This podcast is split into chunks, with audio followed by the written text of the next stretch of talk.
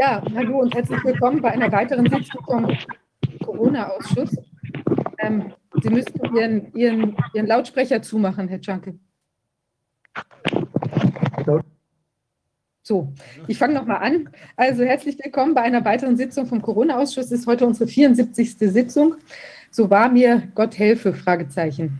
Ähm, ja, wir haben heute sehr interessante Gäste, insbesondere auch, sagen wir mal, dem öffentlichen Bereich. Äh, also es wird sehr spannend.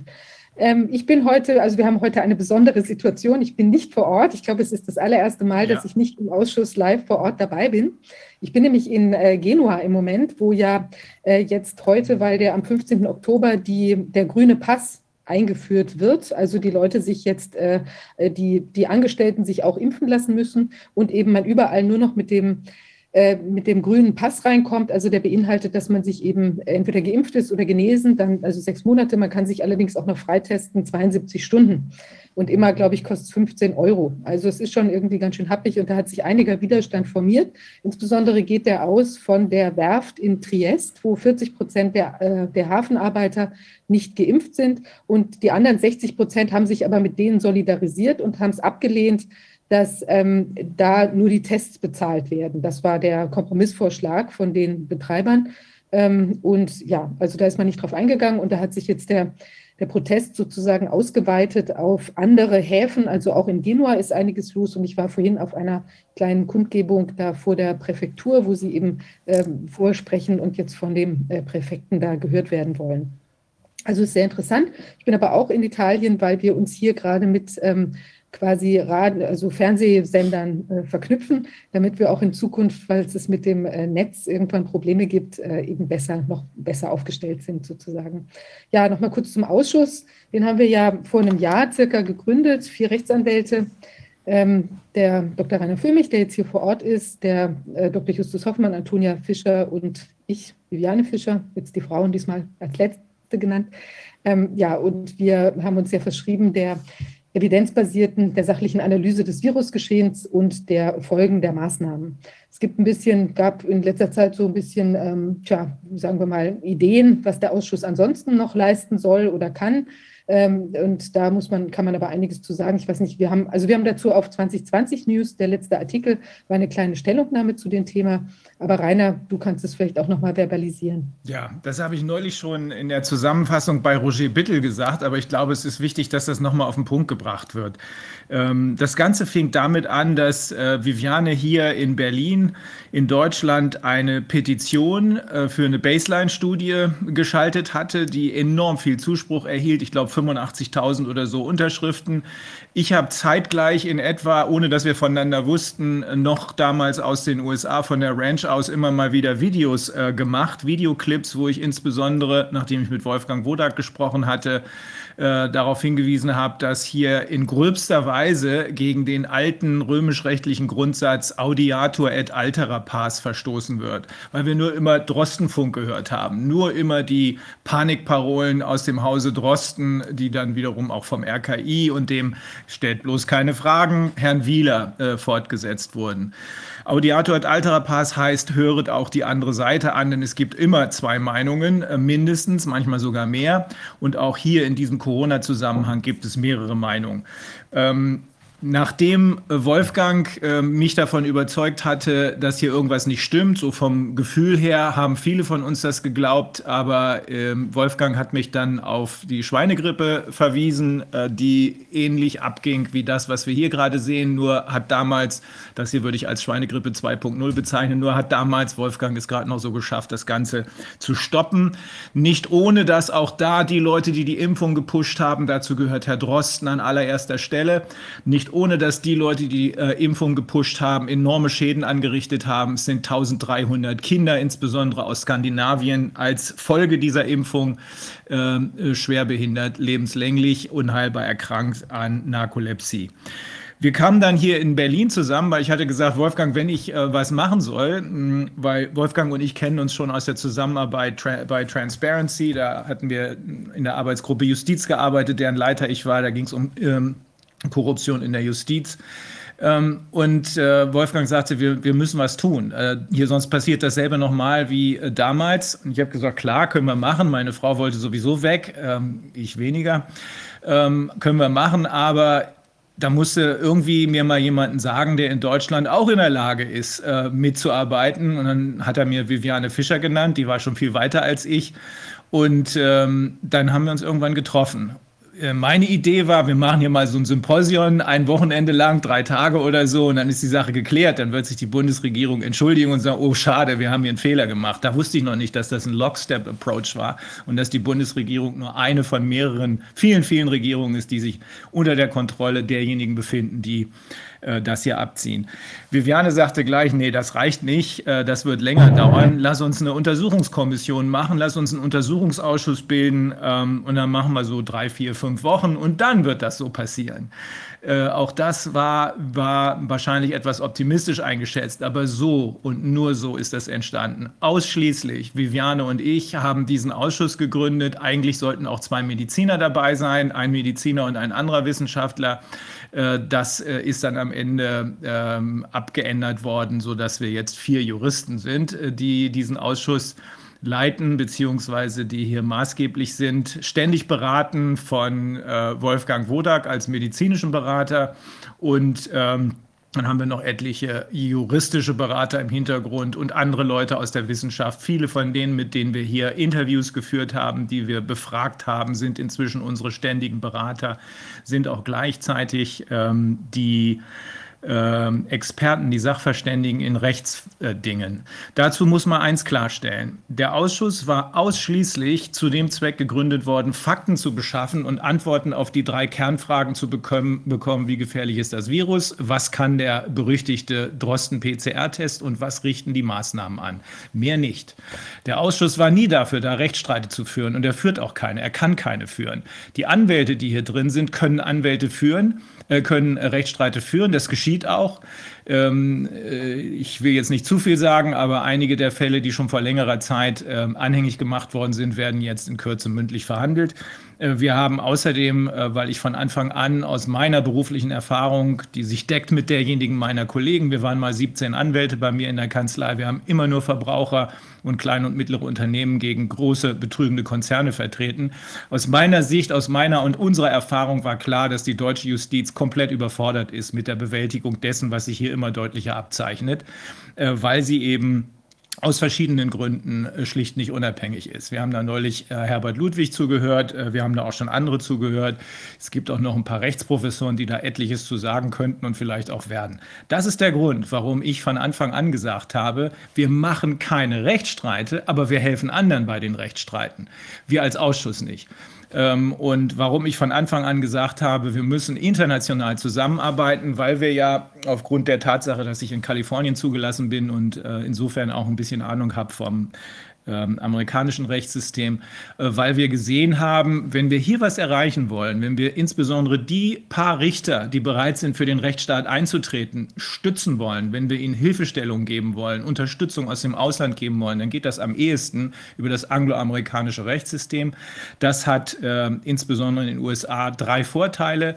Der eine Vorteil ist das Beweisrecht. Ähm, wir haben auch eins, aber das ist nur in der, in der Theorie äh, vorhanden. Das haben wir jetzt bei Corona gesehen gesehen, äh, eigentlich muss über entscheidungserheblichen, aber streitigen Sachverhalt Beweis erhoben werden. Man kann natürlich auch Hühnerknochen würfeln oder Kaffeesatz lesen, aber das ist nicht das, wofür wir eigentlich ausgebildet sind, auch wenn das der eine oder andere Richter vielleicht glaubt.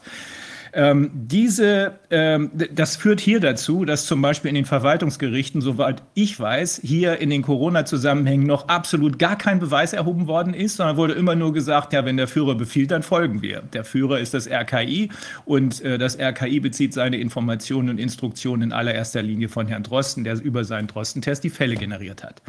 Der zweite große Vorteil, das Beweisrecht da funktioniert, das nennt sich äh, Pre-Trial Discovery. Da wird man schon vor der mündlichen Verhandlung an sämtliche Unterlagen der Gegenseite kommen und an sämtliche Zeugen, sodass in der mündlichen Verhandlung nur noch das zu diskutieren und zu entscheiden ist, ähm, per Beweisaufnahme dann schlussendlich zu entscheiden ist, was wirklich noch streitig ist. Sowas geht hier nicht. Äh, hier kann man völlig bedenkenlos Unterlagen vernichten oder Zeugen zum Lügen bringen. Das wird in aller Regel kein einziger Richter verfolgen. Es sei denn, er hat mal einen guten Tag und sagt sich, oh, ich will die Sache jetzt aber wirklich mal wissen. Haben wir auch schon erlebt, ist aber die Ausnahme. Der zweite große Vorteil des amerikanischen Rechts ähm, ist äh, die Class Action. Ähm, das ist hier durch, die, durch den extrem starken Lobbyismus, der dürfte hier stärker sein als in fast allen, allen anderen äh, westlichen Ländern äh, der Industrie, verhindert worden. Es gibt hier keine Class Action, es gibt eine Feigenblatt, einen Ersatz für eine Sammelklage Class Action. Das nennt sich Musterfeststellungsklage. Es hat in der Praxis total versagt, bringt nichts.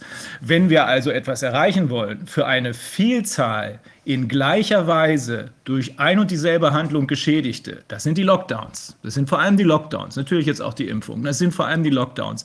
Dann müssen wir dazu die Class Action der Angloamerikaner, der Kanadier und der Amerikaner einsetzen, weil da kann einer repräsentativ für eine große Gruppe, und das dürften hier Milliarden sein, werden wohl mehrere Class Actions sein am Ende. Da kann einer repräsentativ für alle, die dieser Gruppe zugehörig sind und sich entschließen, da mitzumachen, klagen. Gewinnt der, gewinnen alle. So. Der dritte große Vorteil, ähm, der, äh, den die amerikanische äh, Justiz bietet, ist Strafschadensersatz.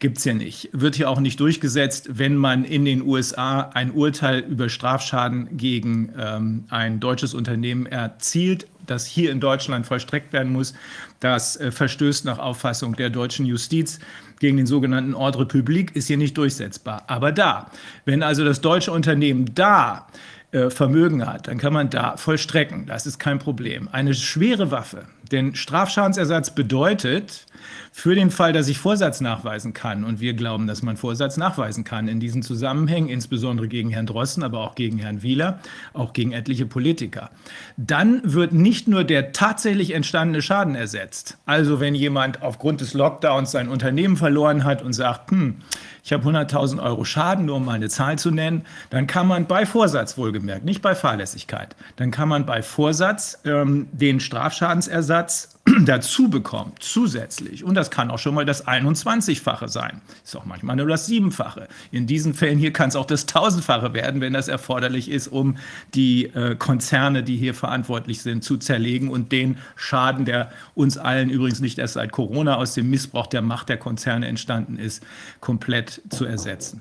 Das ist der Grund, warum wir als Ausschuss keine, äh, wir sammeln Fakten aber wir führen keine Rechtsstreite, warum wir als Ausschuss das, was wir an Tatsachenerkenntnissen gewonnen haben, gerne den Kollegen in Indien, in den USA, überall zur Verfügung stellen. Wir haben auch die ähm, Sachverständigen miteinander vernetzt, aber auch mit den Kollegen im Ausland, insbesondere im angloamerikanischen Ausland.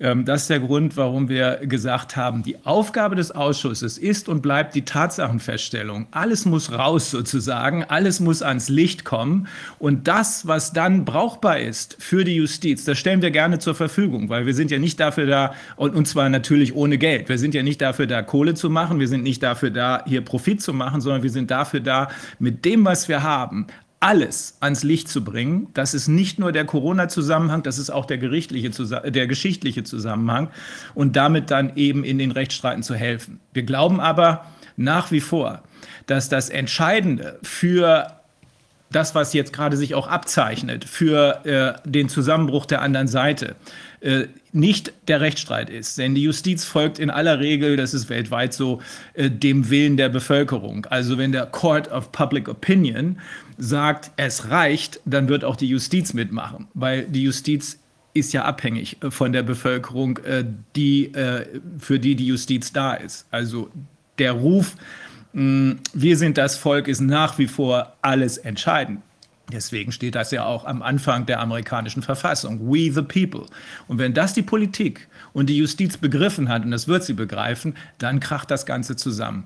Wir werden danach noch Oft auch dem Weg dahin führen wir auch etliche Rechtsstreite, um einzelne Punkte dessen, was wir für entscheidungserheblich halten, äh, zu beweisen. Zum Beispiel, dass der PCR-Test entgegen den vorsätzlich falschen Tatsachenbehauptungen von Herrn Drosten keine Infektionen feststellen kann. Diese Punkte ergeben am Ende ein Puzzle, ein großes Bild und dieses ganze Bild wird dann dazu führen, dass aufgeräumt werden muss. Aber ich bin davon überzeugt, dass die Bevölkerung selbst entscheidend ist. Die muss informiert werden, damit sie daraufhin äh, aufsteht. Und wenn die Bevölkerung aufgestanden ist, dann werden die Aufräumarbeiten in der Justiz umso leichter werden. Das ist es im Wesentlichen. Und heute haben wir als äh, Überschrift äh, ähm, äh, der äh, Sitzung So wahr mir Gott helfe, So help me God, weil es gibt ja noch eine dritte Ebene, äh, das ist die spirituelle oder religiöse oder wie auch immer man es bezeichnen will.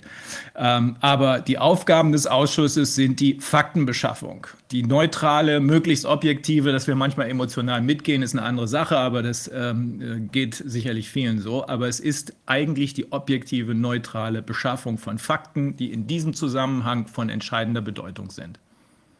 Rainer, in dem, äh, in dem kleinen Interview, was wir da auf 2020 News veröffentlicht haben, äh, da haben wir auch ein Bild gefunden und ich glaube, das trifft es ganz schön, um es anschaulich zu machen. Also wir sind diejenigen, die im Keller von dem Kartenhaus im Schlamm warten und mit einer Axt die Fenster aufhebeln, damit man erkennen kann, woher eigentlich dieser schlechte Geruch, dieser Gestank kommt, den wir da allenthalben feststellen, wo der, der Fisch wahrscheinlich vom Kopf her stinkt.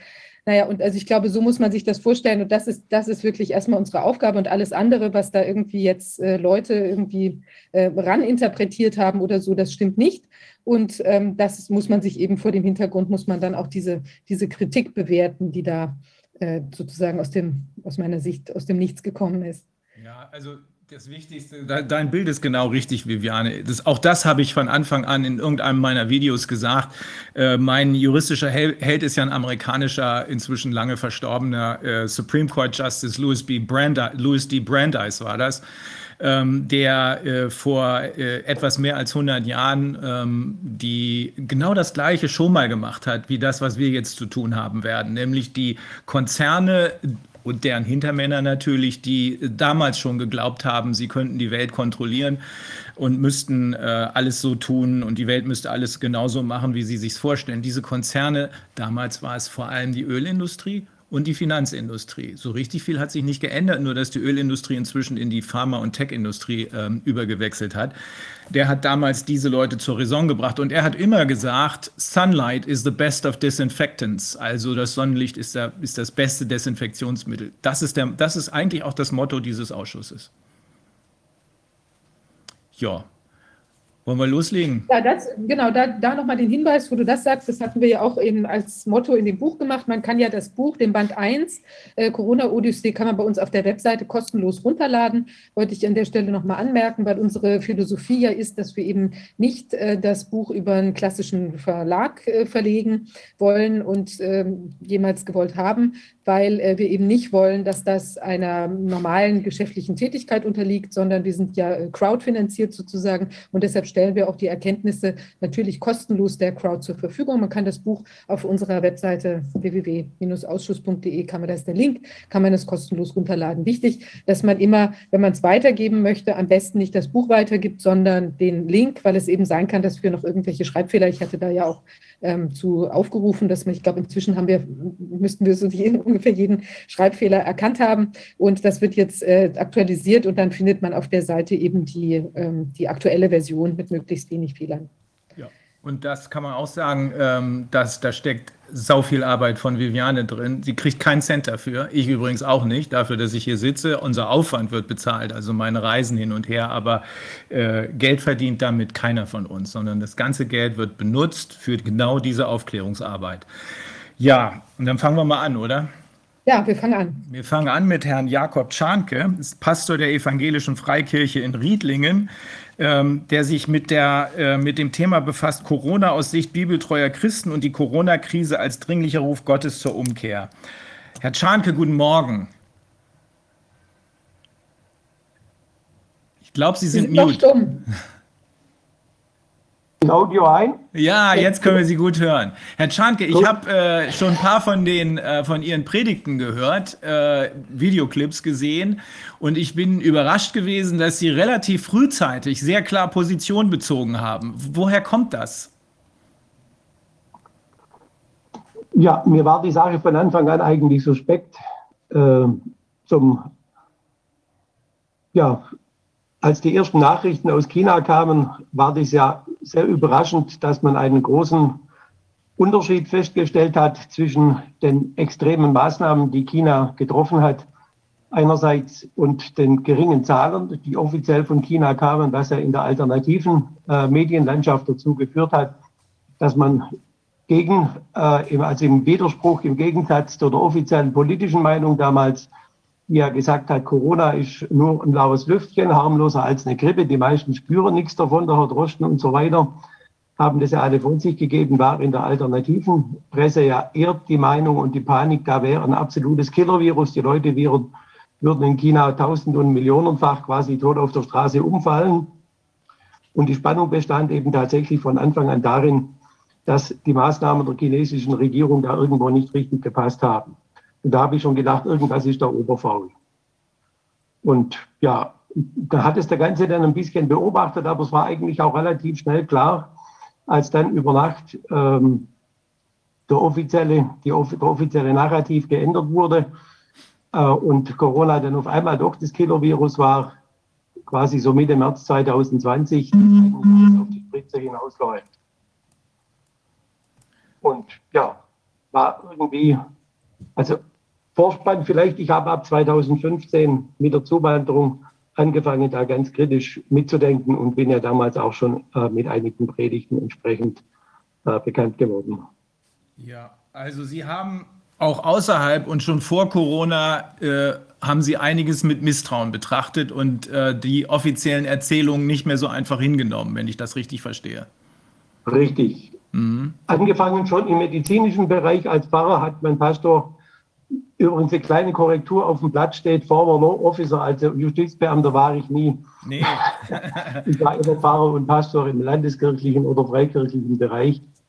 Nee, aber da ist, was, da ist was durcheinander gerutscht, Herr Czarnke. Das, äh, auf meinem Blatt steht es richtig, aber wahrscheinlich steht es äh, im Computer noch falsch.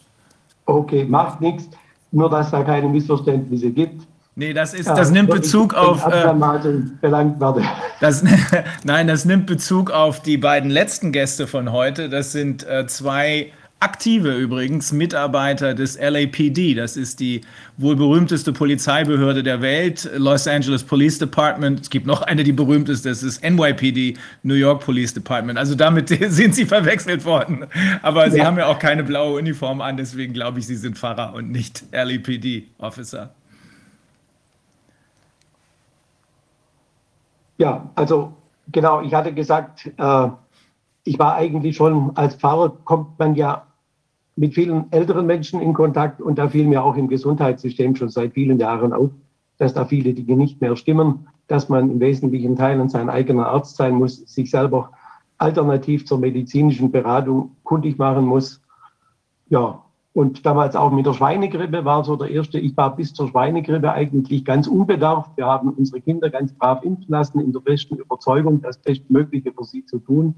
Und mit der Schweinegrippe fing damals äh, für mich eigentlich auch eine grundsätzliche skeptisch gegenüber der Impfung an, weil das hat damals schon zum Himmel gestunken.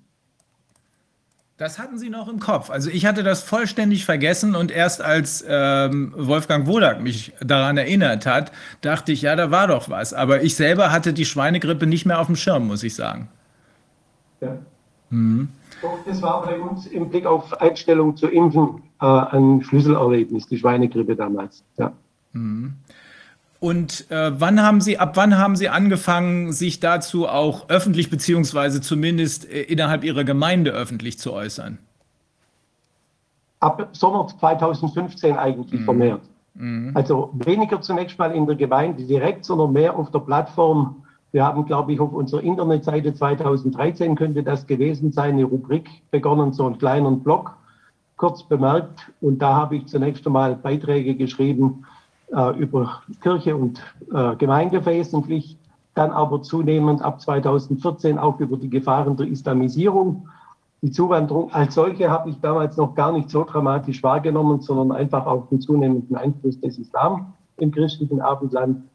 Und das hat sich dann zugespitzt ab Sommer 2015, als ich dann auch gemerkt habe, wie vorsichtige Kritiker der Zuwanderung in den Medien, auch hier lokal im Südfinder, ein lokales Wochenblatt, regelrecht so nach Gestapo-Manier fertig gemacht wurden. Das hat dann auch zu einem Interview geführt, im, glaube ich, im September 2015, das da im Wochenblatt kam. Und da schlugen damals die Wellen schon recht hoch. Die haben dann nach dem Staatsanwalt gerufen, Kirche, Gemeinde müsste geschlossen werden, ich müsste entlassen werden, kam auch zu einem Ermittlungsverfahren wegen angeblicher Volksverhetzung, das aber natürlich dann auch sang- und klanglos wieder eingestellt wurde. Mhm. Ähm, damals ähm, kann man sagen, natürlich, so wie Sie es gerade angemerkt haben. Heute wäre das, glaube ich, nicht mehr so natürlich. Wenn Sie jetzt äh, öffentliche Kritik an den Corona-Maßnahmen anbringen, dann ist das Ganze nicht mehr ganz so äh, ungefährlich. Aber da wir ja inzwischen doch eine ganze Reihe von Menschen sind, die zum großen Teil mit äh, erstaunlicher Sach- und Fachkunde aus dem Medizin- und aus dem Wissenschaftsbereich äh, Kritik äußern, äh, kann man auch das jetzt nicht mehr so einfach hinkriegen. Aber wenn wir äh, bedenken, was da mit dem ähm, Richter oder den beiden Richtern in Weimar angestellt wurde, dann muss man schon sagen, natürlich ist hier eigentlich nichts mehr, äh, wenn wir auf das Rechtssystem, auf das ähm, brüchige, aber immerhin noch äh, vorhandene Rechtssystem glauben, vertrauen zu können. Das ist sicher richtig so. Ich bin deshalb dankbar, dass Gott bisher bewahren seine Hände um uns gehalten hat und bin der Zuversicht, dass es auch so bleiben wird, auch ja. wenn Angriffe verstärkt kommen können. Ja. Äh, wie ist das denn in Ihrer Gemeinde, Herr Czanke? Ist das äh, so, dass die äh, Mitglieder in der Gemeinde ähm, auch überwiegend kritisch sind äh, oder ist es, ist da auch, gibt es da eine gespaltene Gemeinde? Erfreulicherweise geschichtlich bedingt ist die Gemeinde in dieser Frage recht homogen. Das hat sicher auch damit zu tun, dass die Gemeinde, so wie sie heute besteht, im Wesentlichen in den letzten Jahren in meiner Amtszeit als Pastor dieser Gemeinde gewachsen und entstanden ist. Ganz viele Menschen, also wir haben einen enormen Zuwachs, auch jetzt ganz speziell durch Corona. Das hat schon angefangen 2015 mit der Zuwanderungsproblematik, wo sich eben verstärkt auch Menschen unserer Gemeinde angeschlossen haben die da auch eben Probleme haben, wobei immer das Zentrale ist die Bibeltreue, die für uns alle erstmal die wichtigste Grundlage ist, aber dann eben auch darüber hinaus eine klare Perspektive, klare Erkenntnis dessen, was da sonst läuft. Und Corona, also seit Mai, 10. Mai 2020, waren ja dann auch in Württemberg wieder Gottesdienste erlaubt und seither wächst die Gemeinde kontinuierlich und da sammeln sich dann natürlich schwerpunktmäßig diejenigen, die das auch so sehen. Also von daher haben wir eine sehr große Homogenität. Ich glaube, Ausnahmen dürften kaum eine Handvoll sein. Ähm, das ist deshalb ein bisschen erstaunlich, weil wir ansonsten von der Kirche praktisch gar keine Lebenszeichen mehr hören. Ähm, egal welche Kirche man anspricht. Und ähm, äh, äh eine, eine der Ausnahmen ist, es gibt noch einen Kollegen von Ihnen, der, glaube ich, in Österreich ist. Äh, der hört sich aber an wie ein Deutscher. Ich glaube, das ist auch gleichzeitig ein Synchronsprecher. Der hat sich ähnlich deutlich geäußert wie Sie. Äh, da müssen wir noch mal gucken, dass wir vielleicht mit dem Mann ins Gespräch kommen. Äh, und ansonsten findet man vereinzelt im Netz äh, auch englische und anderssprachige Äußerungen von Mitgliedern irgendeiner Kirche. Ich habe jetzt gerade heute Morgen eine Nonne gehört, ähm, das muss eine Amerikanerin sein. Äh, Corwin, vielleicht können wir die am Ende auch noch als das dritte Video mit einbringen. Ähm, die hat sich sehr dezidiert geäußert und hat auch gesagt, was ich Ihnen jetzt sage, ist nicht nur meine persönliche Überzeugung, sondern das ist das, was man in den Nachrichten sehen kann. Damit sagt sie aber nicht in den Nachrichten, den Mainstream-Medien, Medien, sondern in den alternativen Medien, die wiederum aber das abbilden, was unter dem Great Reset-Siegel alles veröffentlicht wurde, zum Beispiel Bevölkerungsreduktion. Das spricht sie da ganz offen an. Aber das sind die Ausnahmen. Ähm, äh, sie spricht im Übrigen da ganz offen an, dass auch an der Spitze äh, der anderen Seite, der, so sagt sie es, bösen Mächte, äh, der Papst steht. Ähm, das, sind, das sind Dinge, die man im Mainstream natürlich gar nicht sieht und gar nicht hört. Ähm, das sind aber die Dinge, auf die es am Ende möglicherweise ankommen wird. Denn äh, wenn wir jetzt schon die Gelegenheit haben, so würde ich das formulieren, ähm, den Dingen auf den Grund zu gehen, dann wird es auch darauf ankommen, solche Dinge nachvollziehen zu können. Äh, wie gehen, wie gehen Sie da vor? Äh, was, welche der Fakten beleuchten Sie? Ich meine mich zu entsinnen, Sie beleuchten auch nicht nur die medizinischen Fakten, also der PCR-Test kann das nicht, das haben Sie auch schon mal in einer äh, Predigt gesagt, sondern Sie beleuchten auch die Hintergründe, weil eigentlich muss man sich auch die Frage stellen, wenn es ja nicht um Gesundheit geht, worum geht es denn dann? Ja, klar versuche ich soweit auch für die äh, Gottesdiensthörer wichtig ist, auf die realen äußeren Dinge einzugehen, auf die unmittelbaren äh, Test, Maske, Spritze und so weiter. Und dann natürlich, wobei ich schon 2015 gesagt habe, äh, wir müssen natürlich sehen, Sie haben es vorhin auch in der Einleitung schon angesprochen, diejenigen, die vordergründig wirken, Merkel, Spahn, Drosten etc. und Co., das sind ja nur letztlich Polithampelmänner und ähnliches, die an den Stritten von irgendwelchen ganz anderen Mächten ziehen. Und darauf weise ich immer hin. Hinter diesen Leuten stehen natürlich äh, mindestens zwei, drei, vier weitere Hierarchieebenen. Und meine geistlich-theologische Überzeugung natürlich als Christ ist die, ganz oben an der Spitze stehen eben nicht weltliche, sondern äh, überweltliche, überirdische Mächte, nämlich Satan mit, seinen, mit seinem Personal gewissermaßen der letztlich die Stritten dieser ganzen, deshalb spreche ich auch von satanischen gesteuerten Leuten, wie weit sie es selber wissen, dass sie sich ganz bewusst in diese Steuerungsebene begeben haben oder ob sie das gar nicht realisieren, ist noch mal eine andere Frage. Aber so böse, so menschenverachtend kann es eben nur sein, wenn es von Satan kommt.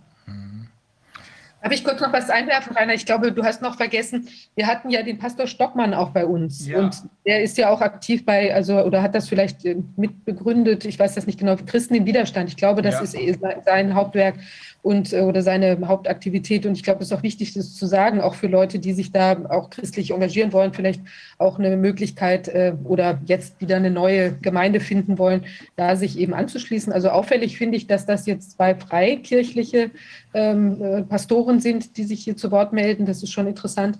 Und ich finde, ähm, also was auch noch vergessen wurde, wir hatten ja den äh, sehr beeindruckenden ähm, russisch-orthodoxen. Ja. Ähm, der Name ist mir jetzt leider, ich weiß nicht, Juri und äh, Name ist mir oder Alexandri oder irgendwas ist mir entfallen. Jedenfalls, der war auch toll. Und auch ähm, haben wir natürlich den, wir hatten einen griechisch-orthodoxen, als wir mit den vielen Griechen gesprochen haben. Das war auch ein engagierter Mann. Ja.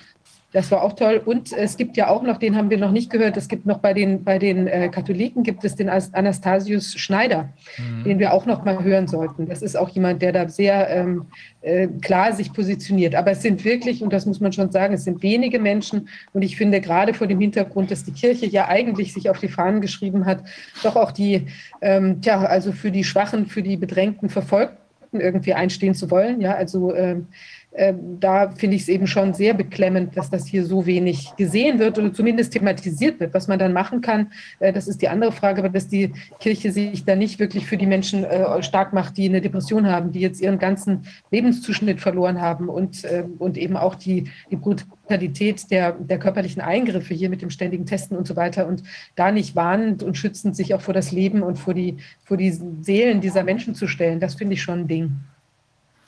Das müssen dann Menschen wie Sie übernehmen, Herr Czarnke, Menschen wie Herr Stockmann und wie die Nonne, die wir nachher am Ende hören werden. Ähm, ist das so, dass Ihre Gemeinde sich, das vermute ich mal stark, auch aus anderen Quellen Informationen beschafft? Sie meinen äh, außer Fernsehen und Zeitungen? Naja, ich meine, und außer, außer dem, was Sie der Gemeinde erzählen. Also ich gehe davon aus, so wie ich Sie einschätze, so wie ich Sie in Ihren Predigten erlebt habe, dass Sie durchaus dazu auffordern, hier informiert euch, guckt euch das an, äh, was es da draußen gibt und macht euch eine eigene Meinung. Genau, also es wird manchmal in kritischen äh, Beiträgen zu meiner Person und meiner Arbeit der Eindruck so erweckt, als wäre ich derjenige, der den Menschen überhaupt erst sagt, wie die Dinge laufen und die Leute quasi durch mich erst zur Erkenntnis kämen. Das ist komplett falsch. Äh, soweit ich die Rückmeldungen habe, sind es Leute, die diese Erkenntnisse längst vorher hatten, die aber einfach deshalb dankbar sind, dass sie jemanden finden und haben, der es bestätigt und eben auch von christlicher Seite. Denn das ist in der Tat, wie schon angesprochen, das große Drama dieser Zeit. Ich sage schon seit sechs Jahren so, dass es eigentlich merkwürdigerweise keine andere Gruppe unserer Gesellschaft gibt, die so total verblendet und verdummt ist und im Denken gleichgeschaltet wie die sogenannte Christenheit. Das ist auch für mich als Pfarrer und als Christ äh, das große Phänomen dieser Tage. Wie kommt das? Liegt das daran, dass es sich um eine Organisationsstruktur hat, die auf Macht ausgerichtet ist, die also dementsprechend dann auch eine gewisse Gefolgschaft in der Meinung fordert? Kann es eigentlich deshalb nicht sein, wenn sich nur auf die Landeskirchen begrenzen würde, dann wäre das eine mögliche Erklärung. Das ist sicher so. Ich war ja früher auch landeskirchlicher Pfarrer von 1985 bis 96, Pfarrer der Württembergischen Landeskirche. wenn ich noch in dieser Institution tätig wäre, dann wäre ich sicherlich längst äh, von meinem Amt eliminiert.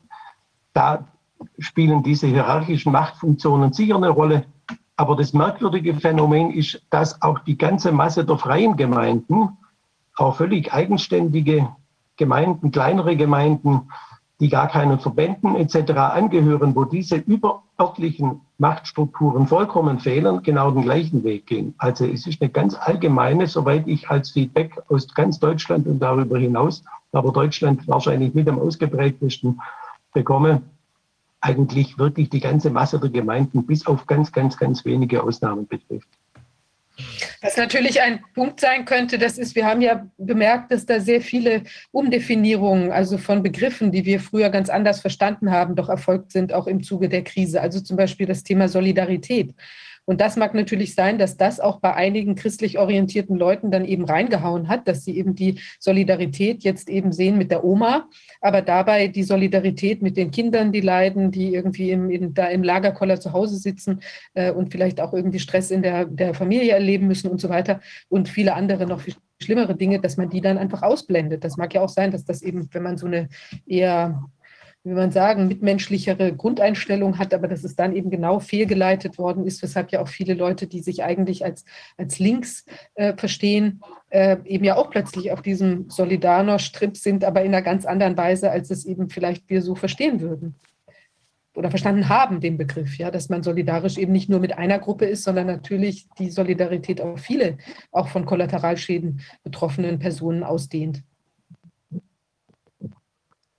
Ja, äh, nach meiner Wahrnehmung ist es auch so, dass die christlichen Kreise sich in den letzten Jahrzehnten versucht haben, mit der Welt anzubieten. Und da sehe ich eine ganz entscheidende Problematik drin.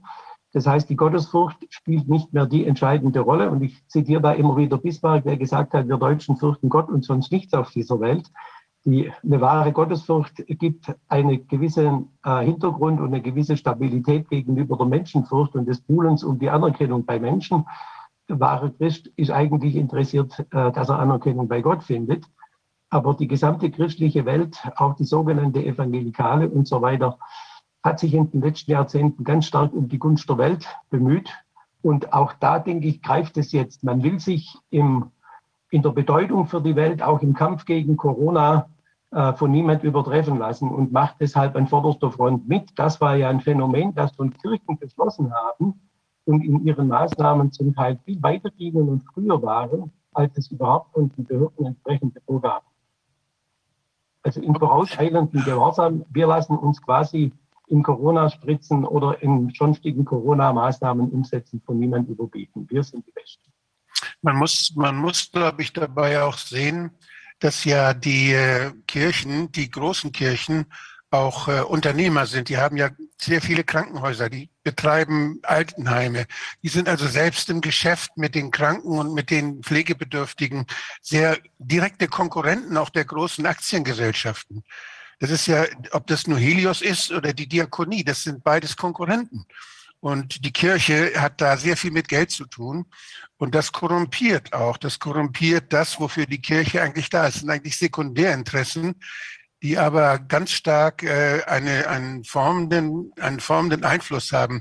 Das habe ich, ich habe hab, äh, den Bischof Ulrich damals in Schleswig-Holstein äh, besucht und habe das mal mit ihm diskutiert, weil ich gesehen habe, dass die, dass dass in den, in den Krankenhäusern und auch in den Pflegeheimen, dass dort dieses Denken, dieses finanzielle, dieses, dieses Denken an Geld und an, an Rendite und an, an lohnende Investitionen und weniger lohnende Investitionen genauso stark war wie, wie zum Beispiel bei, bei Klinikkonzernen.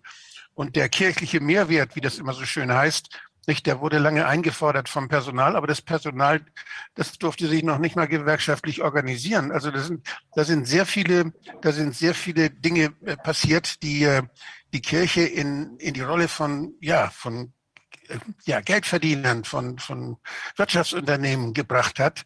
Und äh, jetzt kann man, wenn man bei Corona mitmacht, sehr viel Geld verdienen. Auch bei den Intensivstationen auf der, in der Diakonie gilt, es gibt 100 Euro oder galt es, es gibt 100 Euro extra, wenn die Diagnose Covid-19 da steht. Das heißt, hier ist eine starke Versuchung da, dem Geld zu folgen. Und äh, das haben die Kirchen in den letzten zig Jahren ja schon immer mehr gemacht. Deshalb äh, sind sie immer weniger glaubwürdig geworden. Ist das, ähm, Herr Czarnke, wie, also das ist natürlich ein Gesichtspunkt, dass die Kirche sich teilweise, also ich sage jetzt ganz pauschal die Kirche, ich weiß, dass es da Unterschiede gibt, aber dass die Kirche sich teilweise unternehmerisch betätigt, also auch im Gesundheitsbereich betätigt.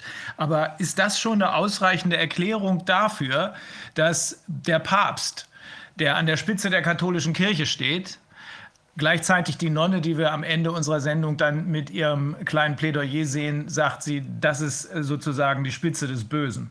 Dass dieser Papst aktiv zur Impfung aufruft und zu einer, äh, zu einer Weltregierung aufruft unter der UNO. Reicht das aus als Erklärung oder läuft da noch was ganz anderes ab? Das sind sicher sehr viele verschiedene Ebenen. Äh, ich denke, wie ich schon gesagt habe, äh, dieser Aspekt mit den Sozialkonzernen, den kirchlichen, der kann sicher und wird sicher mit eine Rolle spielen bei den Großkirchen. Aber dieses Argument fällt ja bei den meisten Freikirchen und insbesondere bei allen freien Gemeinden vollkommen weg und die machen trotzdem ganz genauso mit. Mhm. Und beim Papst, äh, ich denke, seine Verflechtung mit der Hochfinanz, die sieht man ja an dieser vatikanischen Einrichtung für inklusiven Kapitalismus, die er mit Rothschild und so weiter, glaube ich, Ende letzten Jahres ins Leben gerufen hat. Also da war, ich war bisher immer ein bisschen skeptisch, was äh, diese ganzen vatikanischen Verschwörungen anbelangt. Aber als ich das gelesen habe, da hat mich doch etwas gestutzt und gedacht, da muss an der Rolle des Vatikan doch wesentlich mehr dran sein, als ich bisher auch für gehalten habe. Also ich bemühe mich, mich so weit als möglich an greifbare und offenkundige Fakten zu halten. Äh, und das ist ja nun was.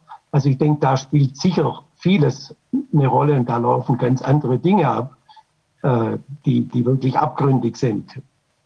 Und nur mit materiellen Interessen, glaube ich, kann man es nicht begründen. Das fiel zum Beispiel ja auch auf, als der Franziskus von Griechenland äh, sogenannte Flüchtlinge geholt hat, dann waren es explizit muslimische Flüchtlinge, wobei man doch vom christlichen Papst erwarten würde, dass er sich vor allem um seine Glaubensgenossen in erster Linie mal kümmert. Vor allem, die kamen ja aus der islamischen Welt. Und das sind ja dort die Verfolgten äh, und nicht umgekehrt. Also da sieht man, da spielen schon eine ganz andere Dinge eine Rolle.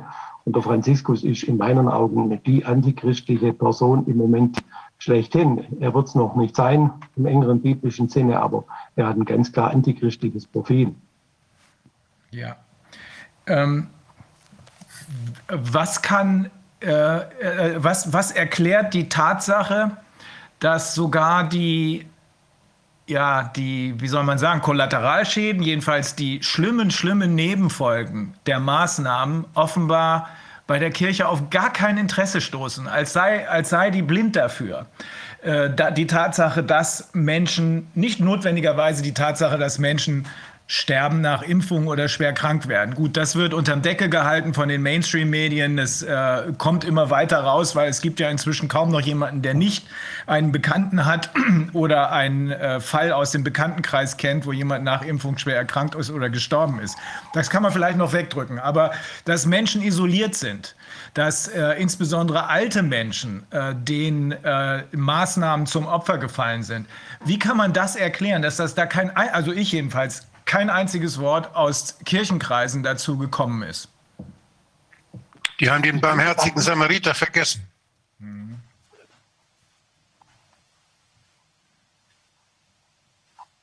Bin ich dran? Ja, ich? ja. Äh, ich denke, dass die Frage ganz allgemein für alle gilt, nicht nur für die kirchlichen Leute. Wie kann es sein, dass die Leute es nicht begreifen? Und für mich ich sehe keinen anderen rationalen oder greifbaren Grund als tatsächlich, dass das eingetreten ist, was die Bibel schon seit 2000 Jahren vorhersagt, dass Gott am Ende der Zeit infolge auch der Gottlosigkeit einen, eine mächtige Kraft zur Verführung schenken, schicken wird, dass sie der Lüge glauben. Also wer die Wahrheit äh, lange genug ablehnt, da geht es natürlich auch um die Wahrheit in Jesus Christus, wird von Gott am Schluss dahingegeben und Gott wirkt da sogar im schlimmsten Fall aktiv mit, dass die Menschen in ihrem Verständnis so komplett borniert sind, dass sie auf die dümmsten, dreistesten und offenkundigsten Lügen reinfallen. Das ist für mich ein Phänomen, das schon 2015 begonnen hat, wo man uns versucht hat, diese jungen Männer, die da kamen, athletisch durchtrainiert, gestaltet mit modernsten Handys und allem drum und dran, uns als Flüchtlinge äh, und Asylanten zu verkaufen, wo ich gesagt habe, Leute, die Lüge ist doch so plump und reicht, wie kann es auf dieser Welt irgendeinen einzigen geben, der das nicht sofort durchschaut? Und da brauche ich gar keine alternativen Medien, da reicht ein Blick in den Fernseher. Äh, und ich hatte damals auch Kontakt mit einem Imageberater, der wirklich sehr intensiv darüber nachgedacht hat, was man den Politikern und Journalisten und so weiter ins Glas gekriegt hat, damit die das nicht wahrnehmen. Also für ihn war es äh, irgendwie medizinische oder sonstige biologische, chemische Eingriffe aufs Bewusstsein des Menschen, dass der Mensch nicht mehr begreift, was läuft. Für mich spielt die geistliche Dimension die entscheidende Rolle. Na gut, jetzt ist es. Logisch, nüchtern kann man es im Prinzip nicht begründen. Ja, denn eigentlich ist doch das, also wenn ich nochmal zurückkomme auf äh, die vielen Nebenfolgen, also ähm, nicht nur in Deutschland, sondern weltweit sind Menschen ähm, isoliert gestorben, äh, sind Kinder ähm, ja schwer beschädigt worden durch diesen Maskenzwang, durch das Social Distancing, dass sie ihre Großeltern nicht mehr sehen dürfen und umgedreht äh, dadurch, dass sie ständig diesen äh, Tests ausgesetzt sind, die ebenfalls äh, keiner, genauso wie die sogenannten Impfungen, äh, keinerlei wissenschaftliche Grundlage haben.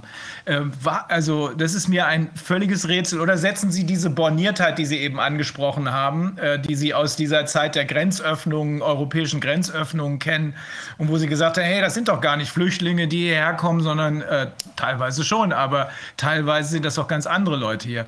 Ähm, da haben Sie ja eben gesagt, das ist so offenbar so eine gewisse Borniertheit. Ist diese Borniertheit auch das, was jetzt ähm, die Menschen, aber eben vor allem die Kirchen, weil die sind doch dafür da, äh, zu helfen, äh, davon abhält, diese Realitäten zu sehen. Genau, es ist genau die gleiche Borniertheit, es laufen die gleichen Mechanismen, soweit ich sehe, ab, äh, die leider ja nicht nur auf die Christenheit zutrifft, aber dort leider in ganz extremer Weise. Äh, seit Corona kann man sagen, natürlich in Potenz, aber das Prinzip war im Prinzip dasselbe seit sechs Jahren. Mhm soweit ich es wahrnehme. Und ähm, was raten Sie Ihrer Gemeinde? Wie kommen die da durch? Und beziehungsweise was können Sie tun, damit sich das Ganze ändert, damit der, die, die andere Seite gestoppt wird? Da muss ich immer wieder sagen, da habe ich leider keine, keine sehr erfreulichen Zukunftsprognosen aufgrund der Heiligen Schrift und aufgrund dessen, was ich wahrnehme. Soweit ich sehe, sind wir an dem, was die Bibel als Endzeit betrachtet. Das heißt, diese Weltzeit zwischen dem ersten und dem zweiten Wiederkommen Jesu und dem zweiten Kommen Jesu neigt sich dem Ende zu. Das sagt Jesus, das ist Bestandteil des Glaubensbekenntnisses. Von dort wird er kommen zu richten die Lebenden und die Toten. Und die Bibel sagt, dass es vorher einen Abfall der Christenheit geben wird, ein öffentliches Auftreten des Antichristen, praktisch so wie Jesus Gott in Person war und in menschlicher Gestalt verkörpert, äh, als Mensch geworden, dass es eine entsprechende satanisch-antichristliche Person geben wird und das Böse in ultimativer Weise sich zuspitzen wird und da auch keine menschliche Möglichkeit mehr eintreten und greifen wird, sondern dieses Böse tatsächlich erst durch den wiederkommenden Herrn, der dann sichtbar für die ganze Welt wiederkommen wird, gestoppt und beendet wird. Und er dann auf dieser Welt sein Reich aufrichtet. So hat es das nicht, also, hat es das nicht immer schon mal wieder gegeben? War nicht Hitler auch so einer? Richtig, also Hitler war in meinen Augen, und es wurde in breiten Teilen der Christenheit, denke ich, auch so gesehen, quasi ein Vorläufer, ein Prototyp dieses Antichristen. Genau, aber noch nicht die Person, da spielen eine ganze Reihe, da darf man mal sicher in der Christenheit immer wieder gemeint, es wäre soweit, mhm. aber da hat man den Fehler gemacht, dass man sich auf einzelne Aspekte zu sehr konzentriert hat. Man muss natürlich ein Gesamtszenario sehen und ja. da spielen viele verschiedene Dinge mit eine Rolle. Und ich denke, äh, dass diese verschiedenen Aspekte sich insbesondere seit Corona äh, ganz mhm. eindeutig entwickelt haben.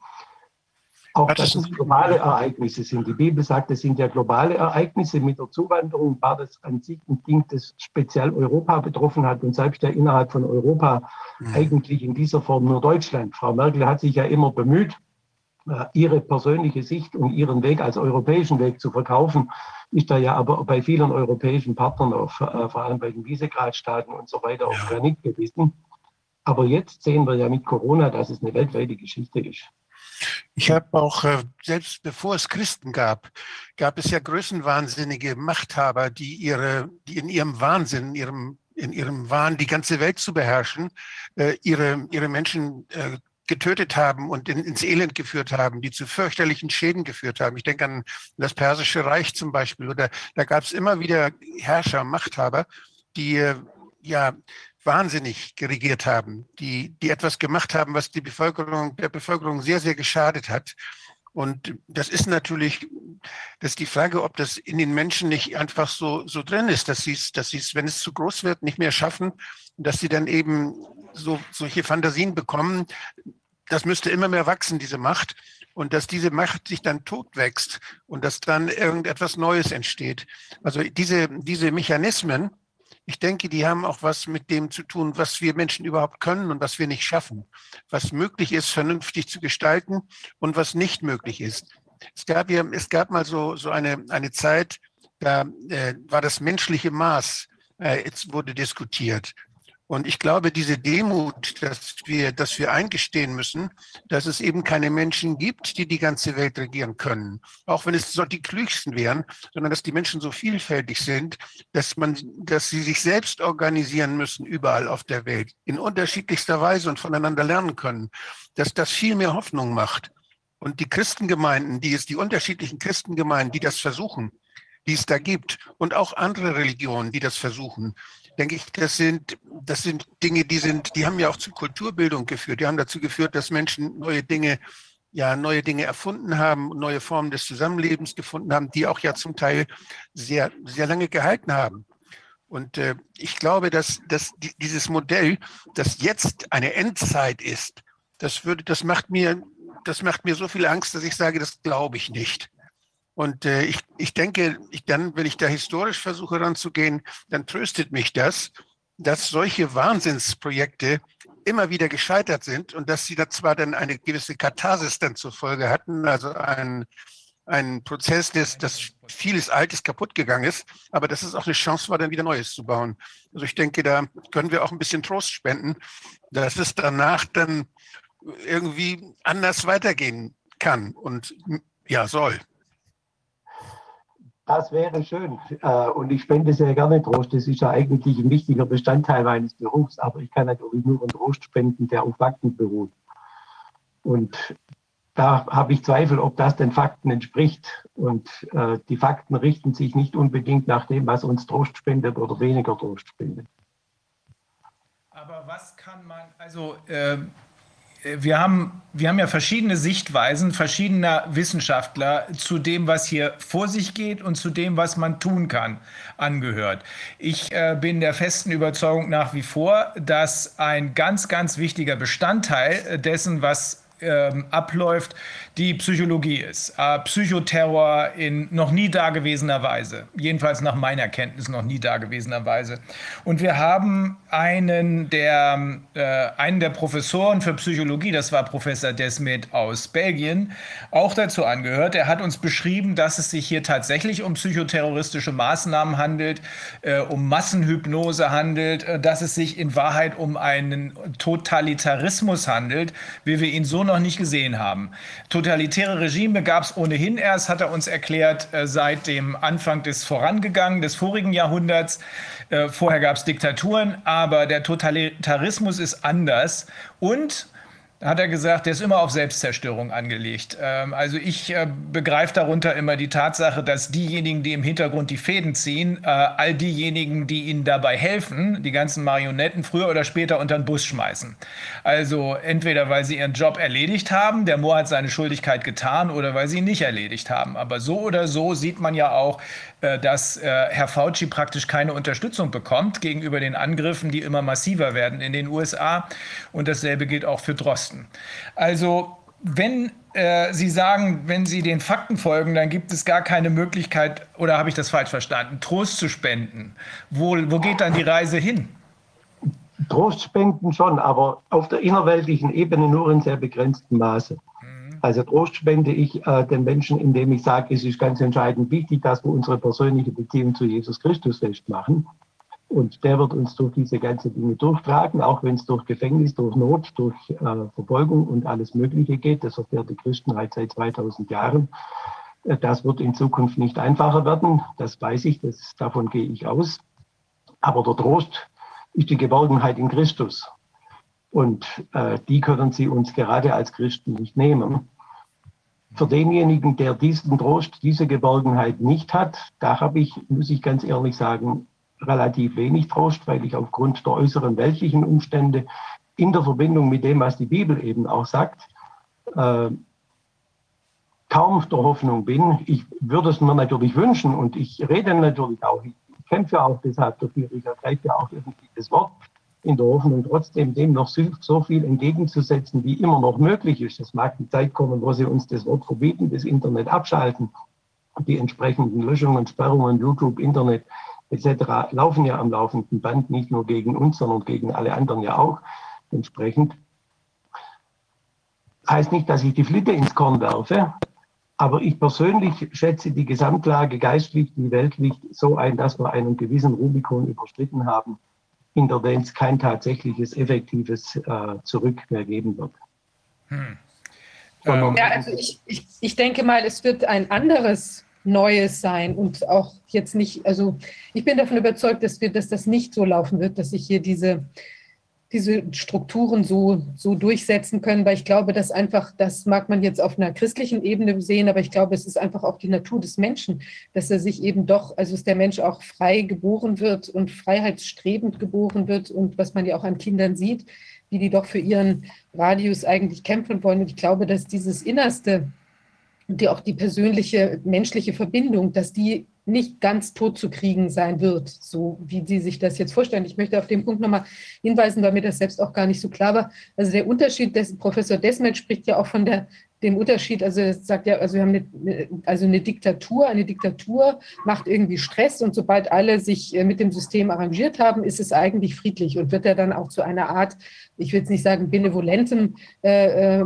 Führungspersönlichkeit, sondern eben also vielleicht schon zu einer, einer strengen, aber zumindest äh, schlägt er nicht unbedingt auf seine eigenen Leute los, wenn die nicht über sich hinaus also über, wenn die sich irgendwie an die Regeln halten oder so. Aber hier, wenn man sich die Definition von Totalitarismus anschaut, das ist nämlich eine Form von Herrschaft, die im Unterschied zu einer autoritären Diktatur in alle sozialen Verhältnisse hineinzuwirken strebt, oft mit dem, mit dem Anspruch verbunden, einen neuen Menschen gemäß einer bestimmten Ideologie zu formen.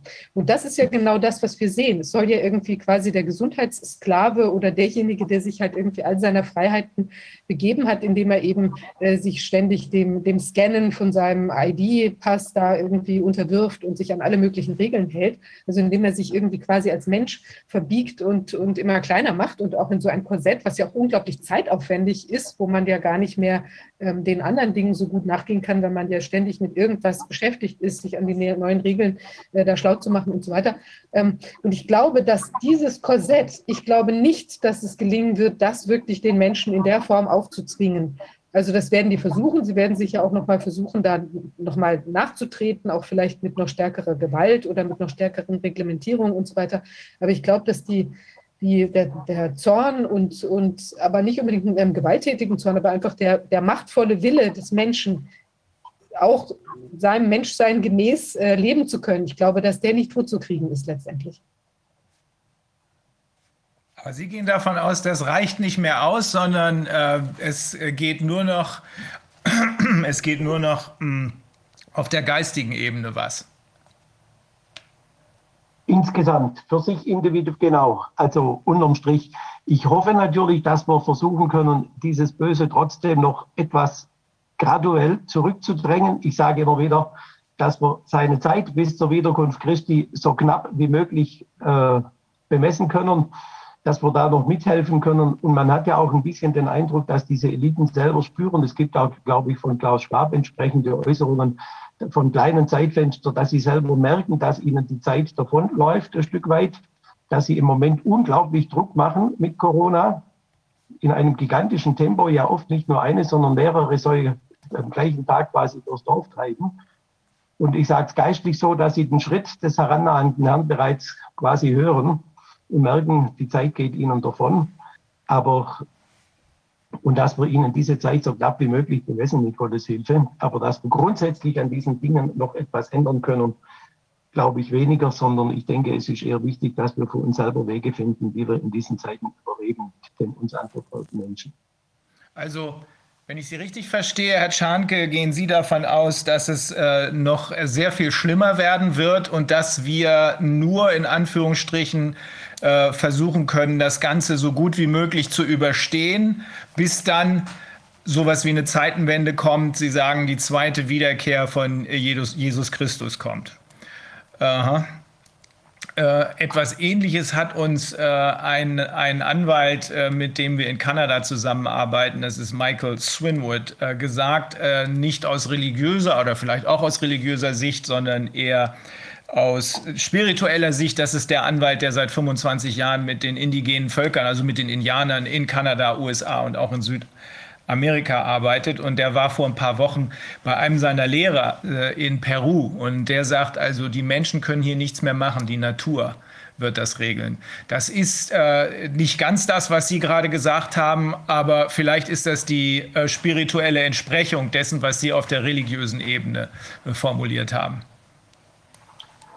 Ja, ich denke, verschiedene Religionen äh, warten ja seit langem auf ihren Erlöser jeweils äh, aus christlicher Sicht sind die jeweiligen anderen satanische Verfremdungen, um den Menschen vom tatsächlichen einen heilenden Jesus Christus wegzuführen. Aber man sieht natürlich trotzdem, dass in der gesamten spirituellen Szene eine ähnliche Grunderkenntnis da ist, die entsprechend verfremdet wurde, aber die im Grunde genommen natürlich, ob das beim Islam, glaube ich, der Mahdi oder ähnliches ist, äh, bei den Juden, die warten ja auch auf ihren Messias. Ähm, und soweit ich es auch wahrnehme, kommen aus verschiedensten Quellen ähm, diese Erkenntnisse, dass wir dieser Zeitenwende, wenn man so sagen will, äh, tatsächlich äh, sehr, sehr nahe gekommen sind. Hm. Aber ich meine Zeitenwende, also wir sind natürlich jetzt auf unterschiedlichen Diskussionsebenen.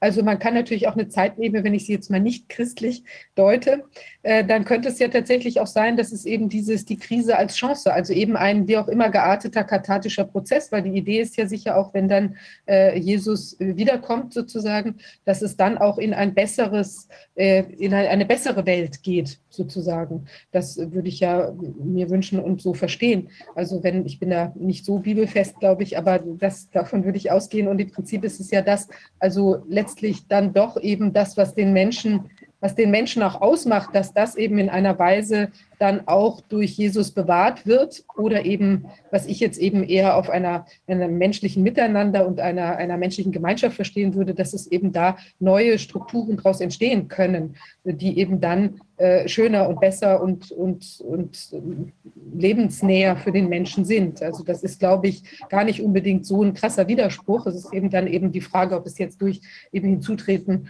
äh, sozusagen jetzt aus ihrer theologischen Sicht äh, eben in so einem ganz, wie will man sagen, das ist ja fast schon eine ja eine, ein richtiger Weltenumschwung dann, ja, oder ob es eben eine Form geben kann, wo eben auf der Erde sich trotzdem auch eine bessere Gemeinschaft manifestieren wird. Also ich denke, das ist, bleibt abzuwarten, es ist sehr spannend. auf jeden Fall, was wir, glaube ich, alle fühlen, das ist, dass wir hier an irgendeinem Art von, von massiven Wendepunkt in unserer ganzen äh, Historie sind, die uns äh, zugänglich ist, die wir kennen, also die letzten tja, wie will man sagen, was uns bekannt ist, eben durch die letzten 2000 Jahre noch, noch viel mehr, ähm, ist das, glaube ich, schon ein extremer Ausnahmezustand. Und äh, ich denke, der wird natürlich, hat er Auswirkungen zum Schlechten, aber eben, ich bin davon überzeugt, doch auch in eine, eine letztlich eine Richtung, die sich eben doch in gewisser Weise zum Guten wenden kann. Also ich glaube, das ist eben auch eine Frage, wie schnell die Menschen halt aufwachen, aufstehen, verstehen, ähm, dass dann eben auch sich was ändern kann. Und ich glaube, da sind schon sehr viele Menschen auch aktiv. Also ich habe das, ich gebe das nicht verloren.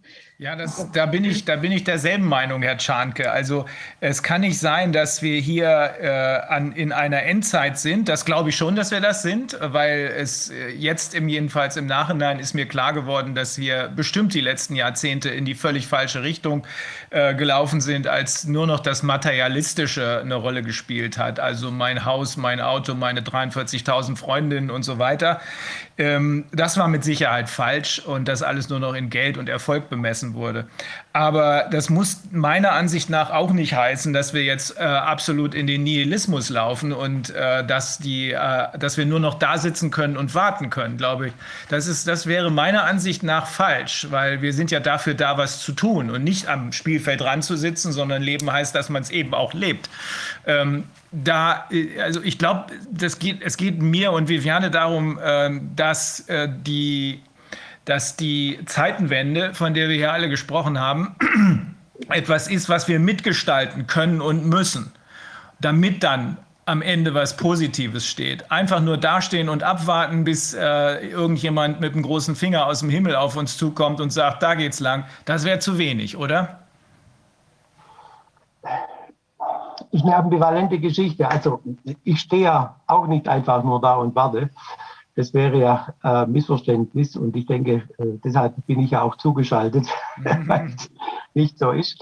Äh, die andere Seite ist nur tatsächlich so, aus christlicher Sicht, aus der Sicht der biblischen Prophetie, und ich gehe davon aus, dass die eins zu eins genauso eintreten wird, ist eben so, dass der Mensch bei all seinem Bemühen, da noch was zum Besseren zu wenden, nicht mehr wirklich reisen wird, der entscheidende Punkt liegt eben auch darin, äh, was ich noch deutlicher sagen muss als bisher aus biblischer Sicht, ist das Ganze natürlich eine geistige Entwicklung.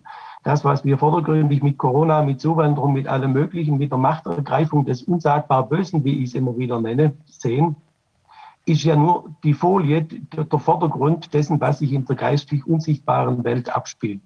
Weil der Mensch sich von Gott in ganz großem Maße abgewandt hat, lässt Gott überlässt ihn Gott sich selber und lässt den Menschen erkennen, wohin er in seiner Gottlosigkeit kommt. Dann nimmt die Gesetzlosigkeit überhand, die Liebe nimmt ab, die Bosheit nimmt zu und das ist das, was wir im Moment erleben. Und nach der biblischen Prophetie wird leider dieser Prozess ein unumkehrbarer sein, weshalb ich der Überzeugung bin, deshalb werfen wir die Flinte nicht ins Korn, versuchen dem graduell entgegenzuwirken, so gut und so lange wir noch können, aber von der Bibel her wenn ich mich nicht ganz arg verschätze bezüglich der Zeit, in der wir stehen, ohne die Zusage und die Aussicht, dass wir es grundsätzlich nochmal reisen können. Mhm. Aber das ist keine pessimistische Geschichte. Jesus sagt im Blick auf die Prophetie, wenn er sagt, wenn ihr seht, dass dies alles anfängt zu geschehen, so erhebt eure Häupter, weil sich eure Erlösung naht. Er, als der wiederkommende Herr kommt, wird dann auf dieser Welt sein tausendjähriges Reich aufrichten und tatsächlich das Böse besiegen mit dem Hauch seines Mundes. Der braucht da gar keine Hand anlegen ein machtvolles Wort von ihm genügt. Satan wird in den Abyssos geworfen und für tausend Jahre gebunden. Also das ist dann im Prinzip ein goldenes Zeitalter mit paradiesischen Zuständen, dem wir letztlich dann entgegengehen. Aber eben der Unterschied zu den sonstigen weltlichen Hoffnungen, sage ich, besteht im Kern darin, dass nicht wir Menschen diese Wende bei allem Bemühen äh, herbeiführen werden, sondern dass wir das insgesamt die Abwärtsentwicklung nicht aufhalten werden, allenfalls verzögern, allenfalls graduell besser äh, gestalten können, sondern diese wirkliche Wende wird nur der wiederkommende Herr zustande bringen. Das ist der wesentliche Unterschied. Aber vielleicht ziehen wir dann, wir Menschen ja dann mit den, den Himmelskräften an einem Strang. Und dann ist es ja, dann kann es ja auch sein, dass wir uns gegenseitig positiv verstärken. Ja, also ich sage das nur so. Aber die, ähm, ich, also ich glaube, ja, wir müssen, es ist auf jeden Fall sehr interessant, finde ich, diese, auch diese, wie will man sagen, christliche Interpretation des Geschehens zu sehen. Ja, weil ich meine, also wir spüren ja alle auch, das ist schon, also ich finde in dieser, für mich ist das immer bei den Impfungen so, dass ich denke, also die Rücksichtslosigkeit, mit der ich eine, einen ungetesteten Stoff ähm, in den Markt schiebe und den auch noch für, für, ähm, tja, für Kinder und für dann am besten noch Schwangere und irgendwelche Kleinkinder und sonst was äh, empfehlen möchte und eben allen Menschen das jetzt auch mit so einem massiven Druck Aufträge mit dieser Impfnötigung. Also man muss ja jetzt schon von Impfzwang sprechen, wenn man den Leuten äh, äh, aufgibt, dass sie sich jetzt kostenpflichtig testen müssen und sie haben das Geld nicht. Das ist ja eine völlig verzweifelte, entsetzliche Situation, ähm, wenn ich eben gleichzeitig zum Studieren muss oder zur Arbeit muss oder sonst wo das eben machen muss. Und ich finde also, die, das ist eine wirklich extrem brutale Konstellation, weil wir es hier nicht mit einem getesteten, nachweislich harmlosen Produkt zu tun haben, wo jetzt irgendwie sagt, okay, ihr müsst jetzt jeden Tag irgendwie, keine Ahnung, hier diesen, diesen Orangensaft trinken oder so, weil der gut ist für euch, ja, sage ich jetzt mal. Da, das wäre ja eine andere Konstellation. Aber dieses, da finde ich, offenbart sich eben schon eine gewisse tja, also eine sehr große Rücksichtslosigkeit. Und ich finde, wenn man so die Augen verschließt, also dann kann ich das auch nicht mehr als, als irgendwie tja, keine Ahnung, ich habe mich verrannt und es ist halt irgendwie so und ich mache jetzt mal und das nimmst, es kann nicht so schlimm sein, sondern das ist eine, eine aus meiner Sicht wirklich äh, bos, boshafte Geschichte. Also so, so rücksichtslos daran zu gehen, das, das kann nicht, das kann nicht benevolent sein, sondern das ist eben, tja, dann zumindest extrem, extrem rücksichtslos und ähm, und, und da stimmt was nicht. Also das ist aus meiner Sicht total klar. Ja, da aus, ich sehe das so, dass hier das Gleichgewicht aus den Fugen geraten ist. Ich habe das schon ein paar Mal gesagt, dass ich nicht glaube, dass die Justiz alleine hier noch was richten kann, zumal die sowieso immer zu spät kommt, äh, weil der Mensch vorne wegmarschieren muss. Aber das, was hier an Bösartigkeit zu sehen ist, äh, gleichzeitig auch an erstaunlicher Dreistigkeit, äh, mit was für Lügengeschichten hier gearbeitet wird, sodass jeder von uns jedenfalls denkt, das muss doch jedem auffallen, aber es fällt eben nicht jedem auf. Das, was hier an Dreistigkeit, an Bösartigkeit, derartiger Rücksichtslosigkeit passiert, wie Viviane das gerade angesprochen hat, das muss Konsequenzen haben. Ich bin davon überzeugt, dass das Konsequenzen hat und zwar ganz besonders böse Konsequenzen. Ich bin aber auch davon überzeugt, dass das jedenfalls nicht von der Justiz erledigt werden wird. Die Justiz kann hinterher noch ein paar Trümmer aufräumen, würde ich sagen, aber äh, vorher muss was anderes passieren. Ich schätze, da sind wir dann auf derselben Ebene, ähm, dass da eine andere Form von Gerechtigkeit als die weltliche Gerechtigkeit eingreifen wird. Äh, oder habe ich Sie da falsch verstanden, Herr Das Schank? ist meine große Hoffnung, genau, dass ich zwar auch sage, ich befürchte, dass äh, viele dieser Verbrecher, dieser Menschheitsverbrecher der irdischen Gerechtigkeit entrinnen werden, aber der göttlichen Gerechtigkeit werden sie mit hundertprozentig Garantie nicht entrinnen. Das ist ein großer Trost. Da gehe ich auch im Predigten immer wieder drauf ein. Auch Christen dürfen darum beten, dass das Böse, das Unbußfertige am Bösen festhält, auch seine gerechte Strafe in, äh, erhält. Das hat etwas mit unserem Gerechtigkeitsempfinden und Gerechtigkeitsbedürfnis zu tun. Und natürlich sehe ich es auch so und sagte seit 2015, wer immer noch der Meinung ist, dass es hier nur um Dummheit und Unvermögen ginge, der hat nicht mal im Ansatz begriffen, worum es geht. Das ist satanisches Das ist, das ist ja Wille. Das, und ja. das ist, denke ich, weil ich weiß nicht, aber vermutlich, soweit ich es überblicke, dürfte das auch historisch in dieser Form kaum Parallelen haben. Es gab sicher, wie Dr. Wollard vorhin gemeint hat, immer wieder Herrscher, die unvorstellbares Leid über ihre Völker gebracht haben. Aber die Frage ist ja, waren das quasi bewusst in Kauf genommene Kollateralschäden oder waren das Aktionen, mit denen sie ganz bewusst nicht nur bestimmte Teile des Volkes, das ihnen anvertraut war, die ihnen im Moment jetzt vielleicht gerade in die Quere kamen, sondern ihrem Volk in Gänze Böses und Schaden tun wollten. Und ich habe im letzten Herbst über den Dritten Weltkrieg ein kurz ein paar Sätze gesagt und gesagt, das Wesentliche, das Drama an diesem Weltkrieg, in dem wir uns im Moment befinden, er wird von den Regierungen gegen die eigenen ihnen anvertrauten Völker geführt. Und ich vermute, dass es das in dieser Form dass die Herrschenden den ihnen anvertrauten Menschen bewusst Schaden zufügen, so in dieser Form historisch noch nie gegeben haben wird. Das glauben wir auch. Das glauben wir auch. Ähm, ich äh, habe jetzt immer mehr ähm, die Meinung vertreten, dass der entscheidende Schritt, der hier getan werden muss und der eben einer ganzen Reihe von Menschen nicht oder noch nicht gelingt, derjenige ist zwischen, oh mein Gott, hier werden aber wirklich grobe Fehler gemacht, hinzu, das sind keine Fehler. Das ist abgrundtiefe, abgrundtiefe Bösartigkeit. Hier wird mit Vorsatz gehandelt. Das kann man auch juristisch bewerten oder man kann es so bewerten, wie Sie es gerade getan haben. Beides führt zum selben Ergebnis. Ähm, es ist am Ende so, dass äh, ich genau wie Sie davon überzeugt bin, dass die Justiz hier völlig überfordert ist, zumal sie in weiten Teilen infiltriert ist.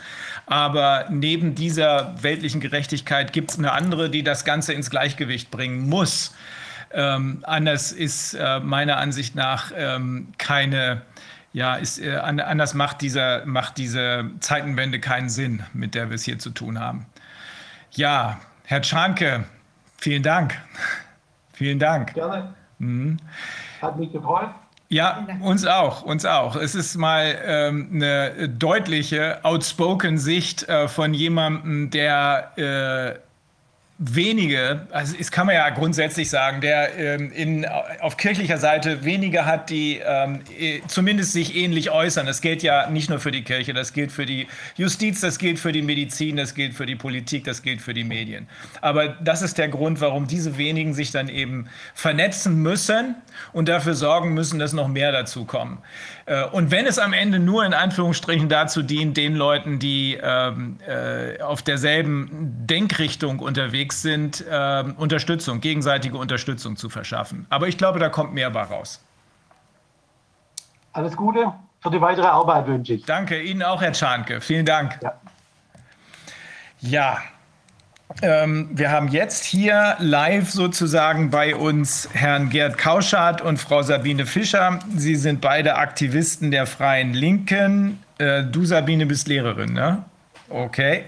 Und ähm, ja, ihr könnt was dazu sagen. Corona aus der Perspektive einer linksorientierten, da denken wir immer Antifa und so, aber da könnt ihr vielleicht auch was zu sagen, einer linksorientierten Vermögens- und Machtverteilungskritik. Die größer werdende Schere zwischen Arm und Reich und der fortschreitende Abbau der Bürgerrechte. Was ist darunter zu verstehen? Äh, na, man muss halt erstmal sehen, irgendwie vor welchem Hintergrund sich die ganz Freie Linke eigentlich gebildet hat. Also wenn man sich diese Demonstrationen auch Anfang letzten Jahres angesehen hat, dann hat sich zum Beispiel jemand, der, der aus der Friedensbewegung der 80er Jahre kam, der hat sich da spontan wohlgefühlt, weil er genau die gleichen Leute getroffen hat, die er früher auch getroffen hat. Und es war natürlich auch das gleiche Volk. Und trotzdem, nichtsdestoweniger, ist die Sache rechts geframed worden in den Medien. Und es ist natürlich ein völliger Popanz gewesen von Anfang an. Das äh, diente nur dazu, die Sache zu diskreditieren. Und vor diesem Hintergrund haben dann halt Leute angefangen zu sagen, okay, das geht so nicht weiter. Also mit diesem Eindruck, hm, das können, können wir so nicht leben, das entspricht einfach nicht der Wahrheit. Und haben dann halt angefangen, irgendwie, ich sag mal, so eine, so eine strömungsübergreifende, also wirklich vom, vom echten Sozialdemokraten bis hin zum Kommunisten, zum Anarchisten, so eine strömungsübergreifende Gruppe zu gründen. Jetzt nimmt man das natürlich aus, aus rein linker Sicht etwas anders wahr. Ich meine, es gibt ja schon sehr lange eine Umgestaltung dieser Gesellschaft, die immer mehr hingeht in, in Richtung einer, ich nenne das mal eine Diktatur des Kapitals oder eine Diktatur der Konzerne. Man hat das ja auch gemerkt, also diese, diese, diese Umgestaltung der ganzen Gesellschaft, die die letzten 30 Jahre schon stattfindet, wo die Wirtschaft eben immer mehr Einfluss kriegt, wo Lobbyismus immer mehr eine Rolle spielt, wo Menschen aber auf der anderen Seite auch immer mehr wirtschaftlich genötigt werden und wirtschaftlich unter Druck gesetzt werden. Ich meine, mittlerweile haben wir, was weiß ich, alleinerziehende Mütter, die einfach nicht mehr rumkommen, irgendwie wenn sie nicht zwei Jobs machen. Wenn man zum Beispiel, ich sag mal, in den 70er Jahren noch sowas wie einen Gulasch-Kapitalismus hatte, wo zumindest eine, gewisse soziale Sicherheit da war, wo Kinder auch noch mit sozialer Sicherheit aufwachsen konnten. Und das hat sich ja jetzt doch sehr, sehr stark geändert, so in den letzten 30 Jahren wenigstens. Wahrscheinlich hat das schon etwas früher angefangen. Und jetzt, jetzt kommt halt dieses Virus. Also jetzt kommt halt dieses Virus und äh, da sagt man dann von einer linken Perspektive, man muss halt irgendwie auch sehen, auf welche gesellschaftlichen Verhältnisse dieses Virus stößt, in welcher Weise es dann halt eben auch instrumentalisiert wird von den Menschen, die nun mal diese Herrschaft hier haben. Und daraus ergibt sich eine, Kritik, die sich tatsächlich hauptsächlich auch gegen die Verhältnisse wert. Ich meine, das wissen wir nur alle hier mit dem Lobbyismus, auch von den Pharmakonzernen und so, dass das eine ganz mächtige Rolle spielt. Wir wissen alle, dass die WHO ganz wesentlich halt auch von Pharmakonzernen oder irgendwelchen kapitalistischen Oligarchen finanziert wird und so. Und das muss man halt ganz klar sehen. Und was man natürlich aus einer linken Perspektive auch ganz klar sagen kann, der Bevölkerung ist das nicht recht, diese Umgestaltung dieser Gesellschaft, die hier passiert so. Äh, man konnte das weiß nicht, es gibt zum Beispiel von YouGov gibt es eine Umfrage von 2016 so, also welcher Begriff ist in Deutschland positiver konnotiert, Kapitalismus oder Sozialismus. Tatsächlich sagen 70 Prozent der Leute, der Sozialismus ist positiver konnotiert, wobei, muss man ein, ein, einschließend sagen, also der Sozialismusbegriff, der dahinter steht, ist eigentlich eher das, was man sich unter traditioneller Sozialdemokratie vorstellt. Bloß denken die meisten Leute halt nicht mehr, dass es die traditionelle Sozialdemokratie in der SPD noch gibt. Und die gibt es auch nicht mehr. Äh, und, und, und, und diese, diese Stimmung in der Gesellschaft eigentlich auch, die sich ja gegen diese Umgestaltung, kapitalistische Umgestaltung dieser Gesellschaft richtet, die wurde halt in der Politik nie aufgenommen. Also äh, es, ist, es ist nie zu einer Koalition zum Beispiel aus, aus SPD, Linken und Grünen gekommen, obwohl die sicherlich jahrelang die parlamentarische Mehrheit gehabt haben. Marco Bülow hat mal gesagt, irgendwie in einem Interview mit dem Herrn Jung, das hätte daran gelegen, dass es halt sowohl bei der SPD wie auch bei, der, bei den Grünen wie auch bei der linken Netzwerke gegeben hätte, die das konsequent verhindert hätten. Und so wurde diese Gesellschaft halt umgestaltet. Und was wir halt jetzt haben, ist einfach eine Gesellschaft, wo den Leuten über Medien auch stark monopolisierte Medien oder hier die Rundfunkgeräte, das ist aber ein altes Problem, werden halt auch von der Politik besetzt, wo den Leuten immer mehr Angst gemacht wird, wo den Menschen, die Menschen immer mehr zum Gehorsam auch erzogen werden, eben auch darüber, dass man ihnen Angst macht oder jetzt im Kontext halt auch, das hat der Kapitalismus immer schon gut gekonnt, indem Menschen wirtschaftlich erpresst werden, also wo ihnen halt gesagt wird, äh, du lässt dich entweder impfen oder du hast keinen Job mehr. Und das ist natürlich irgendwie auch so eine, so eine alte Erpressungsmethode, zu dem der Kapitalismus auch immer schon gegriffen hat. Und das nimmt Formen an, wo man, glaube ich, wirklich aufpassen muss, dass man, wenn man jetzt nicht ganz, ganz schnell was tut und wenn jetzt irgendwie, wenn man jetzt auch nicht ganz, ganz schnell aufsteht und was dagegen macht, wo wir ganz, ganz schnell aus unserer Sicht in einer kapitalistischen Diktatur leben werden, wo irgendwie der Humanismus keine Rolle mehr spielen wird, wo Mitgefühl, Menschenrechte und sowas auch keine Rolle mehr spielen werden. Und wo der Staat dann letztlich bloß noch die Aufgabe hat, ich sag mal im, im Sinne der Reichen und Mächtigen, ihre Interessen durchzusetzen. Und das ist die Sache, dem wir was entgegensetzen wollen. Und deshalb haben wir uns auch ganz wesentlich gegründet. Ähm, als, du hast eben gesagt, ähm, dieses, äh, wenn, wenn schon 70 Prozent oder ich weiß die Zahl nicht mehr äh, sagen, ne? also auf, ist ja eine deutliche Prozent Zahl, ist eine deutliche Zahl, eine eindeutige Mehrheit würde ich sagen. Äh, wenn 70 Prozent äh, mit dem äh, Begriff Sozialismus äh, mehr Positives verbinden als mit dem Begriff Kapitalismus. Und dann hast du gesagt, das konnte aber, ist von der Politik nicht aufgenommen worden. Es bestand ja ein paar Mal scheinbar die Möglichkeit, dass man hier sowas wie, eine, wie, ein, wie ein linkes Bündnis aufstellen könnte, SPD, Linke, Grüne. Aber es gab Kräfte in all diesen Bestandteilen, die das verhindert haben. Was steckt dahinter? Das, also ich habe da Marco Bülow zitiert, ja. ja. Das muss man dazu sagen. Ich kann natürlich von außen nicht genau sagen, wie das passiert. Ich meine, war mal Mitglied bei den Grünen bis letztes Jahr. Was ich halt so sehr viel mitgekriegt habe, ist hier, dass, dass das Thinktanks irgendwie immer mehr eine Rolle spielen. So natürlich traditionell auch immer spielt die Parteienfinanzierung eine Rolle. Klar, die haben was die, die, die Grünen nehmen halt auch irgendwie Geld, zum Beispiel von Gesamtmetall oder von BMW oder und das, das sind natürlich alles so Sachen hier. Also wenn man über Stiftungen, Thinktanks und so, wenn man Leute beschäftigt irgendwie oder Gelder zur Verfügung steht, stellt, dann kann man natürlich den, den, den ich, ich sag mal, den Gang der Dinge dadurch doch sehr deutlich beeinflussen. So, und dann sind das, sind das vielleicht ähm, zum Teil genau die Leute, die von genau diesem Kapitalismus, der zu 70 Prozent dann ja abgelehnt wird, um es mal ganz platt zu formulieren. Ja, in der Form, wie er jetzt praktiziert genau, wird. Genau. Ja. Ähm, es gab ja mal was anderes, ein etwas besseres Modell, ähm, die soziale Marktwirtschaft nämlich. Aber sind das vielleicht die Leute, die diese Bündnisse verhindert haben, weil sie bei den Grünen waren, weil sie bei den Linken waren und sind und auch bei der SPD sind, da ist ja praktisch gar nichts mehr. Ne? Da hört man sich so einen Kevin Kühnert oder wie der heißt an und denkt sich, hm, rhetorische Fähigkeiten und sonst nichts. Dasselbe denkt man bei Baerbock. Sind das die Leute, die da installiert wurden? Baerbock, wissen wir ja, ist vom WEF installiert worden. Die kommt ja aus diesem Young Global Leaders Programm. Kann man das sagen oder weiß das niemand?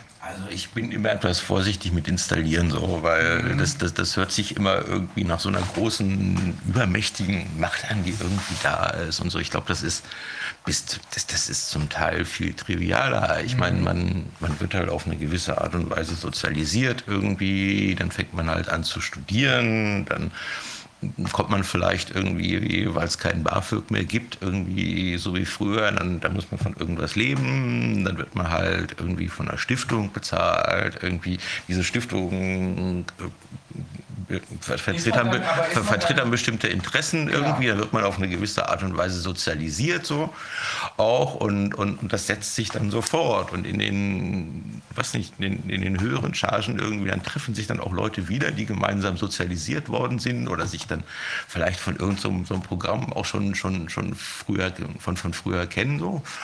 Und, und, dann halt auch mit Leuten vernetzt sind, die halt, die halt Geld und Macht haben und so setzt sich das dann irgendwie so Stück für Stück fort. Ich glaube aber tatsächlich, dass man deshalb bin ich da so vorsichtig mit diesem Begriff der Installation.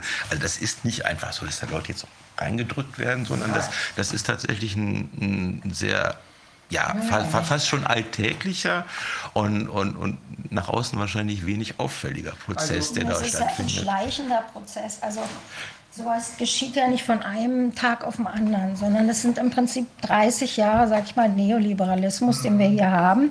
Es fing eigentlich mit dem Ausverkauf der DDR an. Da hat man sich dann äh, die ganzen Betriebe, die vielleicht noch, die hier auch tolle Sachen für uns produziert haben, im Westen verkauft wurden und so weiter, unter den Nagel gerissen und äh, die Banken und was weiß ich und haben hier, hier auch noch dafür bei irgendwelchen staatlichen Fonds sogar noch mal extra Geld abge äh, abkassiert dafür, ich weiß nicht mehr, wie die heißt. Ähm, also man, damals fing es im Prinzip an, ja, was ja in Amerika und in England schon in den 80er Jahren passiert ist, unter Thatcher und in Amerika unter Reagan.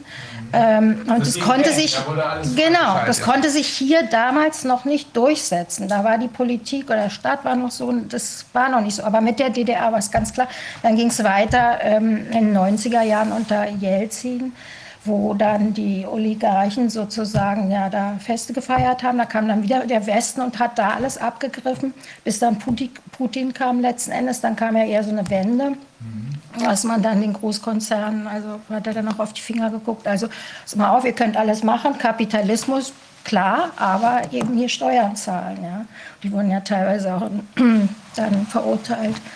Und ähm, das ist so eine, so, eine, so eine langsame Entwicklung im Prinzip gewesen. Und zu einer Entwicklung gehört auch immer das entsprechende Netzwerke natürlich dazu, Stiftungen, hat er alles schon gesagt, aber auch das Bildungssystem letzten Endes. Ja, also man zieht sich die Leute ran. Und wenn man sich bei den Young Global Leaders, glaube ich, da äh, wird man gar nicht von irgendjemandem gerufen, sondern man kann da sich selber ein, einklicken und sagen, ich möchte jetzt mal hier. So ne? haben wir es von Ernst Wolf gehört. Genau, genau, das habe ich auch von ihm. Und, und dann ist aber die Frage, wer da genommen wird. Und wer genommen wird, muss im Prinzip derjenige sein, der schon auf der Linie ist. Das heißt, das treffen sich ja Gleiche untereinander, genauso in den Medien und andere, die ja, dann. Aber guck mal. Wenn ich das mache, wenn ich mich da bewerbe, beim WEF, wenn ich so eine Figur wie äh, diesen etwas gespenstischen, um es mal super zurückhaltend zu formulieren, Klaus Schwab sehe und ich mache mich mit solchen Leuten gemein, kann man das damit entschuldigen, ah, ich brauche ein Stipendium, äh, ich war jung, ich brauchte das Geld sozusagen? Ist man, ist man intellektuell so eingeschränkt, dass man nicht sieht, worauf man sich einlässt? Man hat Vorteile davon. Also ich meine, das wurde nach und nach die ganzen Stipendien in die USA und sowas, alle diese Dinge, natürlich lockt das Studenten, dann gehen die dahin, dann werden die da schon in die Richtung gebracht. Das ist jetzt gar nicht, dass da, genauso wie ihr sagt, dass da oben jemand sitzt und sagt, jetzt muss es so gemacht werden, sondern die Leute finden sich zueinander. Es ist so eine Linie, die sich entwickelt und die sich bis hin zur Corona-Krise ja jetzt immer mehr zugespitzt hat. Man sieht es ja, die Stiftungen, die gegründet werden, ja, die staatlich finanziert werden teilweise oder die machen es halt, um Steuern zu sparen.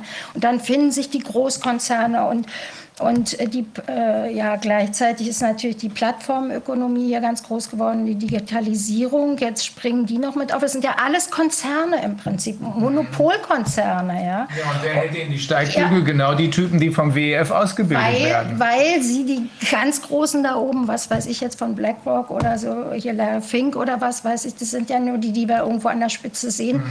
Und auch nicht allzu oft, sage ich mal so. Aber darum scharen sich natürlich ganz viele Leute, die auch auch wieder davon profitieren in deren Dunstkreis. Und darunter sind wieder Leute. Und ganz unten sind eben die kleinen Studenten, die dann irgendwie ihr Stipendium da in Amerika bekommen oder was weiß ich. Ja. Also früher sind die Studenten dann erstmal rausgefahren in die Welt mit Rucksack und haben ihre, ja so war es ja in unseren Zeiten, auch in 70er, 80er Jahren. Ne? Da waren wir noch nicht so geprägt. Also wir haben hier studiert, ich habe an der Freien Universität studiert, es gab keine Zensuren. Das war noch so ein, so ein linker Freiheitsgedanke. Das war, das war noch so geprägt von der Sozialdemokratie. Und was ist jetzt aus den Parteien geworden? Also wir sind im Prinzip so ein Sammelbecken für alle die, die sich mit, der, äh, mit, mit den Parteien, die sich jetzt hier links nennen, ich würde sagen, sind deutlich nach rechts gerutscht, einfach nicht mehr identifizieren können. Ganz klar war der Bruch letzten Endes dann ja 99 mit dem Jugoslawienkrieg und dem Abbau des Sozialstaates und Deregulierung, Finanzkrise, was weiß ich alles.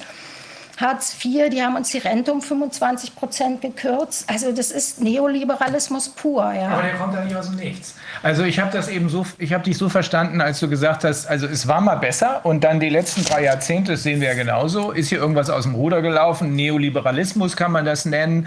Es fing tatsächlich an im amerikanischen, angloamerikanischen Finanzsektor, der Big Bang, Margaret Thatcher und äh, Ronald Reagan waren das.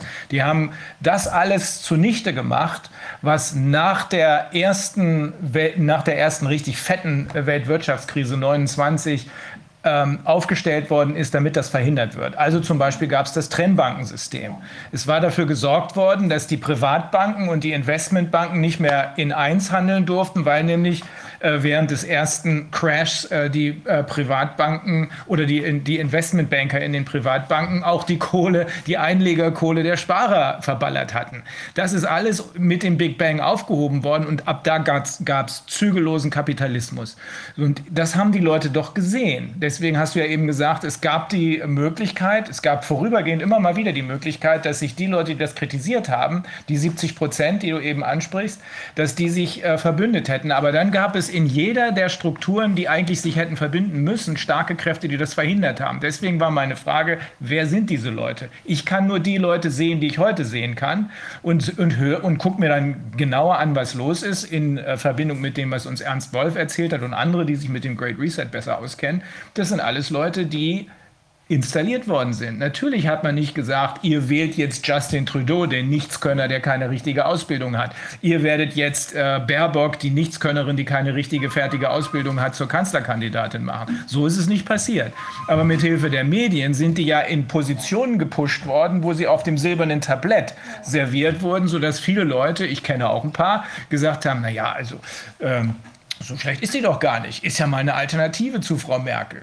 Aber die sind nicht zufällig da entstanden. Äh, das ist kein, das ist kein Versehen. Deswegen habe ich von Installieren gesprochen. Das sind, Marionetten letzten. Also ja. wenn man sich Frau Baerbock anguckt, wirklich, also wie sie sich präsentiert, wie sie immer sich verspricht, also es ist ja wirklich peinlich mit dem Lebenslauf und alles. Also sie, es sieht nach außen hin nett aus. Das ist dieses smarte Grüne und die jungen Leute, die wir wollen alle Umweltschutz und was weiß ich. Das ist ja erstmal was, wo wir alle zustimmen würden. Aber wenn man nicht hinter die Kulissen guckt, was steht eigentlich dahinter, ja?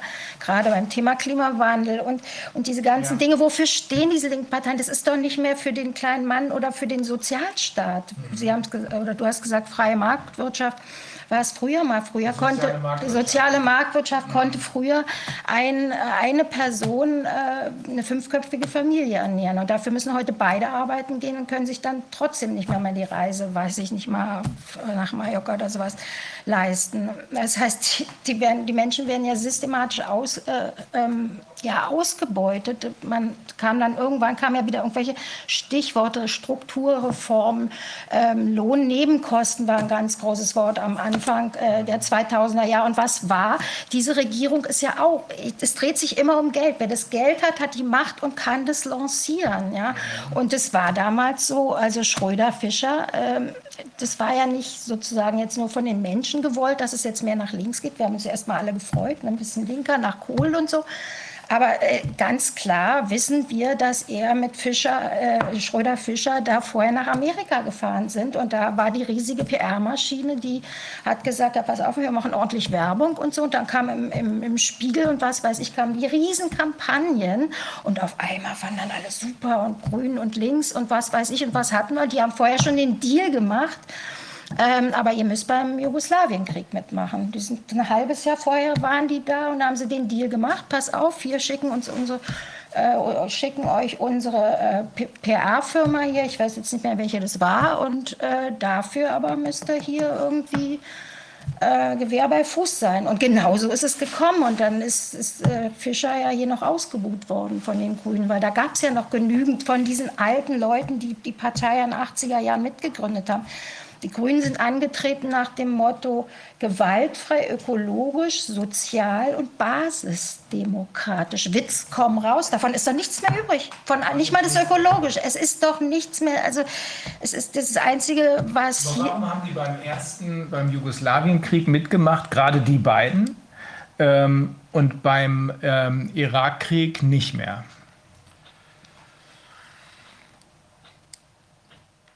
Also mein, mein, beim Jugoslawienkrieg ging es eindeutig um Machterhalt. Also so ist es auf der grünen Basis verkauft worden. Irgendwie, wenn wir hier irgendwie überhaupt was ändern wollen, dann müssen wir natürlich Kompromisse machen. Ich meine, das wird überhaupt relativ viel irgendwie immer mit begründet, mit, diesem, mit dieser Koalitionsdisziplin, mit, dieser, ähm, mit diesem Koalitionsdruck auch. Und dann, dann wird halt gesagt, ja, ihr müsst halt Kröten fressen ist super Argument irgendwie, zieht, hat lange Zeit immer bei der Basis äh, gezogen. Die Frage ist, wo das hinführt. Äh, die Frage, warum dann beim Irakkrieg nicht mitgemacht worden ist, ist kann ich nicht abschließend beantworten. Kann ich tatsächlich. Ne? Ich wurde eine Flagge gezeigt. Ja, ich, ich, bin nicht überzeugt. I'm aber, not convinced. Aber zum Beispiel, also um, um, um sowas, um, um, sowas zu beurteilen, glaube ich, dann müsste man tatsächlich irgendwie Mäuschen sein, irgendwie auch in der grünen Bundestagsfraktion, bin ich nicht.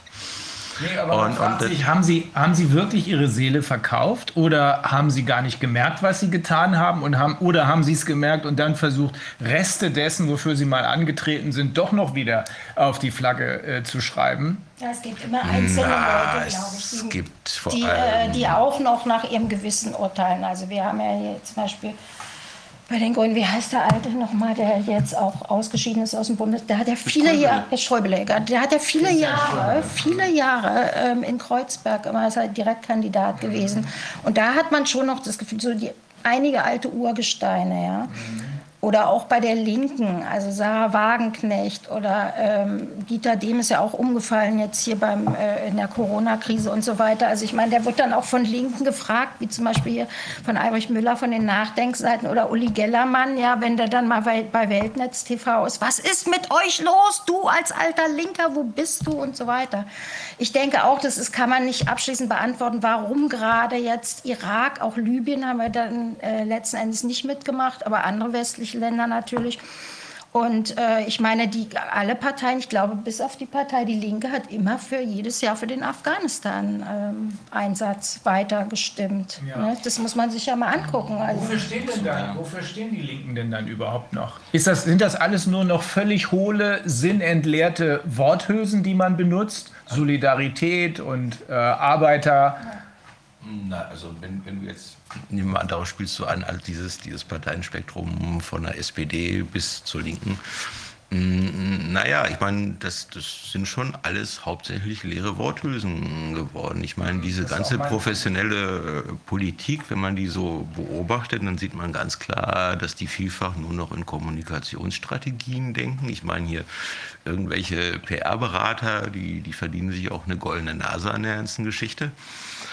Und, und natürlich, ich meine, wenn man sich dann halt wirklich auch nur noch fragt, irgendwie, ja, was muss ich denn jetzt sagen, irgendwie im Fernsehen, damit es möglichst gut ankommt und so, dann wird natürlich jede Grundüberzeugung irgendwann, wahrscheinlich auch wenn man das selber mitmacht und, und im eigenen Denken, wird dann eigentlich bloß noch zur Worthülse.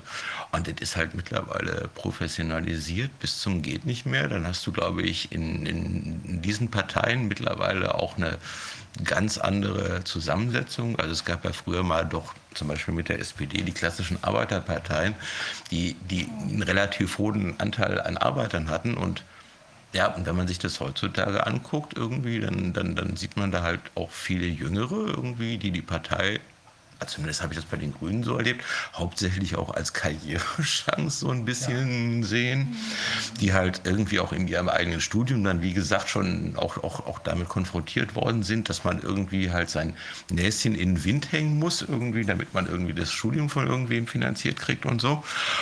Und, und, und das, das, das führt natürlich auf Dauer auch zu einer völligen Veränderung in den Parteien. Und ich sehe das schon mittlerweile so, dass wie gesagt, natürlich gibt es auch immer noch aufrechte Ausnahmen. Das muss man auch sehen. So. Aber Wen denn zum Beispiel? Hm, da, zum Beispiel, wir haben es hier mit, mit, mit, mit, dem Herrn Wodak zu tun, ja. irgendwie gerade. Oder ich würde dann halt auch zum Beispiel die, die Frau Wagenknecht nennen so, oder den Herrn Lafontaine. Mhm. Ich meine, die, die, die stehen ja dann auch innerparteilich auf gegen diese Entwicklung irgendwie, die da stattfindet. So. Aber es sind aus meiner Sicht, es, es sind halt wirklich tatsächlich nur noch Einzelne und die große Mehrheit, zumindest der Mandatsträger irgendwie auf Bundes- und Landesebene in diesen Parteien, die würde ich tatsächlich mittlerweile dem, dem prokapitalistischen Spektrum zuordnen. Also die äh, singen das Lied ihrer Herren oder genauer genommen der Herren, die es hier in diesem Land und dieser Welt, so wie sie halt gerade ist, nun mal gibt. Also wenn man das ernst nimmt, und das nehme ich ernst, ich glaube, ich bin da, äh, ich bin da schon genau eurer Meinung, dass wir hier, hm, dass die Reste, die leblosen Trümmer, auf die jetzt gerade mal so eben positiv und dann immer nur falsch positiv getestet wird, oh, das ist ein echter Linker, äh, dass die überwiegend mit komplett leeren Worthülsen arbeiten, Kommunikationsstrategien entwickeln und einfach nur labern, ohne dass irgendwas dahinter steckt. Das allerbeste Beispiel, ich weiß nicht, ob ihr das gesehen habt, ist ein kurzes Interview, ähm, so ein Interview-Clip, was irgendjemand mit Karl Lauterbach gemacht hat. Ich weiß nicht, ob ihr das gesehen habt. Da wird gefragt, ja, äh, ist es denn so, dass äh, man in der Politik immer nur äh, die eigenen Interessen, ich übersetze die Frage jetzt mal sinngemäß, die eigenen Interessen äh, verbreiten darf, ohne Rücksicht auf die Wahrheit. Und dann sagt Lauterbach, Lauterbach, oh, äh, die Wahrheit, äh, wenn man die sagt, das kann aber ganz schnell die Existenz zerstören. Äh, was? Haben Sie ja. vergessen, die Kamera auszuschalten. Ja. Also, ich weiß nicht. Ich weiß nicht. Ähm. Ich weiß es nicht. Aber eindeutiger kann man es nicht beschreiben. Also das ist tatsächlich so. Ich meine, nur ein Beispiel von dem Programm äh, der Linken, jetzt zum Beispiel, also der Partei Die Linke. Äh, wir in der Friedensbewegung, wir sagen raus aus der NATO. Das war in den 80er Jahren unter Linken selbstverständlich. Ja. Ich meine, gut, dann, man, man stimmt jetzt nicht für Afghanistan weiter und, und äh, man ist natürlich gegen Rüstungsexporte und sowas, aber das sind alles so eine zaghaften Versuche. Es ist nichts Radikales mehr und radikal ist ja nicht negativ, radikal ist an der Wurzel packend. Die echten in, linken Inhalte, ja, das, das, das kommt einfach, das, die passen sich an, die Parteien und wir haben ja selber auch, wir haben immer wieder auch Leute getroffen, auch auf Demos oder sowas, die erzählen dann mal ja, die bei der Linken politisch wirklich aktiv sind. Und die erzählen uns dann, wir fragen dann mal, was ist denn mit dem Corona-Thema und so weiter, ja. Und dann sagen sie, es ist praktisch nee und so und es ist nicht so gewollt und die, jeder sucht sich sein Thema raus, ist dann die Identitätspolitik oder solche Sachen, jeder sucht sich sowas raus. Und ich gehe dann auch immer rein in die Bürgerbüros, zum Beispiel von der SPD, Grüne, Linke und rede mit den Leuten teilweise stundenlang, ja, weil mich das interessiert, weil ich wissen will, was die dazu sagen und so. Und zweifelsfall sage ich auch, ihr müsst euch doch mal wirklich an den an den wirklichen Problemen der Menschen wieder orientieren. Ja? Ihr müsst da mit den Bürgern sprechen. Und dann kommt, ach, wir sind gerade im Wahlkampf oder sowas. Dann irgendwie, oder ich habe mir da... Ja, das entspricht ja dem, was du gerade gesagt hast, dass äh, wir nur noch in Kommunikationsstrategien unterwegs sind und ja. um Inhalte geht es gar nicht mehr. Ja. Und da... Das, das wird ja zum Beispiel in internen Diskussionen irgendwie, so ein Parteien, das kannst du halt immer bloß von den Grünen her sagen, äh, das, das, das, wird ja auch offen gesagt. Also wenn du dann irgendwie, was weiß ich, auf einer Konferenz mit einem Abgeordneten sprichst und, und der, der, sagt dir dann schon irgendwie vielleicht mal abends beim Bierchen ganz, ganz ehrlich, ja mein Gott, ich, ich kann ja gar nicht anders als mich verkaufen, die, diese Medien, diese übermächtigen Medien und ich muss darauf achten, dass ich wieder gewählt werde und meine Quote und tralala und alles, was dazugehört. Und ich meine, das, das, das endet natürlich, wenn man das so sozialisiert, wie das jetzt sozialisiert ist, das endet natürlich in einer einzigen großen Heuchelei, wo ich sag mal grundsätzliche Werte und in unserem Falle halt hauptsächlich linke Werte wie Solidarität, wie Frieden, wie gerecht, wie soziale Gerechtigkeit und so, wo die halt alleine schon dadurch völlig auf der Strecke bleiben, dass sie halt zu Worthülsen werden, die halt irgendwie in der genau. Selbstdarstellung genau immer gut ankommen und sich vielleicht auch gut für die Quote machen und dann auch gern von der, von der, von der Presse zitiert werden. Äh, aber ganz bestimmt halt eben nur so lang, wie man hier grundsätzliche Probleme, grundsätzliche soziale Probleme, grundsätzliche Machtprobleme und so weiter nicht angeht. Also die Presse in diesem Zustand wird hier eine, eine, eine grundsätzliche Kritik an den kapitalistischen Verhältnissen und so, wird sie nicht kommunizieren. Ich meine, das, wir haben eine Presselandschaft, die weitestgehend in der Hand von Konzernen ist. So ist es halt. Aber ich finde, Sie werden auch viel. Oh. Ich finde das wirklich ganz toll, hier mal wirklich echte linke ähm, also Stellungnahmen zu hören, so wie ich das nämlich auch verstehe. Also ich bin ja selbst wirklich links sozialisiert. Also meine Eltern sind eigentlich, also wie will man sagen, wir haben beide studiert, Akademiker, Linksintellektuelle. Ich bin also mit all diesen Dingen groß geworden. Meine Eltern, die waren engagiert in der Studentenbewegung.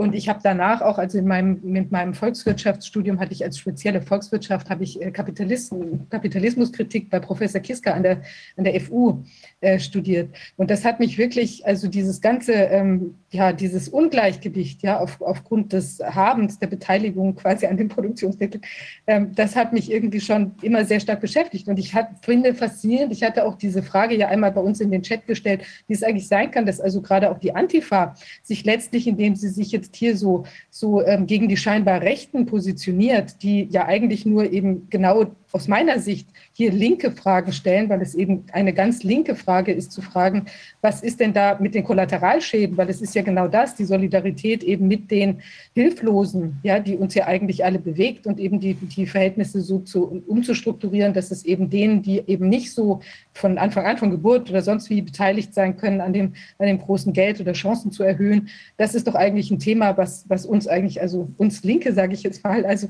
wirklich beschäftigt. Und dass man plötzlich von Seiten der Antifa sagt, diese, diese Maßnahmenkritiker, die ja eigentlich sagen, hier die Grundrechte und eben damit auch der Schutz der Minderheiten, das ist doch das, äh, und natürlich jetzt ist es inzwischen die Mehrheit, weil es ja alle betrifft, ja, diese bizarre Konstellation, das ist doch eigentlich das, was uns bewegt. Und indem die Antifa sagt, das sind also, das sind jetzt alles ganz Rechte, also nicht nur die Antifa, sondern viele sagen, das sind ganz Rechte, aber macht sie sich ja genau mit diesen Kapitalismusstrukturen gemein. Also das ist so, so unbegreiflich. Und ich kann zwar sehen, also was jetzt gesagt worden ist, auch, dass man dann vielleicht auf aus persönlichem Kalkül, was wir ja auch bei der Basis jetzt teilweise gesehen haben, dass dann Leute sich da, ohne vielleicht diese Werte wirklich zu tragen, in Pöstchen bringen. Aber es ist ja schon irgendwie, ähm, ja, also ich verstehe gar nicht, wie man sich so derartig ähm, dann verkaufen und prostituieren kann und nicht gleichzeitig das sehen kann, dass man eben diese ganzen Werte einfach völlig verkauft.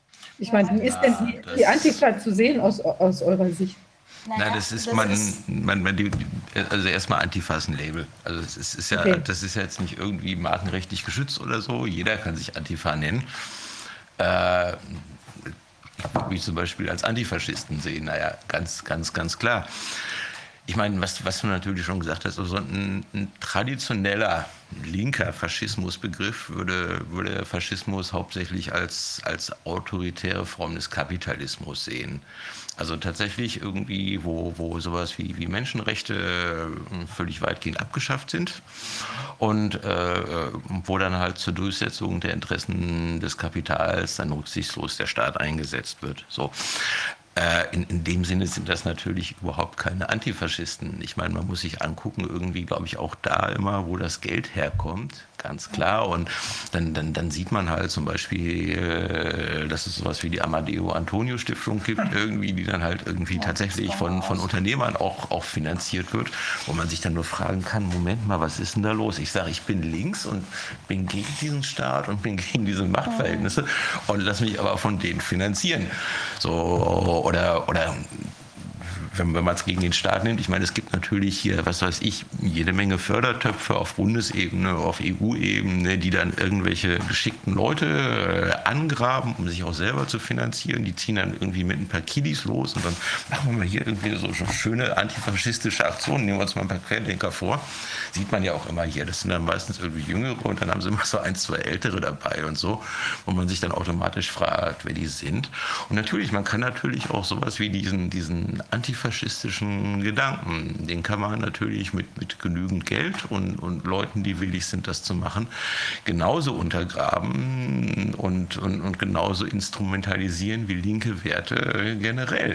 Und, und da, macht dieser, da macht dieser Begriff Antifa macht da überhaupt keine Ausnahme. So, den kann man genauso irgendwie besetzen, wenn man, man bereit ist, die, die entsprechenden ökonomischen Ressourcen da reinzustecken. Genau. Man kauft sich das Label. Ja.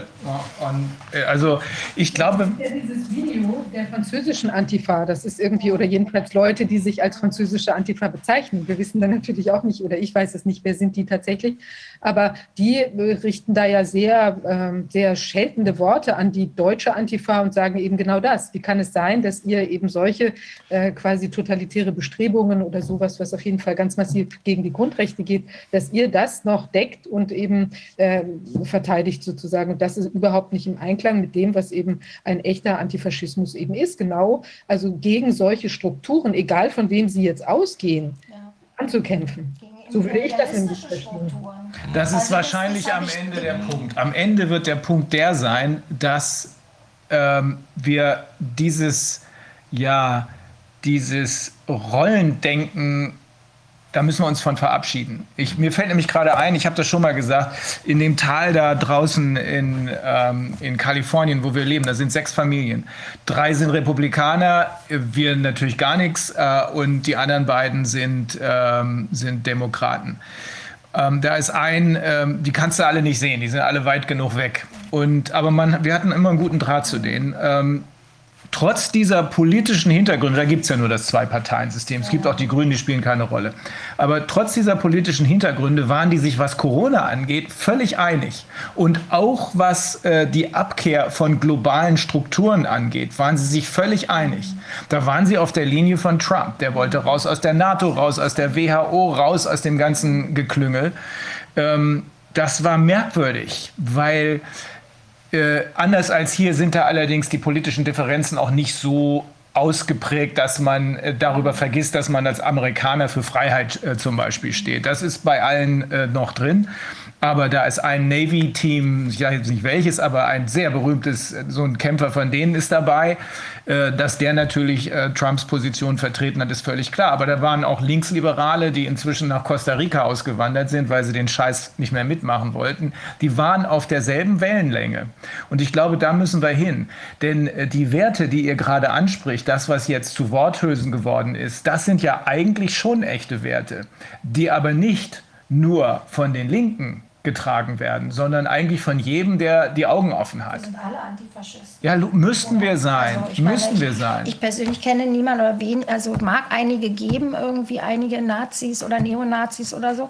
Ähm, klar, also es gibt auch teilweise noch welche, die treten jetzt aber nicht mehr in Springerstiefeln auf und was weiß ich, so wie in den 80er Jahren. Mhm. Aber was du gerade beschreibst, finde ich total spannend, weil ich sehe es in Deutschland umgekehrt. Ja? Ich viele, wir waren uns als Linke immer noch so hm, irgendwie in ganz vielen Punkten, zum Beispiel Sozialstaat und sowas einig. Und jetzt in der Corona-Krise kenne ich ganz viele, die jetzt immer auch zum Beispiel die Linkspartei wählen. Ich habe bis vor vier Jahren auch noch die Linkspartei gewählt.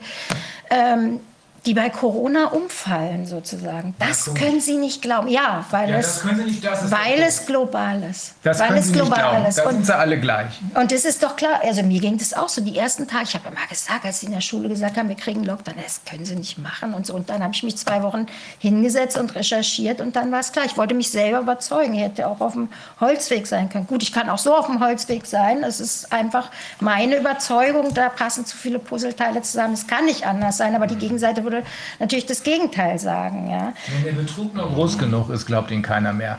Das, weil es so unglaublich ist. Und ich hab, äh, man wird auch gefragt, ja, warum machen die Russen und die Chinesen nicht mit? Und auch da haben wir ja lange Zeit überlegt. Und viele waren, der Röper zum Beispiel hat auch lange Zeit nichts gesagt, die ersten vier Monate. Und inzwischen ist es aber so deutlich geworden, dass es im Grunde genommen, also gerade in China und Russland, die haben natürlich auch inzwischen den Kapitalismus. Ja kein, ja, in China hat man noch die äh, Einheitspartei, aber in Russland natürlich auch eine relativ starke eine Partei, da Putins Partei.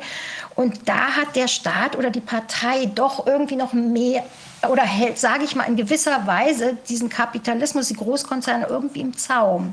Während hier bei uns im Westen ist es so, da machen die Großkonzerne alles und holen sich den Staat mit rein, sozusagen, in, äh, also hier mit, äh, wie heißt es, Private, äh, Public-Private Partnership und, und das sagen sie auch ganz offen. Ne? Also ich meine, sie schämen sich, sie sagen das ganz offen, wir müssen den Staat mit reinholen beim WEF und so. Am Anfang waren da dann nur äh, Konzerne und dann haben sie die Politiker geholt und die Medienschaffenden und so weiter. Und heute sagen sie es ganz schamlos. Ja?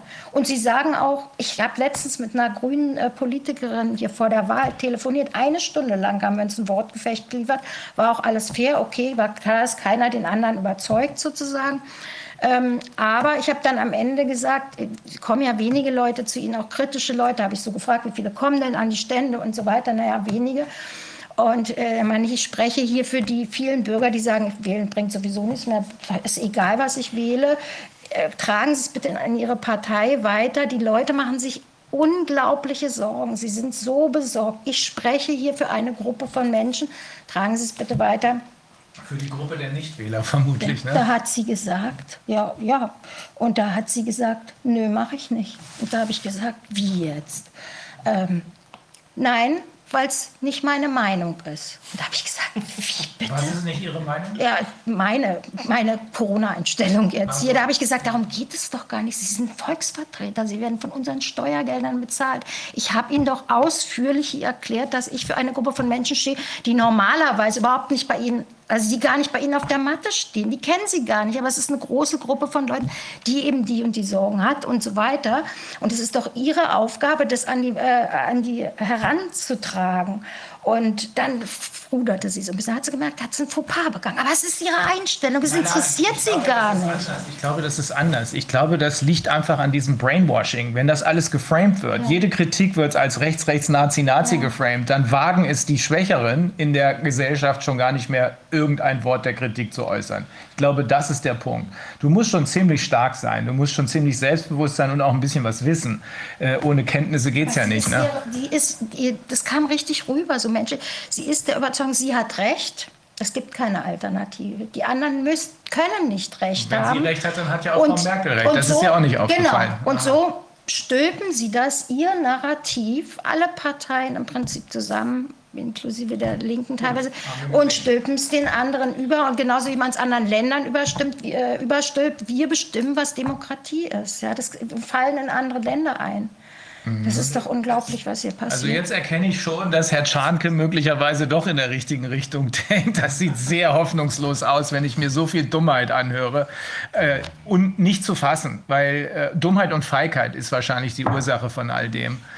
Ähm, naja, ich meine, jetzt, jetzt ist natürlich, also, also ich meine, so, so ein christliches Weltbild, zumindest wenn man das so sieht wie der Herr Czernke, hat natürlich einen, einen gewissen Determinismus.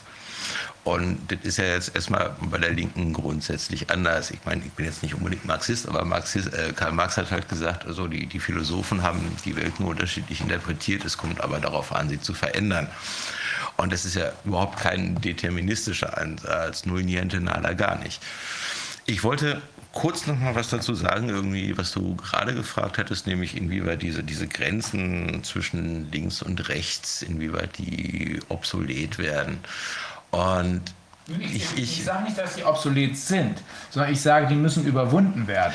Mm, ich, ich weiß nicht. Also man, man muss halt irgendwie Der sehen. Feind ist doch nicht das andere politische Lager. Hast du mal dieses Video von diesem. Nicht das andere politische Lager, aber möglicherweise äh, die Leute, die zwar irgendwie verbal äh, irgendwelche linken Positionen vertreten, äh, das aber gar nicht wollen. Also wenn man sich zum Beispiel die Entwicklung der NSDAP anschaut, irgendwie so, die haben ja durchaus formell einen sehr starken sozialen Flügel gehabt hier um die Gebrüder Strasser.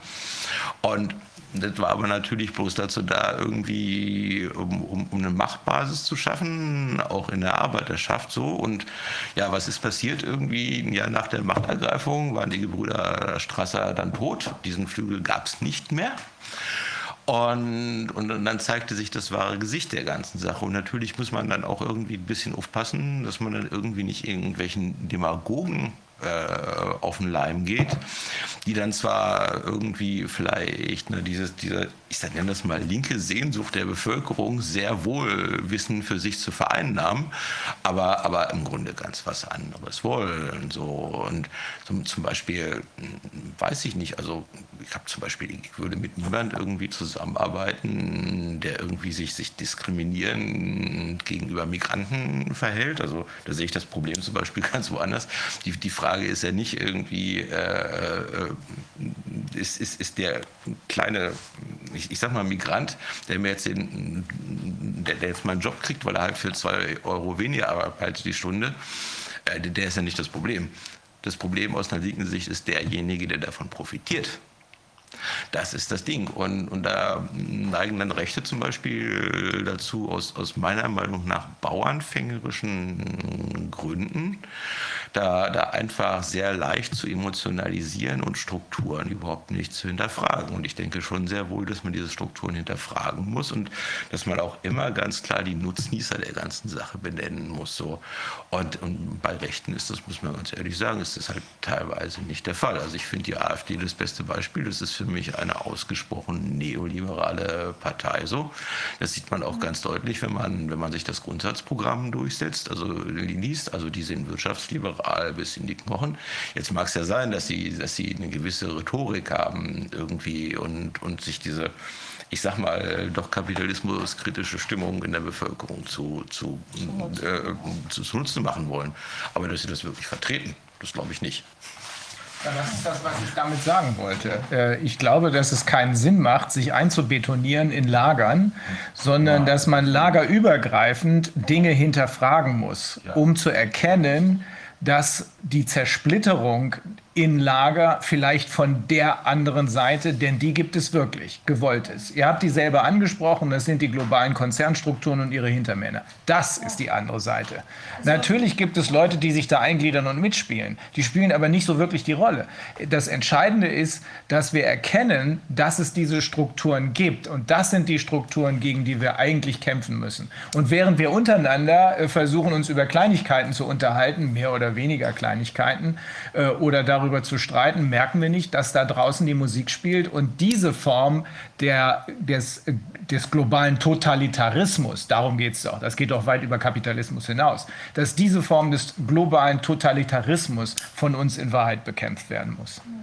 Also ich meine, Rainer, ich glaube, oder alle, ich glaube, ein Punkt ist doch auch, also wenn wir jetzt nochmal an die, an die Bibelthematik anknüpfen, an ihren Taten sollt ihr sie erkennen.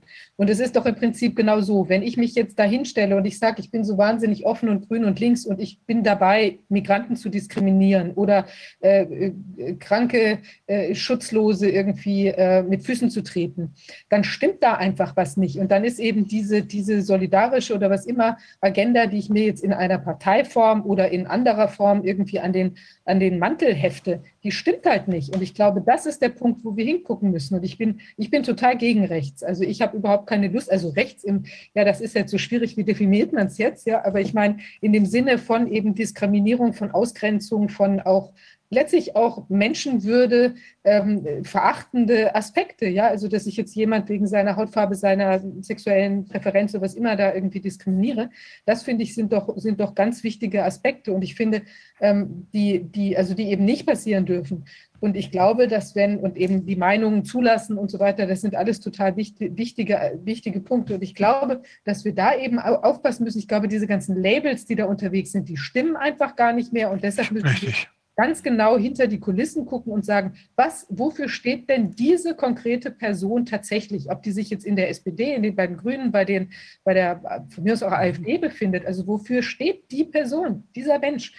Was macht der, was sagt der? Und wenn wir da sehen, der ist auf der richtigen Seite, also im Sinne, dass er auch, äh, sagen wir mal, ich ganz plump, die Menschen lieb hat und was Gutes für die möchte, ja. dann finde ich, ist das auch möglicherweise eine stimmige Person, mit der man arbeiten kann. Und alle anderen, die sich irgendwie die Nächstenliebe oder sonst was da ans Revers heften und dabei in Wahrheit was anderes machen, zum Beispiel Impfungen ohne, äh, also ohne weiteres Nachsehen Menschen aufdrücken, da stimmt halt das nicht.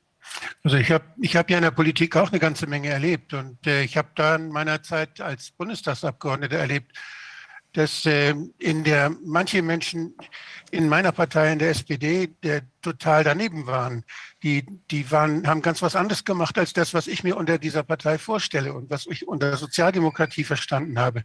Die dachte ich immer, die gehören eigentlich in eine andere Partei. Und manchmal habe ich auch gedacht, dass aus anderen Parteien welche da waren, die wunderbar äh, oder ähnlich dachten und fühlten, wie ich das gedacht habe. Also dass die, die Teilnahme an einer Partei, die sagt eigentlich noch nichts. Und wenn ich dann dran denke, dass zum Beispiel der Herr Lauterbach, äh, der ja Mitglied in der CDU war, bevor er dann äh, in die SPD, für die SPD dann in den, in den Bundestag gewählt wurde, das heißt, dass der jemand, der ohnehin korrupt ist und der ohnehin auch für die Pharmaindustrie immer gearbeitet hat, dass der sich einfach die Partei aussucht, in der er mehr erreichen kann für seine Leute, die ihn dann wirklich noch finanzieren. Das kann ich mir schon vorstellen. Also wenn die Korruption ist das, was die ganze Politik unheimlich intransparent macht und was die ganze Politik auch ja verwirrend macht, weil alle Menschen und die Wähler denken, wenn der in der Partei ist, dann ist das ein guter und wenn der in einer anderen Partei ist, ist das ein schlechter. Das ist leider viel zu einfach. Und das äh, führt ja, das führt ja bei uns dazu, dass wir dann auch äh, jetzt, wir haben das im Wahlkampf ja jetzt, ich war ja, bin ja jetzt für die Basis im, im unterwegs gewesen, dass, dass wir im Wahlkampf gesagt haben, wir wollen nicht mehr, dass Volksvertreter in Listen aufgestellt werden. Wir wollen, dass die Menschen ihren Wählern direkt gegenüber verantwortlich sein müssen. Wir wollen nur noch Direktkandidaten. Es darf keine Listen mehr geben, keine Arschkriecher mehr in der Partei, die dann versuchen, äh, da, da eine Karriere zu machen und sich einen Scheißdreck um die Wähler kümmern. Das ist das, was, was man immer wieder erlebt und was ich denke, was abgeschaltet werden muss, was mit Recht das Misstrauen der Bevölkerung dann auch erzeugt hat. Also die, der Einfluss der Parteien, die dann auch über ihre Finanzierung dann wieder irgendwelche Verbindungen eingehen und wo Einfluss genommen wird, der ist un, der ist viel zu stark. Ich denke, dass die Volksvertreter, dass die demokratisch ermächtigten Menschen, die denn die Gesetze machen, das sind ja die Abgeordneten, dass die nur ihren Wählern gegenüber verantwortlich sein müssen und nicht gegenüber einer Partei, von der man gar nicht weiß, wer da alles drin ist und wer sich finanziert und welche Sekundärinteressen sie steuert. Das ist sehr, sehr unübersichtlich und macht auch, nimmt einem auch die Lust an der Politik. Also ich habe, wir haben ja versucht, mal sowas zu machen. Wir haben ja mal eine, ein Bündnis gemacht, um Rot-Rot-Grün durchzudrücken, gegen die, weil wir keine große Koalition wollten. Das war aus, waren von den Linken, von den Grünen und von der SPD welche. Und der Hermann Scheer hat das damals mit der Andrea Ypsilanti äh, gegründet und die haben mich gefragt, ob ich da mitmache.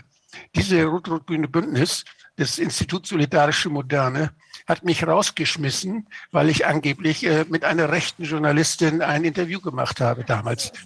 Das, und das war, und ich bin, also ich, ich habe das überhaupt nicht verstanden, aber diese Frau, die das hauptsächlich betrieben hat, das ist eine, die auch bei dieser Amadeus Stiftung engagiert ist und das ist auch eine, die dann immer wieder rechts, rechts, rechts sagt und die damit ihre ganze Karriere macht und damit dahin gekommen. Die haben sie alle Angst anscheinend vor der.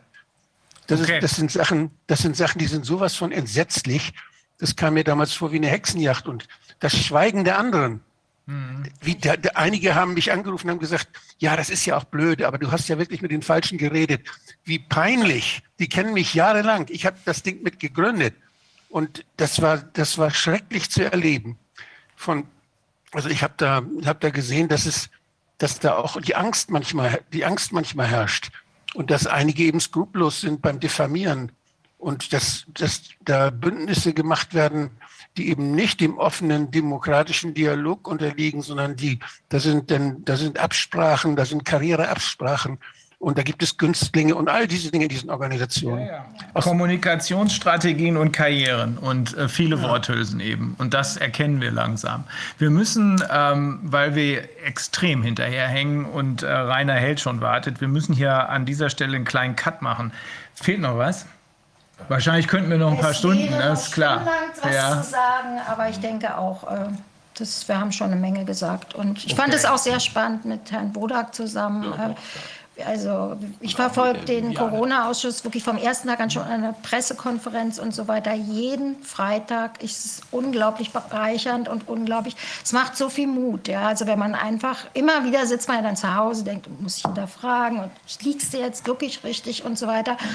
Und dann komme ich wieder zum, äh, zu, gucke ich mir den Corona-Ausschuss an, weiß ich, man hat Mitstreiter und so ist es bei uns in der Gruppe natürlich auch viel Vernetzung mit anderen Gruppen. Und das ist das, was uns zurzeit äh, bei gutem, äh, ja, das psychischer Gesundheit. Ja, und das brauchen wir. Und deswegen sehe ich es nicht als Apokalypse, sondern wir sehen es halt eher so ein bisschen aus einer anderen Wenn es Sicht. Apokalypse ist, Aber dann ist es eine Enthüllung und das Richtig. heißt, wir kommen danach Wir besser können, weiter. Wir können was tun als Menschen, was du vorhin auch gesagt hast, und wir müssen was Ja. tun. Also man kann nicht einfach auf dem Sofa sitzen in der Zeit und nichts machen. Am besten auf dem Sofa sitzen und Chips essen und den Scheiß gucken. Das sind Alles dann klar. Die, die, die Sofa- oder Ja. so Sofa-Revolutionäre. Wir müssen aus der Apokalypse eine Eukalypse machen. Machen wir jetzt Schluss, aber wir wollten uns Ja. noch ganz herzlich bedanken dafür, Ja. dass wir Danke, die dass ihr Möglichkeit hatten, Total. hier Ihr zu könnt reden. übrigens gerne hier bleiben, wenn ihr wollt. Ne? Okay. Ne? Okay. Ja.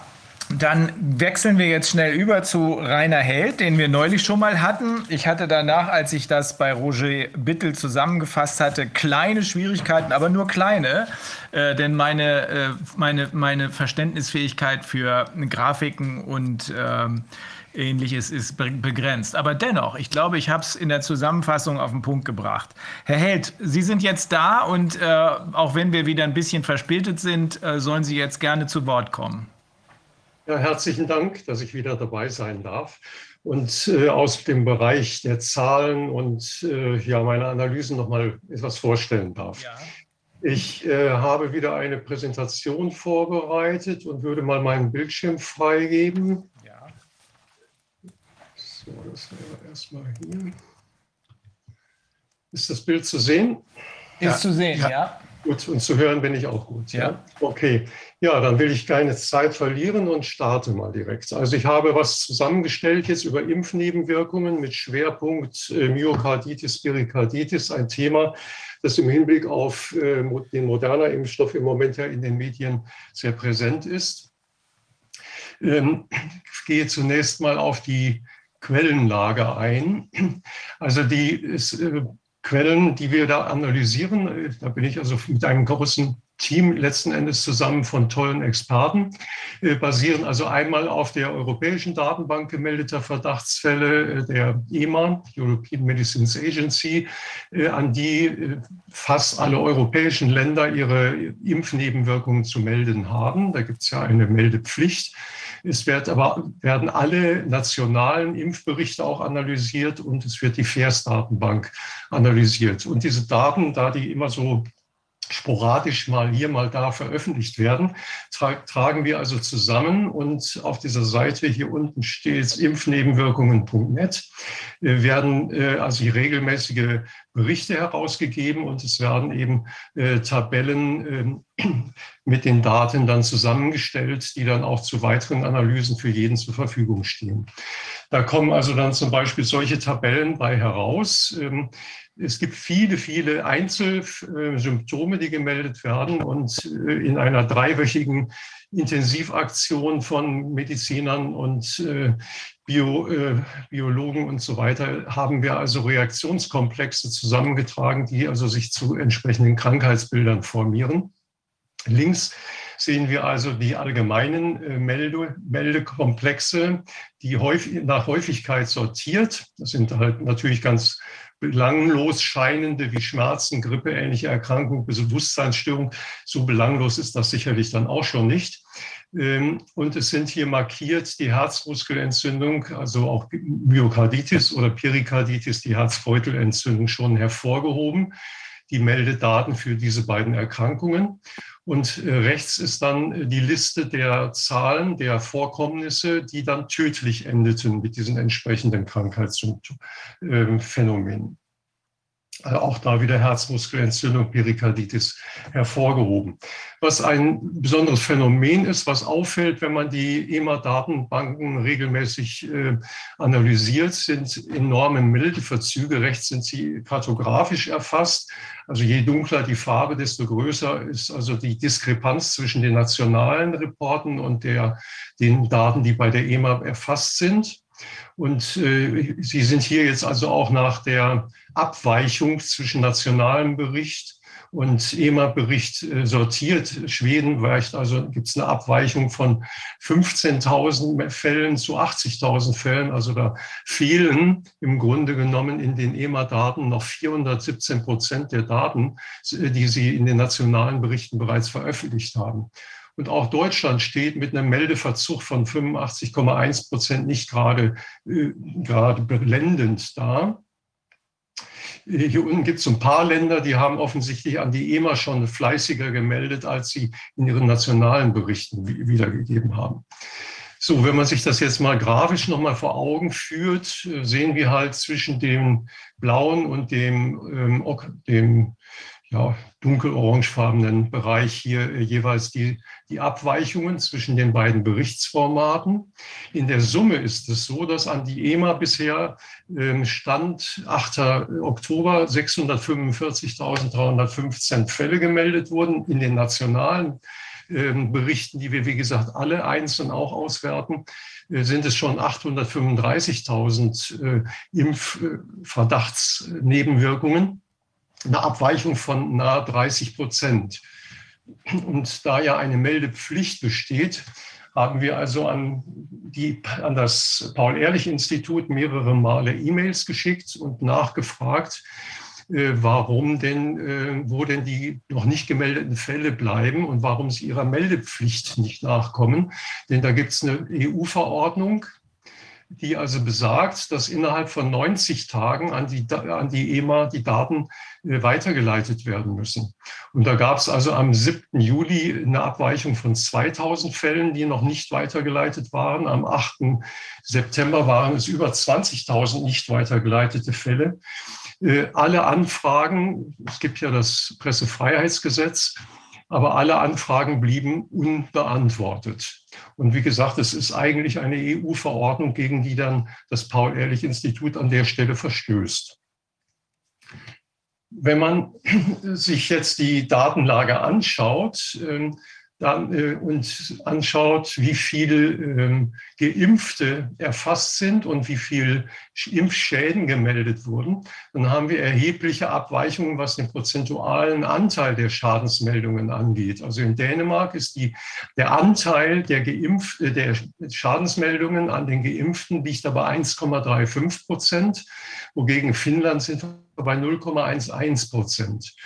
Also eigentlich kann es, denke ich, rational nicht so ganz sein, dass ein und äh, äh, dass derselbe Wirkstoff auf die Menschen so krass unterschiedlich wirkt, was Nebenwirkungen angeht, dass die im einen Land also um den Faktor mehr als zehn ähm, höher sind als in dem anderen Land, so dass da doch von einer Dunkelziffer ausgegangen werden muss, die sicherlich erheblich ist. Und wenn man so eine Dunkelziffer sich jetzt mal daran orientiert und sagt, okay, das ist jetzt natürlich ein hypothetischer Ansatz, äh, es könnte, müssten eigentlich insgesamt doch so 1,35 Prozent der ähm, Geimpften auch Nebenwirkungen haben, die meldepflichtig wären, dann kämen wir eben auf eine entsprechende Dunkelziffer. Ähm, hier in Deutschland würden dann äh, bei 156.000 gemeldeten Fällen noch 527.000 Meldefälle fehlen, wenn wir uns äh, orientieren an der Marke von Dänemark. Aber das ist ein hypothetischer Ansatz. Jedenfalls legt er ein bisschen den Verdacht nahe, dass es hier zu einem zu einer hier eine Dunkelziffer besteht. Und äh, ich kenne also persönlich auch einige Fälle, äh, die alle nicht die also ganz problematisch verlaufen sind, aber eben nicht als Impfschäden gemeldet wurden. Ich denke, da gibt es viele, die ähnliche Erfahrungen gemacht haben. Wir haben jetzt hier die Anzahl der Geimpften einheitlich immer um sechs Wochen rückdatiert, aufgrund der Tatsache, dass es ja immer auch Verzögerungen gibt. Einmal, dass die Nebenwirkung erst verzögert einsetzt. Dann, äh, dass nach vier Wochen erst die Zweitimpfung erfolgt. Dann kann es ja zu einer erneuten Nebenwirkung kommen. Meldeverzögerungen, so dass wir gesagt haben, zweimal drei Wochen, also sechs Wochen rückdatiert. Sprich, die Nebenwirkungen, die wir heute übermittelt bekommen, basieren letzten Endes auf dem Impfstand von vor sechs Wochen. Ist ein, ein Modell, das wir da jetzt angesetzt haben, aber einheitlich handhaben. So, jetzt gehe ich mal ein auf die, ähm, den Bericht von Swissmedic von dem letzten Bericht vom 24. September. Ähm, die Impfschäden, die gemeldet werden, liegen dort mit 7.571 um den Faktor 3,83 äh, höher als die Impfnebenwirkungen sämtlicher Impfungen der letzten neun Jahre.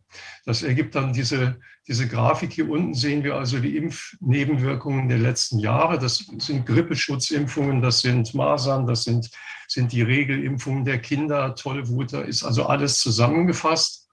Die sind zusammengefasst äh, in neun Jahren äh, um 3,83 niedriger als die Gesamtmeldungen dieses Jahres.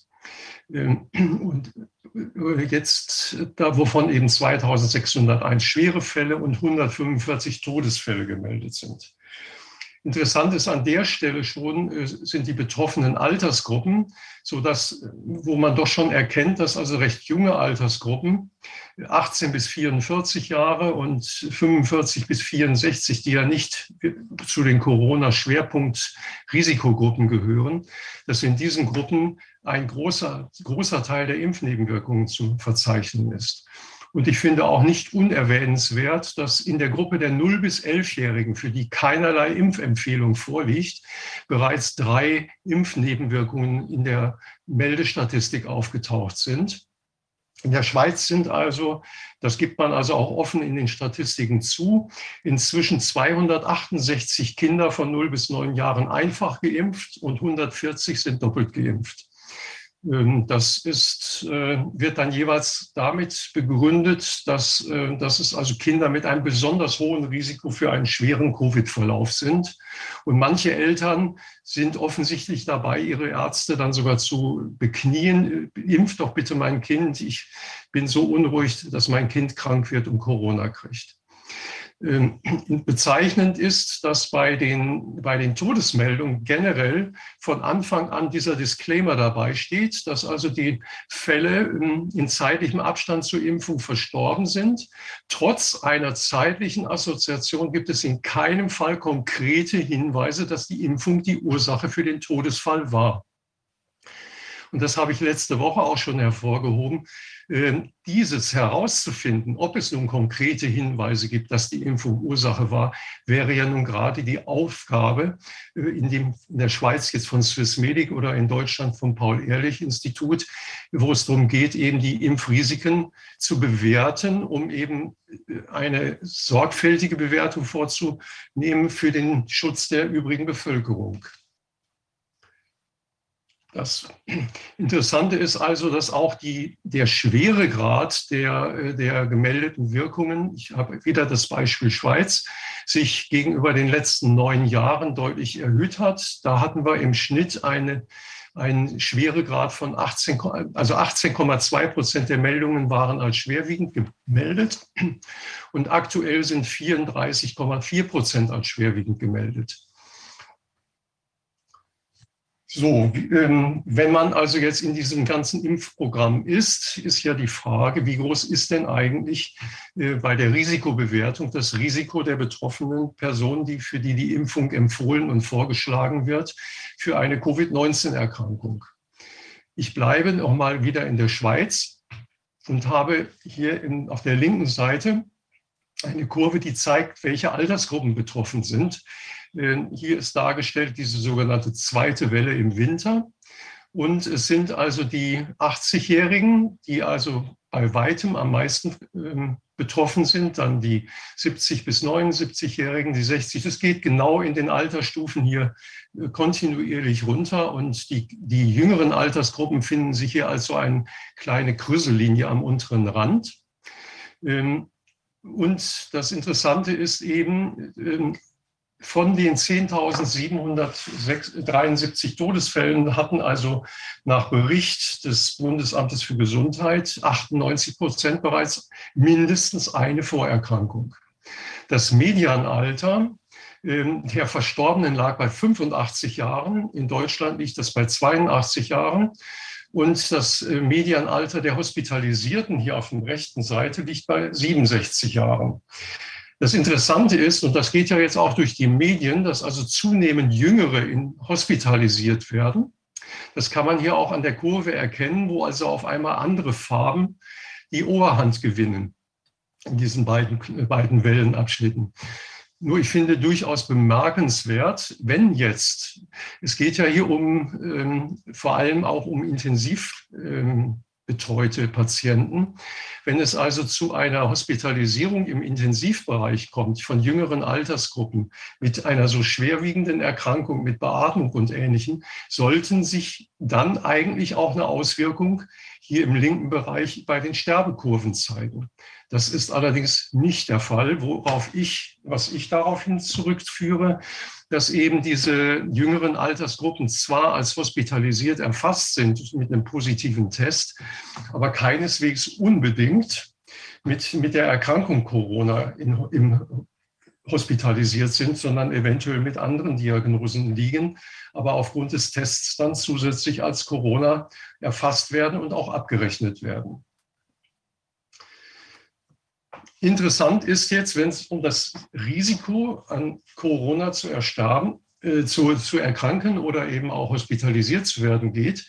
Da gibt es in der Schweiz äh, in dem medizinischen Statistiken der Krankenhäuser, die vom Bundesamt eben auch veröffentlicht sind, für jedes Kalenderjahr eine umfangreiche Statistik, die ähm, belegt, welche Erkrankungen, welche ICD-10-Codes die entscheidenden waren als äh, für die für die äh, Hospitalisierung, also die Erstdiagnose waren.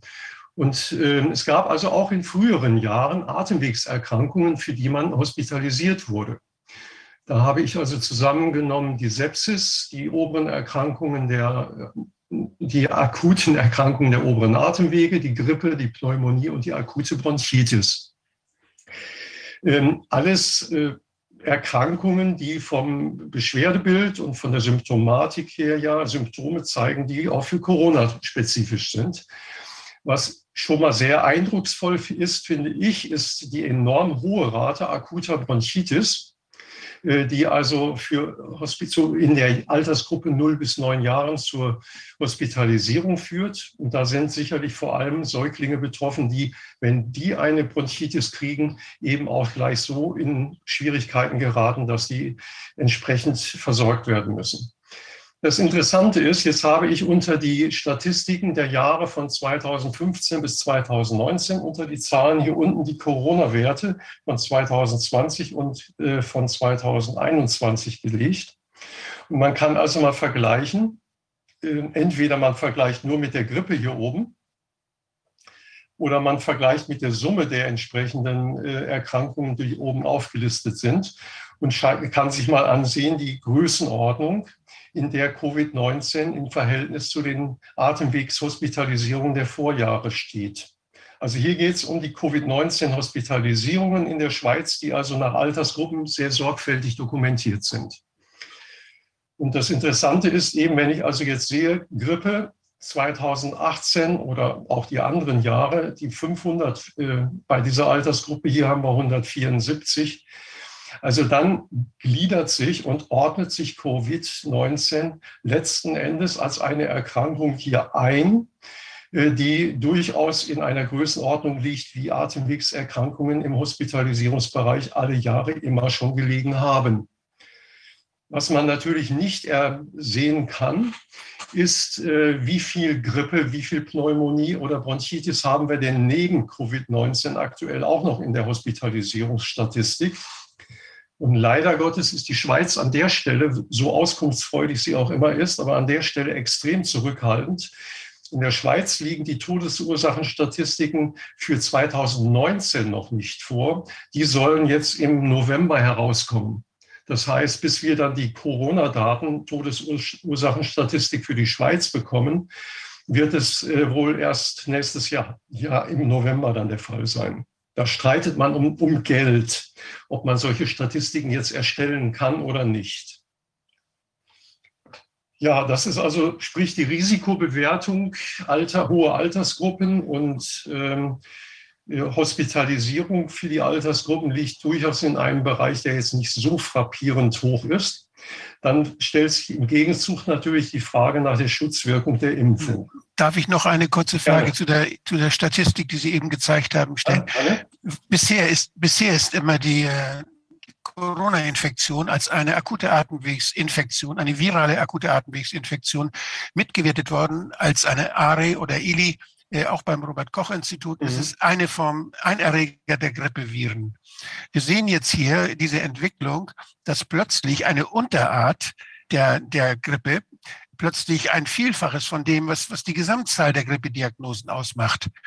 Und äh, das zeigt also, dass hier eine Umdefinition stattgefunden hat, dass hier Dinge zusammengetan werden, die eigentlich oder auseinandergetrennt werden, die früher eigentlich unter Grippe zusammengefasst waren und ja auch immer noch unter Grippe zusammengefasst werden. Es wäre also nicht falsch, wenn ich eine Corona-Infektion jetzt mit äh, zum Beispiel mit, mit schweren Allgemeinerscheinungen, mit Fieber und mit, mit äh, Entzündung der Atemwege, die unter Grippe fällt, wenn die durch Coronaviren bedingt ist, auch weiterhin als Grippe zähle und nicht als Corona.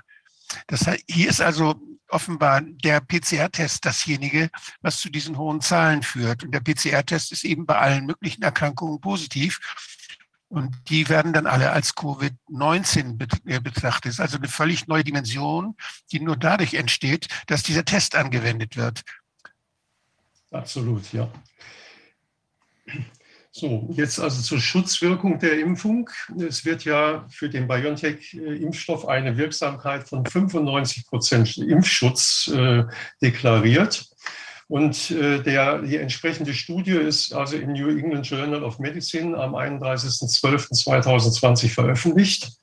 Und diese Studie basiert auf einer äh, Studiengruppe äh, von 20.172 in der Placebo-Gruppe und in der geimpften Gruppe ist es eine sehr ähnliche Gruppengröße, auch knapp 20.000.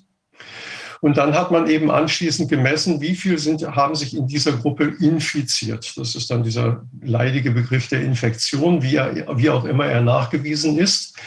Und da haben sich also in der Placebo-Gruppe 169 infiziert und in der, in der impften Gruppe 9. Das heißt, äh, nach wie vor haben sich in der Placebo-Gruppe 99,16 Prozent nicht infiziert und in der geimpften Gruppe 99,96 Prozent nicht infiziert. Das heißt, wir haben eine absolute Wirksamkeit ähm, von 0,793 Prozent, um die sich die Infektionsrate der Placebo-Gruppe gegenüber der der geimpften Gruppe erhöht hätte. Also eine absolute Wirksamkeit der Impfung. Um diesen Betrag hat sich die Infektionsrate reduziert. Aber jetzt, wie kommen wir von 0,793 Prozent auf 95 äh, Prozent Wirksamkeit? Und äh, da lässt man eben alle Nicht-Infizierten aus den Gruppen weg, reduziert also Betrachtung nur auf die Zahl der Infektionsfälle in den beiden Gruppen vergleicht also 169 Infizierte mit neun hier und hat dann tatsächlich eine Reduktion von 94,7 Prozent Reduktion 169.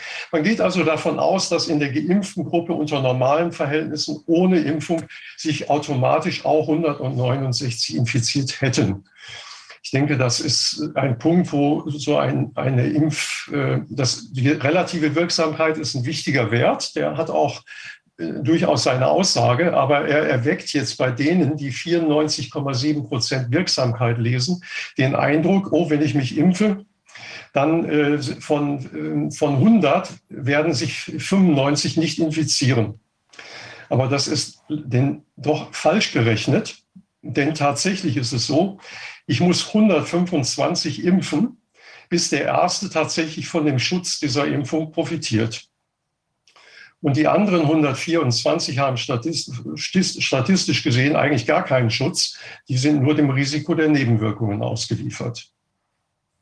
Das ist aber so ein statistischer Taschenspielertrick, der natürlich die, die, ähm, die äh, Wirkung der Impfstoffe in einem sehr guten Licht darstellt und äh, den Politikern im Moment auch, glaube ich, ein sehr wertvoller Hinweis ist, um zu sagen, okay, wir haben Todesfälle, aber der Schutz der anderen ich kann mich als Söder hinstellen und habe so und so viele tausende Menschenleben gerettet. Das hat also politisches Gewicht.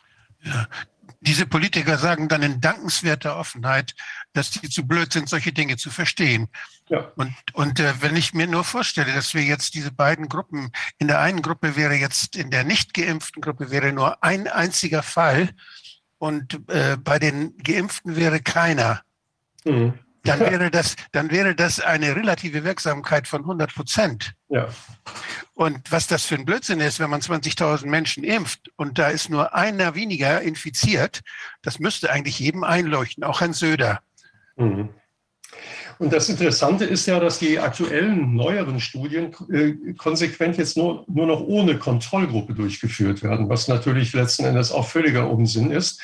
Äh, und ich kann hier an der Stelle darauf hinweisen, wir haben also da eine, eine Kontrollgruppe gebildet, wo sich also Geimpfte und Nicht-Geimpfte eintragen können und äh, so ihre, den Verlauf ihrer Nichterkrankung oder Erkrankung auch dokumentieren können, die sozusagen als eine virtuelle Kontrollgruppe im Hintergrund noch jetzt mitlaufen.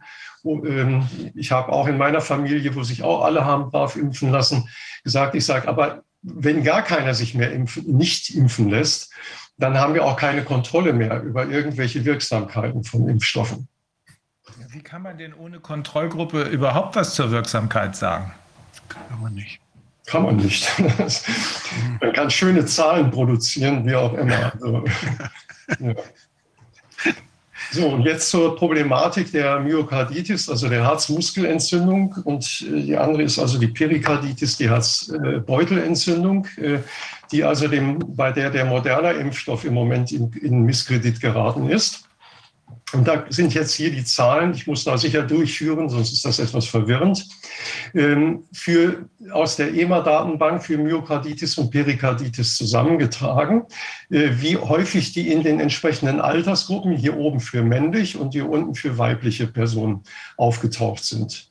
Was also schon mal auffällt, ist, dass hier bei den männlichen Gruppen in den zwei Altersgruppen 12 bis 17 Jahre und 18 bis 64 Jahre sehr hohe Ausschläge sind. Also 358 für BioNTech, 26 für äh, Moderna und äh, in der Altersgruppe sind es 1665, das sind jetzt Hospitalisierungen äh, für BioNTech und 1144 für Moderna. Hier unten bei den Frauen entsprechend äh, nur 50 oder 699 für BioNTech und 297 für Moderna. Also ein erheblicher Unterschied zwischen den männlichen und den, der weiblichen Gruppe.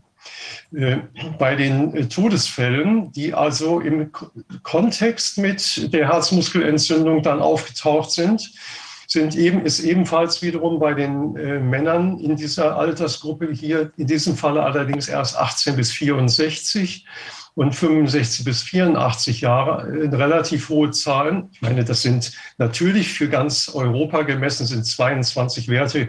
Ja, das ist ja nichts, wird man sagen, aber jeder einzelne Todesfall zählt natürlich, der geimpft wurde, ohne vielleicht überhaupt ein Risiko besessen zu haben. Und auch hier sind die Frauen wieder deutlich geringer vertreten. In allen Fällen ist äh, der BioNTech-Impfstoff zahlenmäßig häufiger vertreten als Moderna. Aber da komme ich gleich noch zu.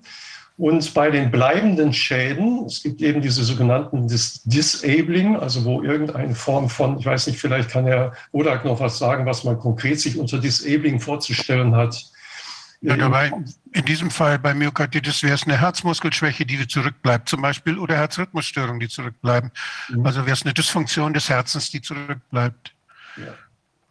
Gut, also hier ist jetzt dann bei den, äh, bei den Frauen äh, diese, diese verbleibenden Störungen sind in der Altersgruppe 18 bis 64 in diesem Falle mal bei den Frauen erheblich höher. Aber wir sehen, alle Impfstoffe sind beteiligt. Die werden allerdings natürlich auch unterschiedlich häufig, häufig äh, ver, verimpft. So, und jetzt kommt eben der mediale Aufschrei, ganz aktuell von gestern, hat die Bild-Zeitung eben den Bericht herausgebracht, kommt der Impfstoffstopp für unter 30-Jährige nun auch bei uns, wie in Schweden, Finnland und Dänemark. Ich habe also äh, hervorgehoben, also Schweden, Finnland und Dänemark haben also erstmal die Impfung jüngerer Menschen gestoppt bis zu einem Tag X. Ich kann den jetzt nicht genau sagen. Ähm, wollen, äh, haben ihn aber nicht komplett ausgesetzt. äh, wogegen Finnland inzwischen äh, den moderner Impfstoff, es geht immer um den moderner Impfstoff, das ist Norwegen. hat. Ähm, ja, das kommt gleich, der Bericht dazu. Ähm, und ähm, ja, das ist also der Stand der Dinge und es ist so, dass eben ähm, der, das Problem der Herzmuskelentzündungen anhand eines sogenannten Rote Handbriefs schon im Vorfeld aber auch bekannt und diskutiert war. So, äh, und auch das von gestern, der Bericht, das ist eben das, was neu ist, wo auch Finnland hier eben genannt wird in der Frankfurter Rundschau, dass also das Risiko der Herzmuskelentzündung bisher unterschätzt wurde, insbesondere bei männlichen Jugendlichen und jungen Männern ist es höher als bislang gedacht. Und das haben wir eben in der, in der Statistik, in den Zahlen auch gesehen, dass also die jungen Männer tatsächlich da erheblich mehr betroffen sind. Und hier steht also jetzt noch verzeichnet, in Norwegen und Dänemark dürfen also nicht mehr an unter 18-Jährige verimpft werden, in Schweden und Finnland nicht mehr an unter 30-jährige Männer.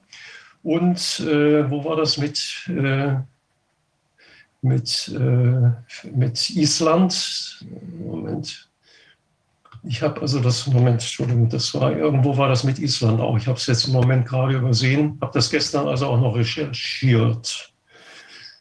Gut, äh, so und äh, das Interessante ist, es gab also schon am, ja auch gestern am 14.10. im Merkur einen Hinweis darauf, dass also auch in dem US-Bundesstaat, ähm, was wo war es jetzt, in Kalifornien, auch äh, moderner gestoppt wird.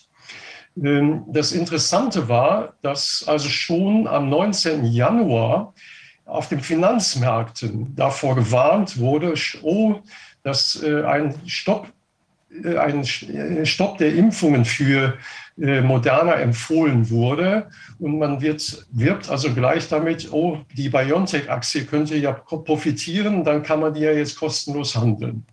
Also sprich, es ist natürlich auch gleich ein, ein Geschäftsmodell auf den Finanzmärkten, welcher Impfstoff jetzt die Nase vorn hat. Ja, das ist der rote Handbrief, der also schon im Juni vorlag, äh, wo also das Paul-Ehrlich-Institut dann an die Ärzteschaft herausbringt eine Warnung vor Myokarditis und Perikarditis im Zusammenhang aber nicht nur mit Covid, sondern mit beiden Impfstoffen, nämlich Comirnaty, das ist also BioNTech und Spikevax. Ähm, es tritt bei häufiger bei der zweiten Dosis äh, bei jungen Männern auf. Also da wurde schon davor gewarnt und man sagt, es könnte, könnte mindestens ein kausaler Zusammenhang bestehen, aber man legt sich fest, der Nutzen der Impfung überwiegt auch weiterhin alle Risiken. Aber solche Warnbriefe heißt, heißt natürlich, dass die Ärzte dann auch in besonderer Weise auf solche Probleme hin, äh, achten müssen und bei entsprechender Symptomatik auch diese Dinge melden müssen. Ja, das ist jetzt zu, äh, nochmal eine Zusammenfassung der Impfnebenwirkungen. Wie sieht das jetzt eigentlich aus? Wir haben also Moderna, also unter Verdacht, jetzt besonders problematisch zu sein. Wir haben aber festgestellt, die anderen Impfstoffe haben auch äh, entsprechend Myokarditis und Perikarditis äh, als, als Erkrankung ausgelöst oder zumindest gemeldet. Und wir haben also jetzt hier mal die ähm, Betroffenen pro eine Million äh, ge geimpfter Personen ausgerechnet. Und da ist es, nachdem BioNTech ja immer die höheren Zahlen hatte, doch tatsächlich auffällig, dass Moderna äh, doppelt so hoch liegt in der Rate pro eine Million Einwohner. Verstorben sind dreimal so viel bei den anderen. Das ist der Punkt. Das ist der Punkt. Also das Dilemma finde ich auch an der Stelle, wenn man also sagt, ja, wir impfen ja viel mehr, wenn ich auch vergleiche. Zum Beispiel hier, wir haben den Vergleich hier zur Grippeschutzimpfung, mhm. wo also an Myokarditis auch, äh, auch Myokarditis mal als äh, Impfnebenwirkung gemeldet wurde. Allerdings, das waren nur 0,053 pro einer Million. Und hier liegen wir bei 10,72 pro einer Million. Und ich bin also auch der Meinung, dass eine, eine Impf, äh, ein Impfproblem nicht äh, rein prozentual betrachtet werden darf. Denn äh, es, solange, sobald ein Impfzwang vorliegt, äh, ist, ist es keine Frage von Statistik. Und ich, ich muss, denke ich, das Risiko einschätzen, realistisch einschätzen, wie viele Menschen impfe ich unnötigerweise und setze sie damit einem solchen, eben auch tödlichen Risiko aus. Das ist äh, der ganz heikle Punkt an der Geschichte. Hier stehen also auch die Daten aus der FAIRS-Datenbank. Ähm, aber alle Impfstoffe sind also von der Problematik betroffen. Also warum jetzt Moderna aussetzen soll und BioNTech nicht mit den viel höheren Zahlen, das ist ein, ein Rätsel, was wieder nur politisch oder eigentlich gar nicht beantwortet werden kann. Ja, das wären die, die, äh, die Daten, die ich zu den Impfgeschichten äh, zusammengetragen habe. Ich habe noch, ich habe ja gesehen, es gibt nachher auch noch irgendwelche Beiträge aus, aus Israel. Ich habe also auch noch mal zwei Kurven aktuell zu Israel zusammengestellt und habe auch noch einen Überblick über die aktuelle Situation Deutschland, Österreich, Schweiz, äh, wie wir sie letzte Woche hatten. Aber ich kann auch hier jetzt stoppen oder ich könnte diese zwei müssen, Gruppen noch zeigen. Wir müssen zum Ende kommen. ich denke, wir ja. können ja. weitermachen, aber die anderen ja. hängen jetzt so weit hinterher, natürlich, dass es sehr eng werden wird. Natürlich, klar. Mhm. Ja, dann würde ich von meiner Seite da stoppen, gerne natürlich noch Fragen auf Fragen eingehen oder ähnliches. Ähm, Rainer, vielleicht sehen wir doch nur die, die Folie aus Israel nochmal, weil ja. wir ja nachher die Abital hören. Das wäre ja, vielleicht okay. schon ganz gut, die, wenn die äh, greifbar ist. Dass wir ja, das sind direkt die zwei nächsten Seiten. Ich zeige sie mal ganz kurz, genau. Äh, achso, achso, nee, das hatte ich jetzt noch vergessen. Der Vergleich zur Grippeschutzimpfung, das waren nochmal die Verdachtsfälle äh, für, äh, für so, aber jetzt einmal zu Israel, die Kurven die Anzahl der Tests, blaue Säulen im Verhältnis zur, äh, also der positiven Fälle im Verhältnis zur Testsanzahl. Das ist die grüne Kurve im Vordergrund und man sieht hier sehr deutlich, wie die Fallzahlen also ganz, ganz eklatant durch die Testzahlen gesteuert sind. Wir haben im Hintergrund in den äh, grünen Flächen die, den Impfstatus. Der liegt also doppelt äh, geimpft bei 64,8 Prozent in Israel und einfach geimpft bei 70,5 äh, geimpft sind 322, äh, nee, getestet sind 322,3 Prozent der Bevölkerung, ähm, rein zahlenmäßig. Und die Sterbekurven der Corona-Kurven, der Corona-Toten, Covid-19, laufen im Prinzip ähnlich, sind jetzt in der zweiten hier dargestellten Welle etwas niedriger, aber folgen auch sehr deutlich diesen, dieser, dieser Testkurve. Was, was meines Erachtens sehr auffällig ist, ist, äh, dass also zeitgleich zu den Fallzahlen auch gestorben wird. Normalerweise müsste es, denke ich, zwischen dem Auftreten der Fälle und dem Versterben an einer Erkrankung eine zeitliche Verzögerung geben. Und wenn die so zeitgleich erfolgt, dann hieße das ja quasi, dass die, der Verstorbene in dem Moment, wo er verstirbt, auch als Fall erfasst wird. Und das gibt dann schon wieder so ein bisschen Rätsel auf. Das wären also die, die beiden Kurven zu Israel aktuell. Was mir leider fehlt im Moment in Israel, aber vielleicht haben die, die Kontakte aus Israel ja da nochmal Möglichkeiten, das sind die realen Sterbezahlen, äh, weil aus meiner Sicht machen diese Fallzahlen und diese Covid-Sterbezahlen wenig Sinn, wenn man sie nicht den realen Gesamtsterbezahlen gegenüberstellen kann. Ja. Ja. Okay. Ja. Mensch. Okay. Gut. Das wäre der Part, den ich zu bieten hätte heute. Vielen Dank, Herr Held. Ähm, so, jetzt ähm, müssen wir mal sehen, dass wir die Kurve kriegen rüber zu Herrn Johann Geiswinkler. Äh, Herr Geiswinkler, ähm, Sie sind ja, sagen Sie es selber, damit ich keinen Fehler mache und Sie nicht unnötig in Schwierigkeiten bringe. Ja, guten Tag zunächst. Äh, herzlichen Dank. Hören Sie mich? Ja, wir können Sie gut hören. Ja, herzlichen Dank, dass ich also in diesem erlesenen Kreis dabei sein darf. Ähm, Erlesener Kreis. Danke für die Blumen. Also. wie bin ich zu dem gekommen? Ja, ähm, ich habe mich also mit diesem Thema Corona, Covid an sich äh, das letzte Jahr nicht wirklich auseinandergesetzt. Mhm. Äh, ich, bin im, in meinem Zweitberuf äh, Bergführer und äh, bin seit 55 Jahren am Berg unterwegs und natürlich ähm, mit dem Problem Gefahren in der Natur sehr vertraut und da entwickelt man mit der Zeit eine gewisse Intuition. Und so ist es äh, eine Intuition dafür, äh, ob etwas in Ordnung ist oder nicht in Ordnung ist. Und äh, sowas Ähnliches ist mir in dieser ganzen Covid-Krise dann auch passiert, dass ich plötzlich im Herbst letzten Jahres ein ungutes Gefühl bekommen habe und habe dann begonnen, mich mit dem Thema etwas näher auseinanderzusetzen. In meinem Hauptberuf war ich damals Brigadegeneral bei den österreichischen Streitkräften und ich habe dann äh, den schweren Fehler gemacht, ähm, den Mark Twain so schön beschreibt, als er gesagt hat, wozu, wodurch zeichnet sich Demokratie aus?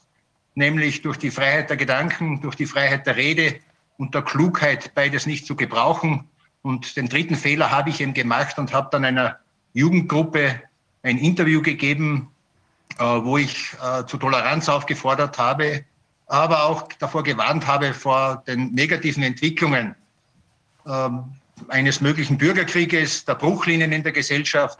Und natürlich habe ich in diesem Interview auch die Presse angegriffen, weil ich ihr äh, aus meiner Meinung unterstellt habe, dass sie manchmal mehr Absichten den Ansichten vermittelt. Und das war schon genug. Und äh, dann ist es eben so gekommen, dass man mich in kürzester Zeit zum Neonazi gestempelt hat. hat. Ich habe also dabei ein provokantes Stilmittel verwendet, auf das will ich jetzt gar nicht näher eingehen. Man hat also mein ganzes Umfeld, meine bisherige Laufbahn, mein bisheriges Leben platt gemacht. Und da stehe ich jetzt. Und ich habe natürlich dann auch freiwillig auf meine Funktion als Brigadegeneral verzichtet. Für, sind Sie, also ich, ich habe auf meinem Zettel stehen, dass das, ähm, ja, dass Sie äh, für 2,5 Monate suspendiert wurden. Aber das hält offenbar an, oder? Nein, also ich wurde für 2,5 Monate suspendiert und wurde jetzt auf einen äh, Projektarbeitsplatz versetzt, aber natürlich auch mit meinem Zutun, weil ich natürlich wusste, äh, in meiner Funktion konnte ich nicht mehr bleiben, weil einfach durch den Stempel des Neonazis wäre ich also für meine Mitarbeiter eine Belastung gewesen und hätte also für meinen Verband nichts mehr tun können. Daher habe ich gesagt, äh, gibt es mir was anderes und das äh, wurde dann auch so umgesetzt und ich sitze jetzt auf einer Art Projektarbeitsplatz. Aber das, was Sie gemacht haben, ist im Prinzip, dass Sie Maßnahmenkritik geübt haben. Ich habe Maßnahmenkritik geübt und ich habe vor allem gewarnt, wenn wir so weitermachen äh, mit der Einschränkung unserer Freiheit und Grund, Grundrechte, äh, dass wir dann immer mehr abgleiten in ein Szenario, das wir eigentlich alle nicht wollen. Haben Sie denn. Also äh, im Prinzip, also jetzt wie, die wie eine Sache mit den, mit den äh, Versorgungsengpässen beziehungsweise ein Bürger, Bürgerkrieg, äh, aber eben auch wegen der Grundrechtseinschränkungen, also im Prinzip der einer wachsenden Wut in der Bevölkerung auch, die dann sich so entladen könnte. Oder totalitäre, also wie will man sagen, militärischer Einsatz oder sonst was, Provokation durch den, durch den Staat, um so einen Bürgerkrieg zu schaffen? Oder was war da Ihre Theorie? Ja, ich sehe also, wenn wir das äh, Szenario Bürgerkrieg jetzt äh, äh, reden wollen. Ich sehe also derzeit aus, aus meinem Vorstümpel heraus elf Faktoren, äh, die das ein bisschen untermauern. Mhm. Ich beobachte in meiner Region erstens, dass also es mit der Wirtschaft langsam aber stetig bergab geht. Äh, wir haben also starke Einbrüche bei Klein- und Mittelbetrieben. Mhm. In meinem Freundeskreis gibt es immer mehr Unternehmer, die aufhören, weil sie nicht mehr können. Es steigt das äh, soziale Ungleichgewicht und zu dem sozialen Ungleichgewicht äh, stelle ich natürlich auch diese Covid-Bruchlinien dazu, wo also die jeweils Herrschenden einfach versagt haben, hier dagegen zu steuern. Das ist jetzt aus diesen Bruchlinien wurden Gräben. Das zieht sich durch Familien, durch Freundeskreise, das zieht sich quer durch die Gesellschaft, äh, das zieht sich quer durch äh, auch die politischen Parteien. Wir haben auch dann als dritten Punkt die gescheiterte Migrations- bzw. Integrationspolitik, weil wenn ich in meiner Umgebung schaue, Integration hat nicht wirklich funktioniert.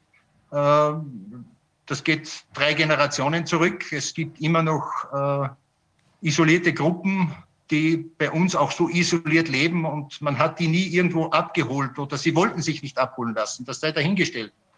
Wir haben dann natürlich die Veränderung des Klimas und das wirkt sich in den Alpen natürlich sehr, sehr dramatisch aus. Gerade in meiner Region hat sich also äh, das Wetter stark verändert. Äh, es kommt zu starken äh, Naturkatastrophen, wobei für die Natur ist es wahrscheinlich keine Katastrophe, es ist nur für den Mensch eine Katastrophe. Der vierte Punkt aus meiner Sicht, der mir sehr, sehr Sorge macht, ist, dass wir zunehmend beobachten, dass das Gewaltmonopol des Staates ausgelagert wird, privatisiert wird. Das haben wir national, das haben wir international. Und wir wissen nicht, wie weit diese Konzerne oder diese privaten Sicherheitsfirmen außerhalb des Rechtsrahmens oder der parlamentarischen Kontrolle agieren. Und dazu gehört für mich natürlich auch die Tatsache, dass sich immer mehr Bürger bewaffnen. Äh, wenn man den Statistiken schaut, also die Zunahme der Waffenkäufe war also in den letzten Jahren schon exorbitant. Wir haben also dann als sechsten Punkt aus meiner Sicht äh, gewisse rechtsfreie, äh, rechtsfreie Räume im Bereich äh, Bekämpfung des sogenannten Terrorismus, äh, äh, wo zum Beispiel Verbrechertatbestände bereits ins Vorfeld der Tat gelegt werden. Also auch hier äh, ganz eigenartige Entwicklungen. Dann würde ich den Aspekt der sogenannten Shifting Baselines äh, nehmen. Die Problemwahrnehmung der Menschen verändert sich und natürlich damit auch die Akzeptanz von Lösungsvorschlägen. Ähm, was meine ich damit? Ähm, in der Sahelzone, das ist jetzt ein konstruiertes Beispiel, werden die Menschen wahrscheinlich unruhig, wenn äh, möglicherweise äh, ich nach einer Woche oder nach zwei Wochen äh, kein Essen mehr bekomme. Äh, bei uns ist es mittlerweile so, und ich habe das selbst erlebt, wir hatten einen, einen Blackout äh, vor zwei Jahren, äh, wo also schon Aggression und Unmut entsteht, wenn ich für drei Tage keinen Handyempfang mehr habe. Und wir haben jetzt eine Generation, es wächst eine Generation auf, die ist gewohnt, Masken zu tragen. Äh, für die ist das normal. Äh, für die Generation davor ist es nicht normal. Und hier verändert sich die Wahrnehmung und das ist, birgt ein gewisses Risiko. Wir haben dann natürlich einen unglaublichen äh, Wissenstransfer im positiven und negativen Sinn über Internet und über die Filmindustrie wenn wir uns diese ganzen Netflix-Filme und Amazon-Filme ansehen, da ist eigentlich Gewalt total cool. Es gibt den Guten und den Bösen. Und wenn der Gute Hunderte umbringt, ist es ein gutes Gefühl. Man steigt nach dem Film mit einem guten Gefühl aus. Und äh, über das Internet ist es natürlich jetzt problemlos für jeden Idioten, äh, Wirkmittel herzustellen, um Schaden anzurichten. Nicht? Also wenn ich heute äh, um 1500 mir eine Ausrüstung kaufen kann via Internet und kann dann ein ganzes Kraftwerk oder ein Umstammwerk ausschalten, dann ist das schon sehr problematisch.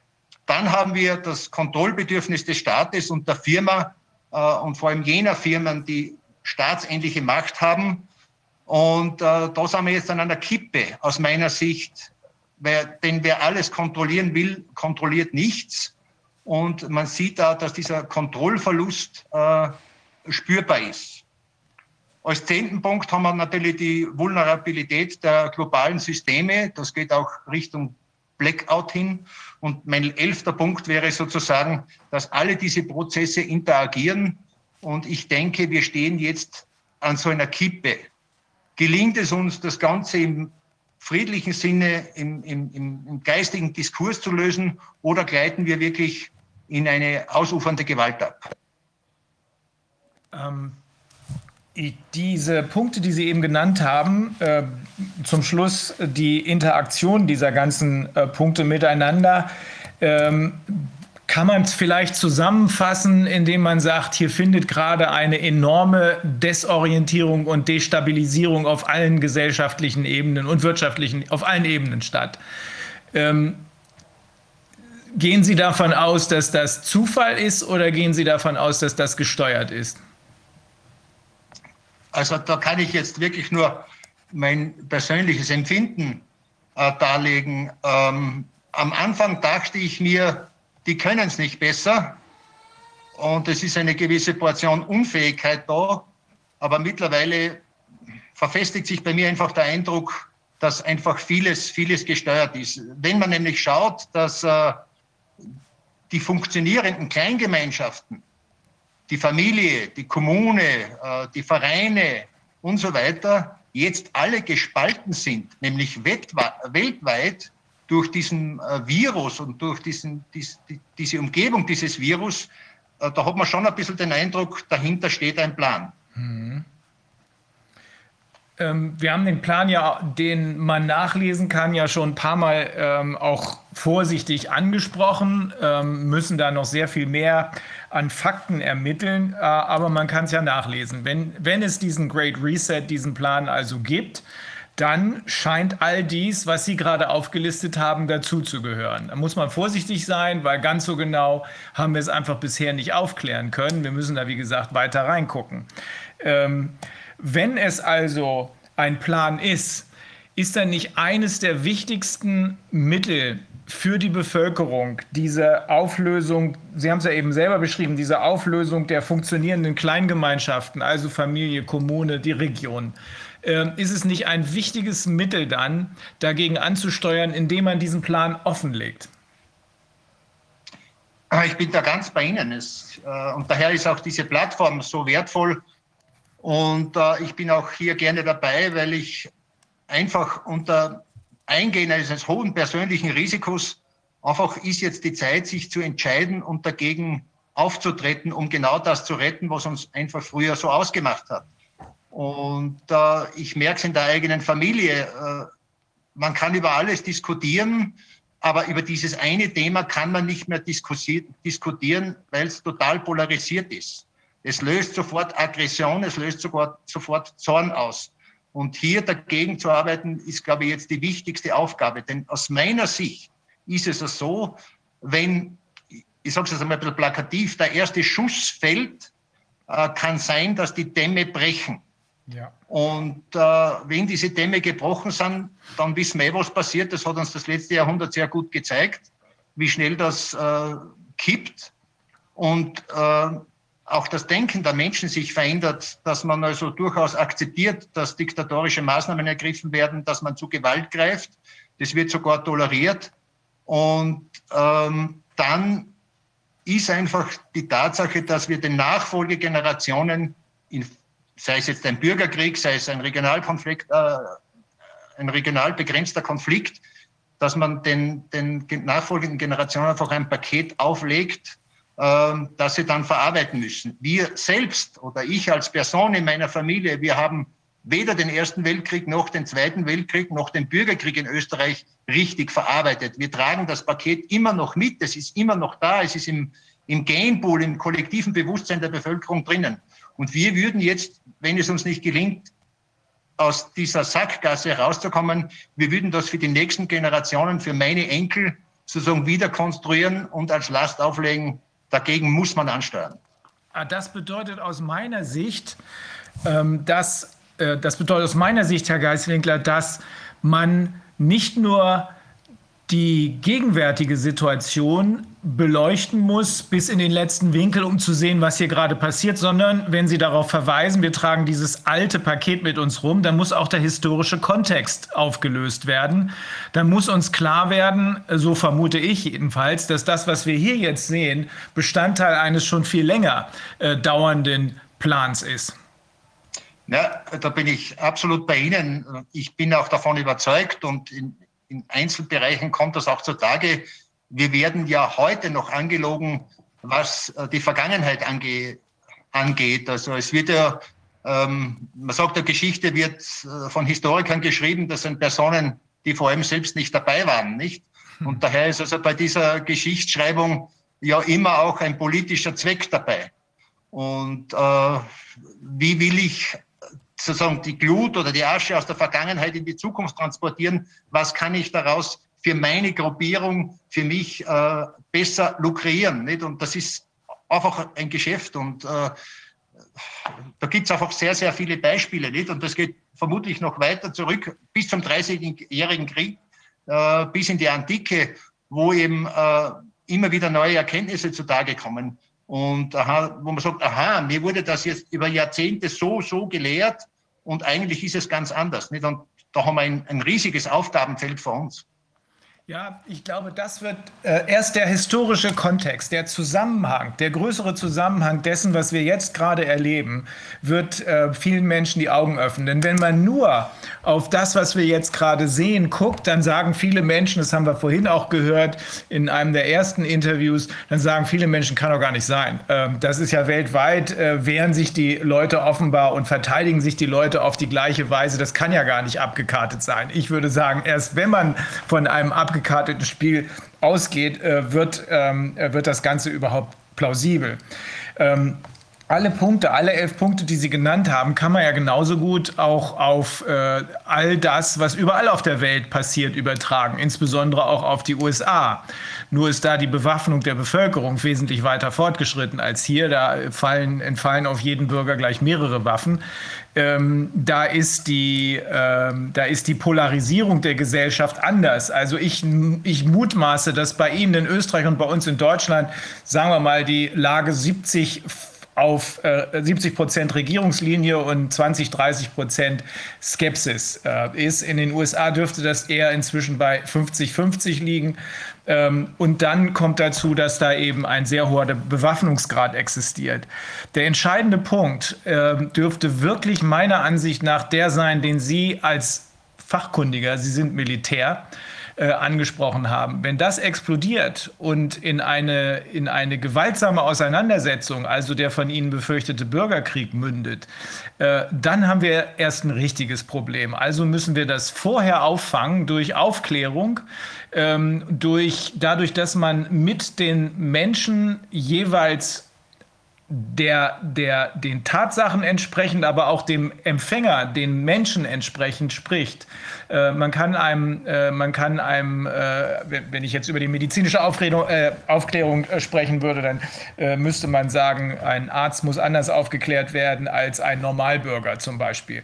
Aber es muss auf jeden Fall verhindert werden, dass es zu einer gewaltsamen Auseinandersetzung kommt, denn das scheint mir, nach allem, was ich so sehe und höre, das scheint mir das Ziel zu sein. Ein eine gewaltsame Auseinandersetzung, in die dann äh, äh, Viviane würden, würde sagen, benevolente Kräfte eindringen, um zu sagen, wir retten euch, wir haben die Lösung. Wir haben nämlich eine europäische Regierung, weil ihr werdet ja nicht mehr damit fertig. Oder im zweiten Schritt, wir haben eine Weltregierung äh, unter der UNO, die sich bekanntlich seit 2019 unter Kontrolle der WEF befindet.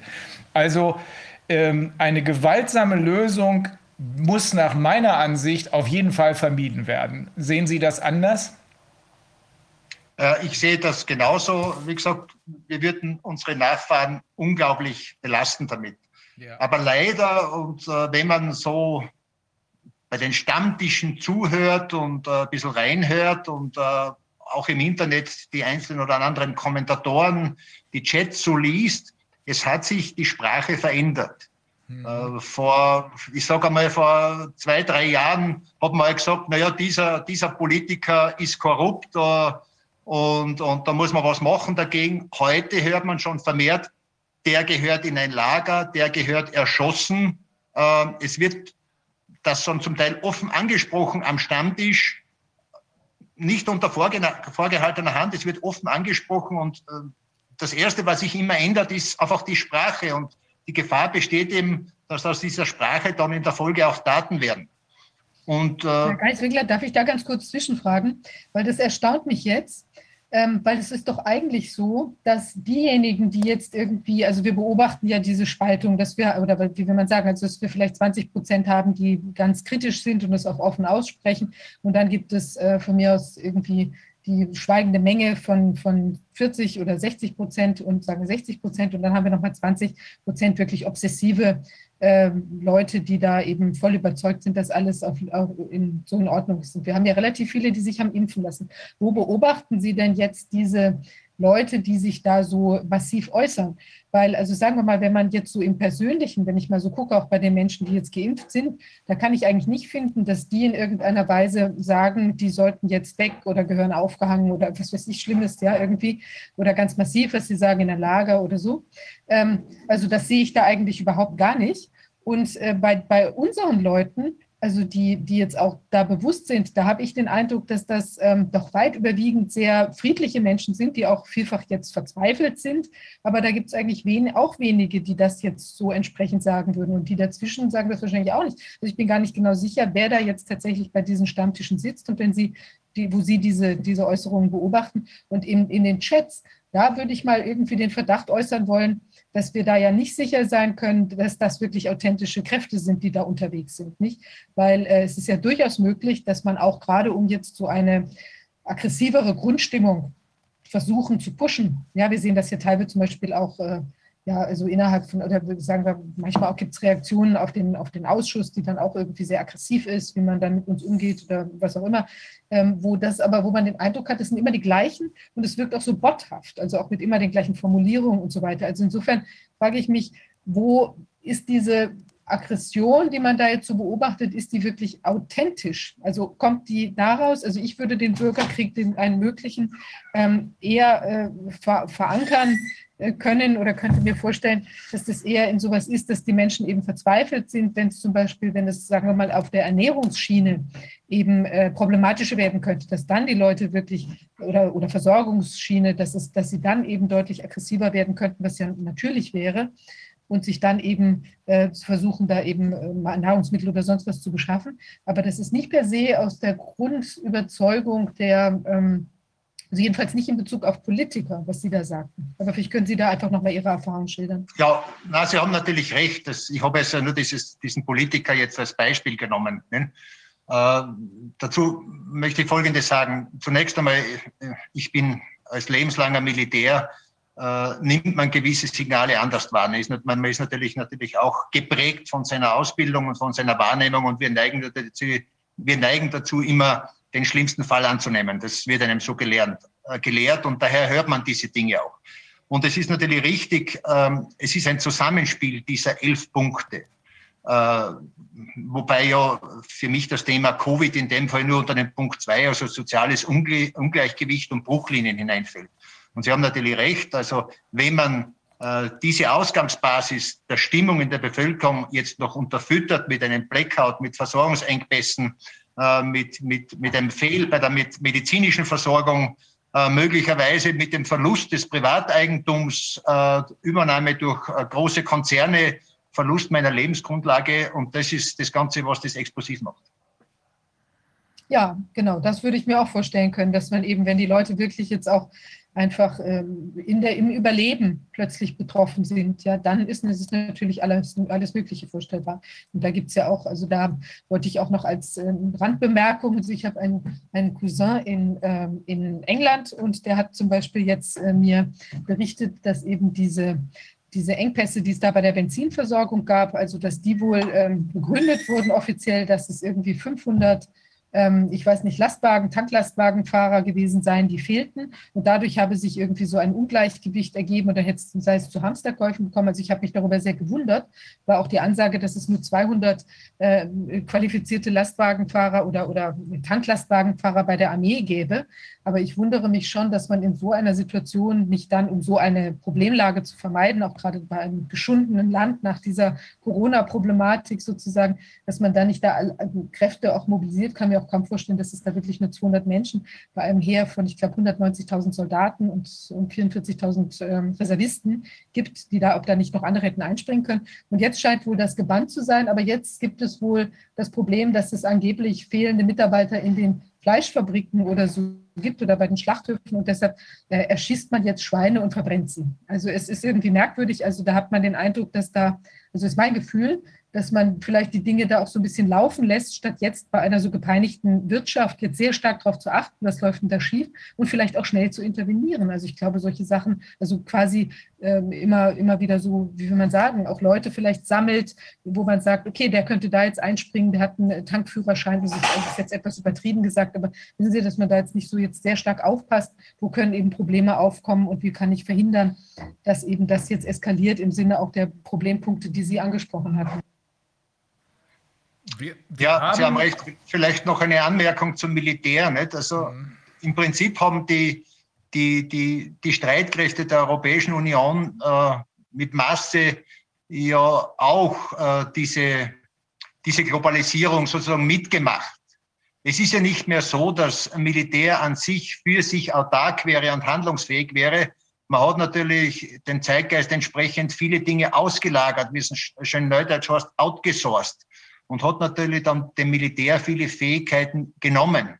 Also so leicht ist es für Militär auch nicht mehr in so einer, sagen wir, in einem Blackout-Szenario sofort einzuspringen und zu helfen, weil einfach äh, das Geld, äh, die Mittel und äh, natürlich auch das Mindset fehlt.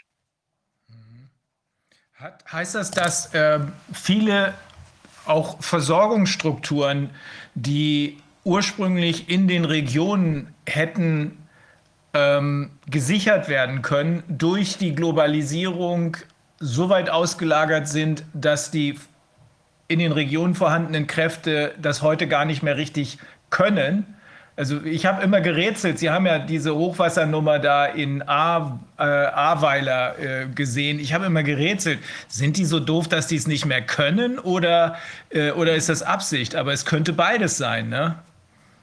Ja, das mit der Absicht kann ich jetzt natürlich für Deutschland nicht bewerten. Ich kann nur für Österreich sagen, es ist also sicher hier nicht Absicht gewesen. Aber mhm. Äh, wir hatten dann natürlich schon die Situation, äh, weil uns Mittel gefehlt haben, dass wir dann kurzfristig äh, zum Beispiel Gummistiefel kaufen mussten, weil wir keine hatten für die Soldaten. Mhm. Und äh, das ist halt alles dem Sparstift zum Opfer gefallen und äh, das rächt sich halt jetzt in der Situation. Mhm. Wir haben auch zum Beispiel in vielen Bereichen die Autarkie der Kasernen aufgegeben, äh, weil man eben sich den Treibstoff und sonstiges aus dem zivilen Umfeld holte. Das hat ja funktioniert, nicht?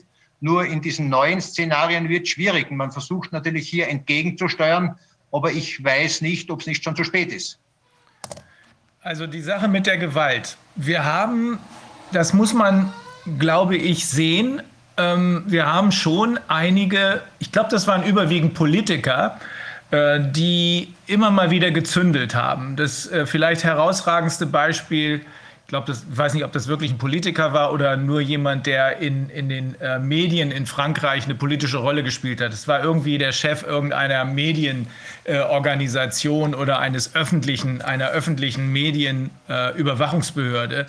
Äh, das hat, glaube ich, die Runde gemacht. Der hat in irgendeiner Talkshow ähm, scheinbar ist er da ausgerastet, vielleicht ist das nur benutzt worden, damit er hinterher nicht so wirklich zur Verantwortung gezogen werden kann und hat da allen Ernstes gesagt, ja, die nicht impfwilligen, die müssen von mindestens zwei Polizisten überwältigt werden, auf den Boden gedrückt werden und da geimpft werden. Da sah man sogar, dass einige der Anwesenden ein bisschen geschockt waren.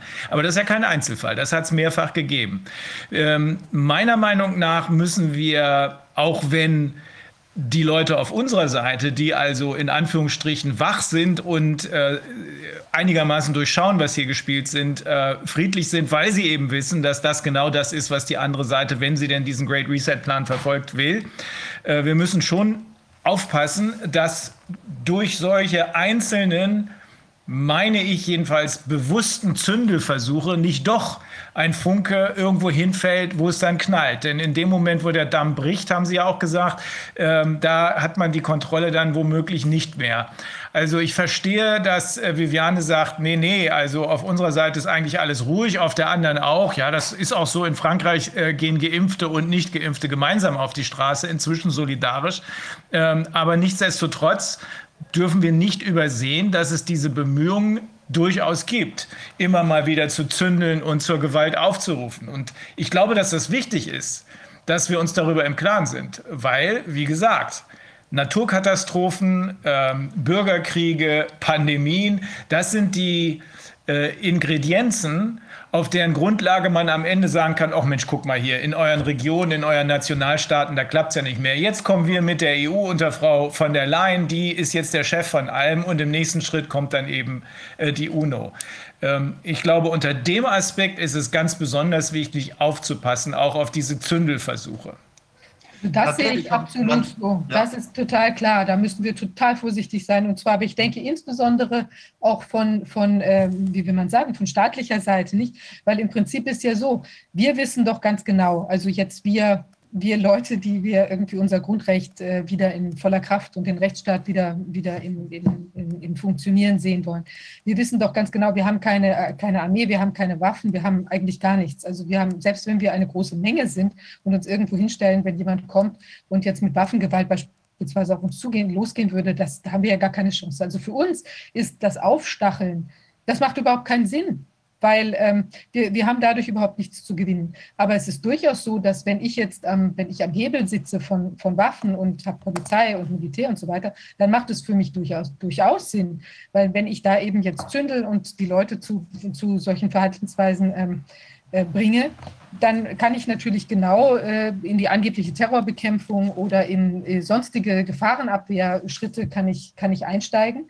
Und dann sitze ich natürlich am längeren Hebel. Dann kann ich auch die ganzen lästigen Leute, die jetzt irgendwie in Ausübung ihrer Meinungsfreiheit oder ja, äh, was sagen, dann kann ich die plötzlich alle, weil sie ja angeblich so schlimm sind und terroristisch sind und sonst was, äh, da kann ich eben einen, einen Hebel vorsetzen. Also ich denke, dass, dass da die Gefahr ähm, von den Menschen, die jetzt eben dieses ganze Corona-Regime gepusht haben und die ja auch ähm, tendenziell natürlich auf der Anklagebank sitzen würden, wenn die ganze Geschichte dann ähm, beendet ist und man dann sieht, was haben die denn da angerichtet und wie, wie evidenzbasiert war denn das Ganze, nämlich nicht besonders oder gar nicht. Ähm, dann, dann ist natürlich klar, dass, dass man, also dass da eine große Gefahr besteht. Und ich denke, da sollten wir total aufpassen. Ich bin deshalb auch, äh, möchte ich nur an dieser Stelle erwähnen, also da hatten wir ja den, das Thema mit ähm, äh, der Martin Lejeune, der da ja Dinge gesagt hat. Und ich kann zum Beispiel nicht finden, dass, dass ich eine, eine Radikalisierung oder eine, eine Problematisierung äh, von Seiten der, der Demonstranten äh, beispielsweise gesehen habe, sondern im, eigentlich im Gegenteil war es so, dass es doch eine zunehmende Aggression der Polizei äh, zu verzeichnen war, also nicht der Polizei selbst, sondern offenbar der dahinter sitzenden Einsatzleiter, die dann eben irgendwie bewirkt haben, dass man da vielleicht ein bisschen äh, fester zupackt oder so, weil das ist ja klar, das würde man ja verhindern, wenn man das von oben nicht will, würde man den Polizisten ja sagen, äh, passt da mal auf, ihr seid mal ganz freundlich und kooperativ, weil sonst würden die das ja nicht machen, da würden die ein Disziplinarverfahren an den Hals kriegen, wenn die sich da eben über Befehle hinwegsetzen würden, zum Beispiel ganz besonders friedlich zu sein. Ja. Also insofern denke ich, äh, dass da sind eher die Punkte, wo wir sehr aufpassen müssen. Und ich glaube, äh, das sollten wir auch immer sagen. Also ich denke, es ist ja für uns total klar, alles nur friedlich und freundlich und natürlich hart im, im Wort und in der Kritik. Aber äh, alles andere ist, ist völlig absurd und ich sehe auch nicht, dass das Leute von uns wollen. Ja, bin ich wirklich bei Ihnen und dagegen muss man halten. Aber wie gesagt, und am eigenen Leib eben erfahren, die freie Meinungsäußerung endet damit, dass man zum Neonazi gestempelt wird. Eine Demonstration, die an sich friedlich ist, ist plötzlich eine rechte Demonstration. Nicht? Und die Medien machen da ja äh, frisch fröhlich mit und ähm, es wird nicht mehr genau hingeschaut, es wird einfach eine Absicht transportiert. Und ähm, viele, viele Menschen, das ist meine Wahrnehmung, glauben eben einfach das, was in den sogenannten Mainstream-Medien kommt, das ist die Wahrheit und sind auch nicht bereit, sich dem zu stellen. Das es wird vermutlich jetzt, wenn man, wenn man sich am Beispiel äh, Corona aufhängt, da gibt es die Befürworter und da gibt es die Gegner. Es wird überall radikale Elemente gehen. Also die Gefahr geht von allen Seiten aus. Und das jetzt natürlich mit dieser, mit dieser Medienlandschaft, die wir derzeit haben, äh, da sehe ich schon ein großes Potenzial, dass die Gewaltbereitschaft äh, steigt. Und wir dürfen nicht vergessen, glaube ich, dass wir in Europa ja noch viele schlafende Konflikte, und jetzt sind wir wieder bei der Geschichte aus der Vergangenheit haben, ich brauche jetzt gar nicht auf den Balkan schauen, das betrifft auch Deutschland oder Österreich, wo es eben alte Geschichten gibt, die nie aufgearbeitet wurden. Nicht? Und äh, das kann natürlich passieren, dass im, im Lichte der jetzigen Situation möglicherweise aus dem tiefsten Keller wieder etwas herausgeholt wird, instrumentalisiert wird und dann zu dem, genau zu dem führt, was wir nicht haben wollen. Wie ist denn, wie ist denn die also aus meiner Sicht, aus den Gesprächen mit den österreichischen Kollegen insbesondere, ähm, sieht es so aus, als würde in Österreich die Justiz deutlich besser funktionieren als hier. Ähm, die Kollegen sind da wesentlich erfolgreicher, als es die anwaltlichen Bemühungen hier in Deutschland gewesen sind. Das einzige Problem äh, besteht darin, dass es die Regierung bisher nicht zu interessieren schien, äh, wenn Gerichte gesagt haben, hey, der PCR-Test kann das alles gar nicht, äh, können da nicht auf dieser Grundlage in Wien eine Demonstration verbieten. Ähm, ändert sich das jetzt nach dem äh, Untergang in Anführungsstrichen von Herrn Kurz oder steht Herr Kurz immer noch an der Seitenlinie und äh, dirigiert von da aus? Das ist äh, sehr schwer äh, zu beantworten, äh, nämlich faktenbasiert. Äh, aus dem Bauch heraus gesagt würde ich sagen, äh, es ist genau das, was Sie soeben besprochen haben. Ähm, das ist noch lange nicht zu Ende. Das wird noch dauern. Und da wird die Justiz noch sehr viel Arbeit haben. Ich habe auch höchstes Vertrauen in die österreichische Justiz. Ich habe sie am eigenen Leib erfahren. Man hat ja dann mir bei dieser Untersuchung, wo man mich eben zum Neonazi machte, auch den Verfassungsschutz und andere Organisationen, ähm, ich möchte nicht sagen, äh, instrumentalisiert oder eingesetzt, wie dem auch sei. Jedenfalls äh, am Ende des Tages hat also die Justiz bei mir dann festgestellt, äh, sie machen ein Absehen von der Einleitung eines Ermittlungsverfahrens, weil einfach nichts da ist. Also da, zumindest bei mir hat die Justiz sehr gut funktioniert und äh, hat also mein Vertrauen in die Justiz gestärkt. Aber Sie kennen ja die aktuellen Ereignisse in Österreich, auch was also diese Wirtschafts- und Korruptionsstaatsanwaltschaft angeht, äh, wie die zum Teil unter Druck stehen. Da ist noch, glaube ich, ein langer Weg, äh, bis das Ganze wirklich aufgearbeitet ist und sich die Lage geändert hat. Österreich hat keine Regierungskrise. Österreich hat aus meiner Sicht allgemein eine Politikkrise, weil natürlich über die Jahrzehnte bei uns Strukturen entstanden sind, ähm, die sich in allen Parteien gefestigt haben, so nach dem Motto, ja, gibst du mir das, gebe ich dir das, so ein bisschen im Proports. Und äh, das fällt jetzt natürlich alles oder das bricht jetzt alles auf. Mhm. Ähm, da sind allerdings auch bei Ihnen die Politiker deutlich, äh, deutlich mh, klarer und härter in der Formulierung trotzdem äh, nicht äh, äh, gewaltbereit oder so, aber deutlich klarer und härter in der Formulierung. Da gibt es ähm, Herrn Kickel, dann gibt es da äh, die Frau, ich glaube Dagmar, ich habe den Nachnamen vergessen.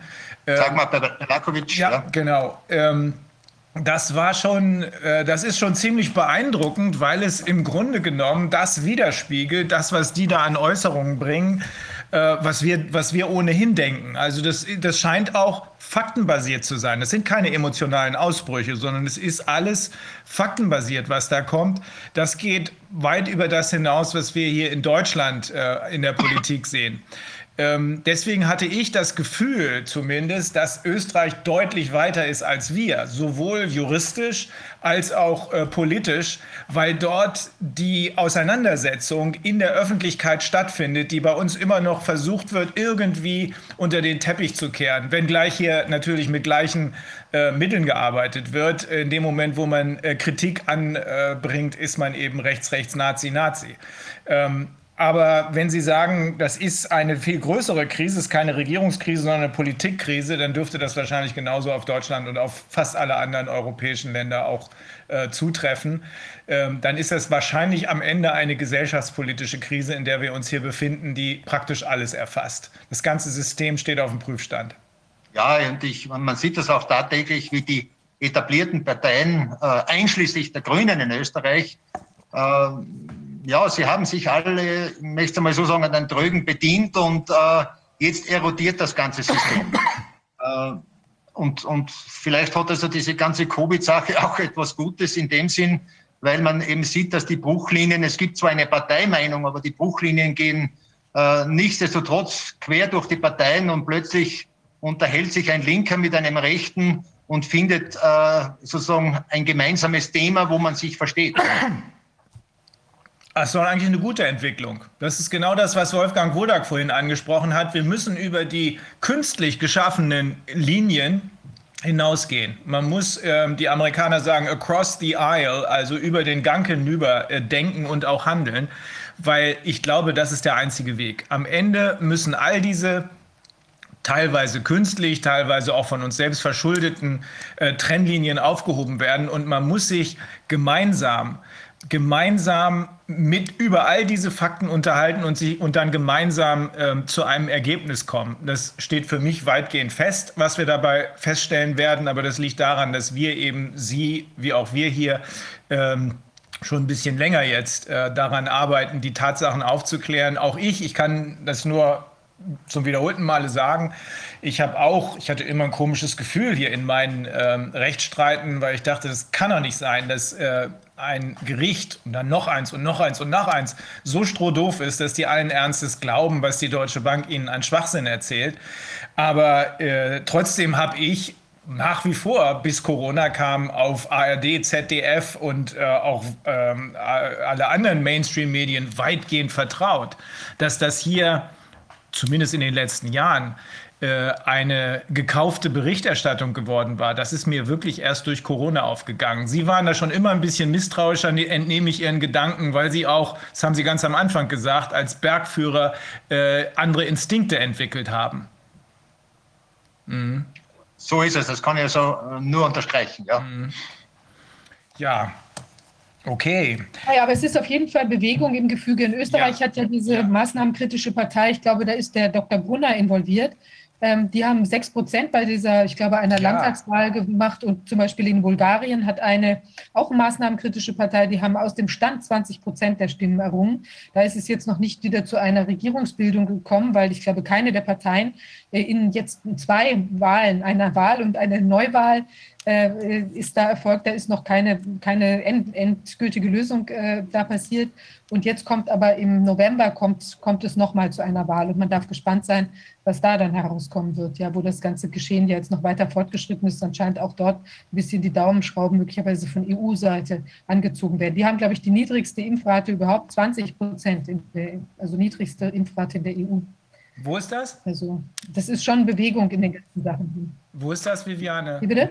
War das in Rumänien? Das ist in, in, Bulgarien. Bulgarien, okay. Mhm. Und in, in, Rumänien, da kriegen wir noch nähere Informationen, da ist tatsächlich wohl die Regierung jetzt gestürzt worden oder abgewählt in einem Misstrauensvotum. Ja, muss man sich die, näher, die Hintergründe noch mal näher erläutern lassen, haben wir auch Kontakte jetzt hin. Bin ich gespannt, mhm. was dabei herauskommt. Ja, es, äh, man wird also diesen neuen Gruppierungen heute ein Stammbuch schreiben müssen. Sie dürfen nicht so anfangen wie die anderen. Ja. Es darf nicht wieder um Parteienförderungen gehen. Es darf nicht wieder um Posten gehen, um äh, es darf nicht wieder um äh, Klüngelbildung gehen. Äh, wir müssen da zurückfinden wieder zu mehr Demokratie. Es wurde eh vorhin schon von einem, einem Redner erwähnt. Die, diese Vertreter gehören direkt gewählt und äh, nicht von einer Partei bestimmt. Also da, da, liegt noch sehr viel Arbeit vor uns. Ja. Und äh, sozusagen die vierte Gewalt im Staat, die Presse sollte auch einmal ganz gehörig nachdenken, äh, was ihre eigentlich, eigentliche Aufgabe wäre.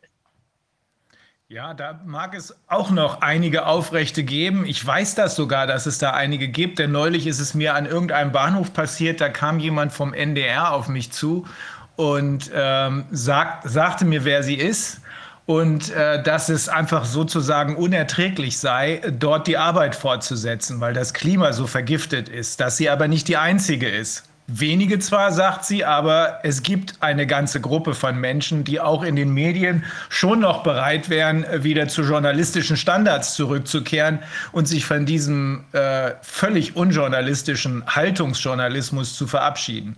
Aber dazu müssen wir erst den Weg bereiten, schätze ich, denn äh, solange die Menschen glauben, sie sind in Gefahr, äh, wenn sie sich ähm, öffentlich äußern, werden sie sich eben nicht öffentlich äußern. Also müssen wir dafür sorgen, dass all die Fakten, die wichtig sind, sind, draußen sind, damit immer mehr Menschen sagen, oh verdammt, das gucke ich mir jetzt genauer an. In dem Moment, wo die Fragen gestellt werden, hat die andere Seite verloren. Denke ich auch. Und es muss sich halt der eine oder andere in einer höheren Führungsposition einmal was trauen, aus der Deckung herausgehen, auch wenn ein Risiko damit verbunden ist. Ja, darum sind wir Ihnen so dankbar, Herr Geiswinkler. Ja, dann wollte ich Ihnen danken für Ihren Mut, obwohl Sie sind jemand, der hat, glaube ich, sowieso keine Angst. Das äh, mag nicht nur mit der, äh, mit der äh, äh, erstberuflichen, sondern auch mit der zweitberuflichen Tätigkeit zu tun haben. Sie wirken wie jemand, der in sich ruht und der ganz genau weiß, was er sagt und äh, wo, wozu er sich äußert. Also ganz herzlichen Dank, Herr Geiswinkler. War mir eine Freude. Herzlichen Dank. Danke für die Möglichkeit. Ja, also ich wünsche Ihnen ein schönes Wochenende. Alles Gute. Danke Ihnen auch. Ähm, dann haben wir jetzt, äh, schalten wir sozusagen nach Italien, nicht ganz dahin, wo du bist, Viviane, aber ähm, nach Rom. Ähm, und da hilft uns bei der Übersetzung die Kollegin Dr. Holzeisen. Wir haben hier ein Gegenstück zu dem äh, suspendierten, in Anführungsstrichen, Brigadegeneral Geiswinkler, nämlich eine äh, suspendierte Vizequästorin, ehemalige stellvertretende Polizeipräsidentin von Rom, mit Frau Nandra Nunzia Alessandra Skilirio. Ist das richtig ausgesprochen, äh, Renate? Skilirio, ja. äh, ich würde Sie bitten, dass Sie äh, Nandra Cisinti, sie ist offensichtlich, mh, hm, sie hört uns nicht. Oh oh. Da muss sie sich vielleicht einmal aus und wieder einklinken. Ja. Gerade war sie mit Bild zu sehen. Ja. Jetzt ist aber tatsächlich kein Bild und vielleicht ist ja. sie. Äh, Jetzt ist irgendetwas mit der Verbindung. Vielleicht hat man sie gebeten. Ich glaube, das Bild sieht man noch.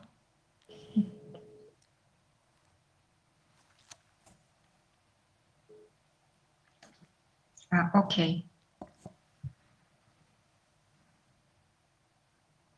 So. Ja, sie sagt, die Linie ist gefallen. Äh, sie muss jetzt nochmals einsteigen. Mhm. Renate, kannst du uns vorher schon was über sie erzählen? Ja, sie ist äh, Vize-Questorin, die äh, praktisch vor, äh, vorgestern äh, vom Dienst äh, suspendiert wurde. Mhm. Sie ist Vize-Questorin von Rom also eine relativ äh, hohe, äh, hat ein relativ hohes Amt innerhalb der äh, Polizeikräfte von Rom inne. Und sie hat äh, vor äh, nunmehr drei Wochen eine, ähm, äh, ist sie ähm, in einer praktisch äh, Bürgerversammlung in Rom zu äh, diesen Covid-Maßnahmen äh, aufs äh, Podest gegangen und hat, ein, hat als, äh, eben, äh, als Bürgerin eine absolut Demokrati von demokratischen Grundprinzipien von Hochachtung unserer Verfassung der italienischen Republik äh, gezeichneten äh, Rede gehalten, die natürlich für großes Aufsehen erregt, äh, also gesorgt hat, insbesondere deshalb, weil sie hm, von einer Frau stammt, die, äh, die äh, auch über entsprechende juristische äh, Fähigkeiten und Ausbildung verfügt. Sie ist ja in Rechtswissenschaften, sie hat ja ein Doktorat in Rechtswissenschaften, sie ist auch als Anwältin zugelassen und äh, also ihre äh, Rede auf, auf dem Podest in der ähm, äh, am Samstag vor drei Wochen stattgefundenen äh, äh, eben äh, Protestversammlung in Rom, die hat natürlich für großes Aufsehen geregt, gesorgt. Und äh, seitdem äh, ist sie natürlich in Italien in aller Munde, ist sozusagen äh, Sinnbild äh, für eine äh, auch rechtlich und von institutioneller Seite her ähm, ähm, ja, äh, gepflegte, würde ich sagen, äh, ähm, äh, Protest äh, gegen äh, das äh, geworden, was wir derzeit insbesondere in Italien mit Auftakt äh, des heutigen Tages erleben. Wir haben ja praktisch ab heute äh, die sogenannte 3G-Regel äh, äh, generell jetzt zur Anwendung gebracht. Das heißt, bei uns kann niemand mehr zur Arbeit, der entweder, der nicht eben nachweisen kann, entweder gegen Covid-19 geimpft zu sein, ähm, beziehungsweise einen Genesungsnachweis erbringen kann. Das heißt, äh, die betreffende Person muss ähm, nicht, äh, äh, also nicht vor sechs Monaten ähm, offiziell durch einen PCR-Test festgestellt an Covid-19 erkrankt und dementsprechend als genesen äh, gelten, beziehungsweise für Personen, die sich nicht äh, mit äh, diesen Covid-19-Vakzinen äh, behandeln lassen wollen. Äh, diese müssen praktisch alle 48 Stunden einen Antigenschnell, einen negativen Antigenschnelltest vorweisen oder eben alle 72 Stunden einen äh, negativen äh, PCR-Test. Das ist die Situation ab heute in Italien. Also ein, äh, es gibt auch landesweit äh, äh, Proteste. Äh, ich sehe ich sehe Viviane hier am Bildschirm. Ähm, also von Genua, also äh, vom Westen bis nach Osten bis hinunter an den, den Zipfel des, äh, des äh, italienischen Stiefels gibt es mehr oder weniger intensive Protestkundgebungen, die unter anderem jetzt vielleicht auch erst am Nachmittag losgehen. Also in, in kleineren äh, Städten äh, gehen die Protestkundgebungen auch äh, erst ab 15 beziehungsweise 16 Uhr jetzt am Nachmittag los. Ja, die Situation in Italien ist sehr angespannt, denn die ähm, nicht-Evidenzbasiertheit dieser Bestimmungen, die wird äh, wohl immer mehr äh, Menschen klar. Dennoch ähm, glauben viele nach wie vor durch, äh, durch Einhaltung dieser äh, nicht evidenzbasierten Regeln ähm, raschestens aus dieser Absurdität rauszukommen. Und das scheint äh, wohl immer mehr ein Trugschluss zu sein.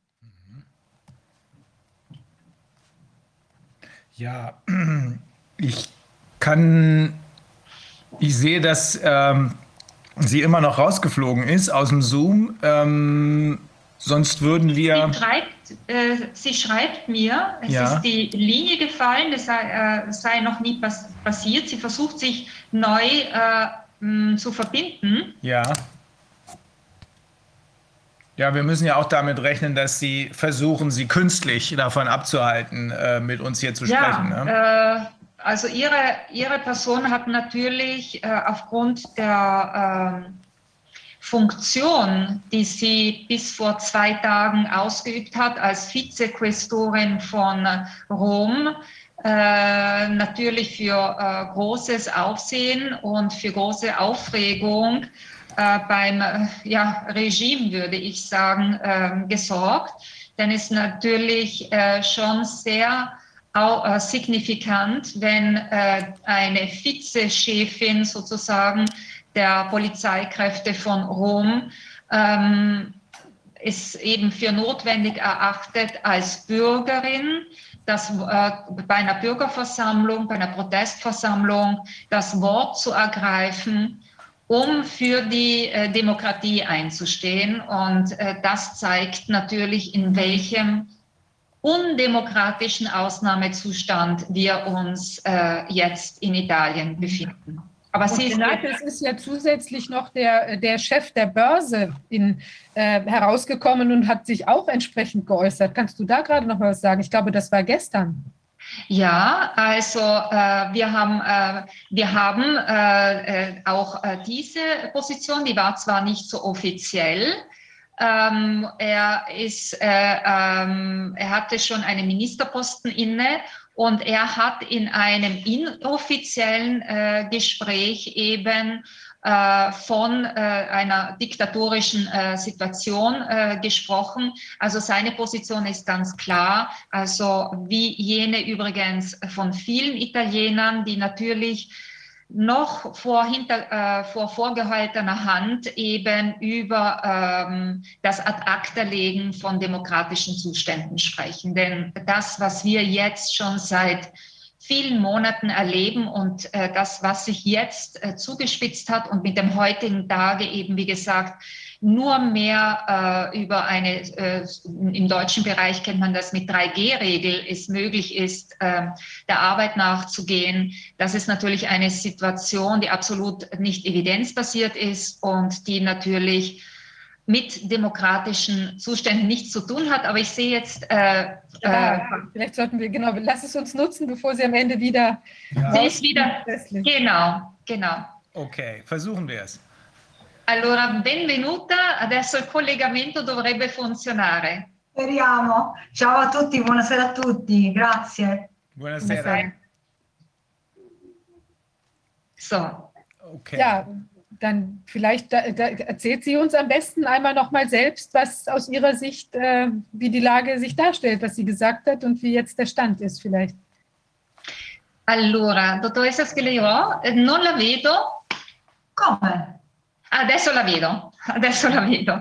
Allora, eh, se per favore, dato che eh, gli spettatori qua sono praticamente tutto, eh, non soltanto l'ambito eh, che, eh, europeo che parla la lingua tedesca, che già eh, di per sé è molto grande, eh, ma eh, alla fine eh, questa trasmissione vi, viene vista tradotta in inglese in tutto il mondo. Allora, ehm, se eh, lei, eh, dottoressa, per favore, potrebbe brevemente eh, raccontare quello che, ha, che è avvenuto, cioè quando lei ha preso appunto la parola in occasione e, e gli sviluppi, ehm, diciamo, poi avvenuti ehm, in merito alla sua persona, così eh, tutti eh, gli spettatori capiscono eh, la situazione e anche l'importanza della sua persona. Grazie. Ah, grazie a lei. Mi fermo ogni tanto per la traduzione? A favore. Okay, okay. Allora, il 25 settembre c'è stata una manifestazione importante contro il Green Pass. Io ho deciso di partecipare e siccome mh, tra le persone presenti c'erano anche il mio editore, perché io ho scritto anche alcuni libri, e mi aveva chiesto un'intervista eh, proprio in merito al Green Pass, sul perché io stavo lì. Ok. Also am 25. September fand in Rom eine wichtige äh, Bürgerprotestbewegung, äh, äh, Demonstration äh, statt zum Thema Green Pass. Und ähm, äh, an, es anwesend war auch äh, der Verleger äh, von ähm, Frau Dr. Skidiro. Sie, ist, sie, sie äh, war nicht, also sie ist momentan suspendierte äh, Vizequästorin von Rom seit zwei Tagen. Äh, sie hat aber, sie schreibt aber auch Bücher und ihr Verleger hat sie eben auch äh, um ein Interview gebeten. Prego. Mi hanno visto gli organizzatori della manifestazione, perché sono andata dietro il palco appunto per fare questa breve intervista, e, e mi hanno riconosciuto perché io sono conosciuta come poliziotta in Italia perché ho risolto alcuni dei casi che hanno avuto più clamore mediatico, ho ricevuto quattro premi per i miei risultati professionali e quindi immediatamente gli organizzatori mi hanno chiesto se anziché fare l'intervista eh, per il mio editore, eh, che ha anche una televisione piccolina, insomma BioBlu, potevo salire sul palco e parlare con tutti. Okay. Più di 100.000 persone. Più di 100.000 persone, sì. sì. Ok. Also, um, ursprünglich, also äh, war eigentlich nur ein Interview ähm, für ihren Verleger, äh, äh, nebenbei ein, ein, ein sehr mittlerweile sehr wichtiger auch äh, Fernsehsender BioBlue äh, in Italien eben geplant. Sie war dort als, als äh, anwesend bei dieser Protestkundgebung, an der mehr als 100.000 Personen teilgenommen hatten. Und ähm, äh, sie hat, sie wurde dann eben, man wurde auf sie aufmerksam, denn sie äh, ist äh, bekannt in Italien. Sie hat, äh, ähm, sie hat äh, oft äh, die Pol äh, Polizeikräfte in den äh, öffentlichen Medien äh, vertreten. Und äh, ja, und so ist es dann dazu gekommen, dass effektiv äh, dann auf das Podium gegangen ist und äh, zu den über 100.000 Anwesenden gesprochen hat. Prego. Quando sono salita sul palco, ho subito detto che io non ero in servizio, ma ero libera dal servizio, esercitavo i miei diritti costituzionali di manifestare e di poter parlare pubblicamente e ho espresso la mia assoluta contrarietà al Green Pass, definendolo tessera di discriminazione, denunciandone la gravità. Siamo l'unico, l'unico paese al mondo che ha il Green Pass per lavorare, e spiegando perché era illegittimo e chiedendogli l'immediata revoca dello stesso. Okay, also äh, sie hat dann äh, ist der Einladung auf die auf die, äh, auf die Bühne äh, zu treten und äh, äh zu den über 100.000 anwesenden äh, Bürgern zu sprechen, äh, gefolgt, und zwar als Bürgerin. Sie war dort nicht in ihrer Funktion als Mitglied ähm, der ähm, römischen Polizeikräfte. Und sie hat in ähm, einer, eben, sie hat ihre absolute also praktisch äh, Dissens äh, gegen äh, die Notwendigkeit des sogenannten Green Pass äh, zum Ausdruck gebracht, also der Notwendigkeit, äh, damit das auch alle Zuhörer verstehen, was das in Italien bedeutet, entweder den Nachweis eben Covid-19 geimpft zu sein oder eben ähm, genesen zu sein mit Nachweis eines ähm, PCR-Tests bei Beginn der Covid-19-Krankheit beziehungsweise eben einer Covid-19-Impfung. Und äh, sie hat eben äh, dann vor diesen über 100.000 äh, Bürgern äh, eben eine äh, natürlich äh, äh, enorm beachtete ähm, äh, Rede gehalten und ihre absolute, äh, ihr absolutes Unverständnis für, diese, ähm, für diesen Akt der Diskriminierung, die äh, eben äh, dieser Nachweis ähm, äh, des, ähm, des Green Passes äh, bedeutet, äh, damit man arbeiten gehen kann. Prego. Ho spiegato quindi perché il Green Pass è illegittimo dal punto di vista giuridico, non ha basi scientifiche e quindi neanche sanitarie, mediche ed è anche illogico. Ho spiegato perché manifestare è importante, citando Gandhi, l'emblema della non violenza, e invitando tutte le forze dell'ordine a ricordarsi che noi abbiamo giurato sulla Costituzione e abbiamo il dovere di proteggere il nostro popolo e quindi ho invitato tutte le forze dell'ordine a unirsi con, lo Stato, con i cittadini italiani per chiedere appunto la revoca del Green Pass. Mhm. Poi vi dirò cosa mi è successo. Okay, und in dieser äh, enorm beachteten, hervorragenden Rede, das möchte ich als Zuhörerin dieser Rede äh, hinzufügen, hat äh, Frau Dr. Skiliron äh, praktisch aus juristischer Sicht, sie ist ja Juristin, auch zugelassene Rechtsanwältin, die, äh, also die Unrechtmäßigkeit dieser Erfordernis äh, des äh, Green Passes dargelegt, äh, dargelegt eben auch aufgrund äh, des Umstandes, dass es jeglicher äh, wissenschaftlichen Grundlage hierfür fehlt. Sie hat, sie hat äh, praktisch äh, die äh, dargelegt, dass äh, es hier also ähm, für die ähm, Polizeikräfte effektiv äh, der ähm, rechtlichen wie faktischen äh, Grundlage entbehrt, ähm, hier äh, einer solchen, ähm, eines, eines solchen gesetzlichen Erfordernis ähm, Folge zu leisten. Äh, sie hat praktisch in ihrer Rede einfach äh, die, die, das absolute äh, Fehlen einer, einer wissenschaftlichen Evidenz dargelegt, was ja wiederum zu einem Fehlen einer äh, juristischen Basis führt und hat äh, dementsprechend auch äh, äh Grundsätze von Gandhi und äh, äh, in ihre Rede mit eingebaut.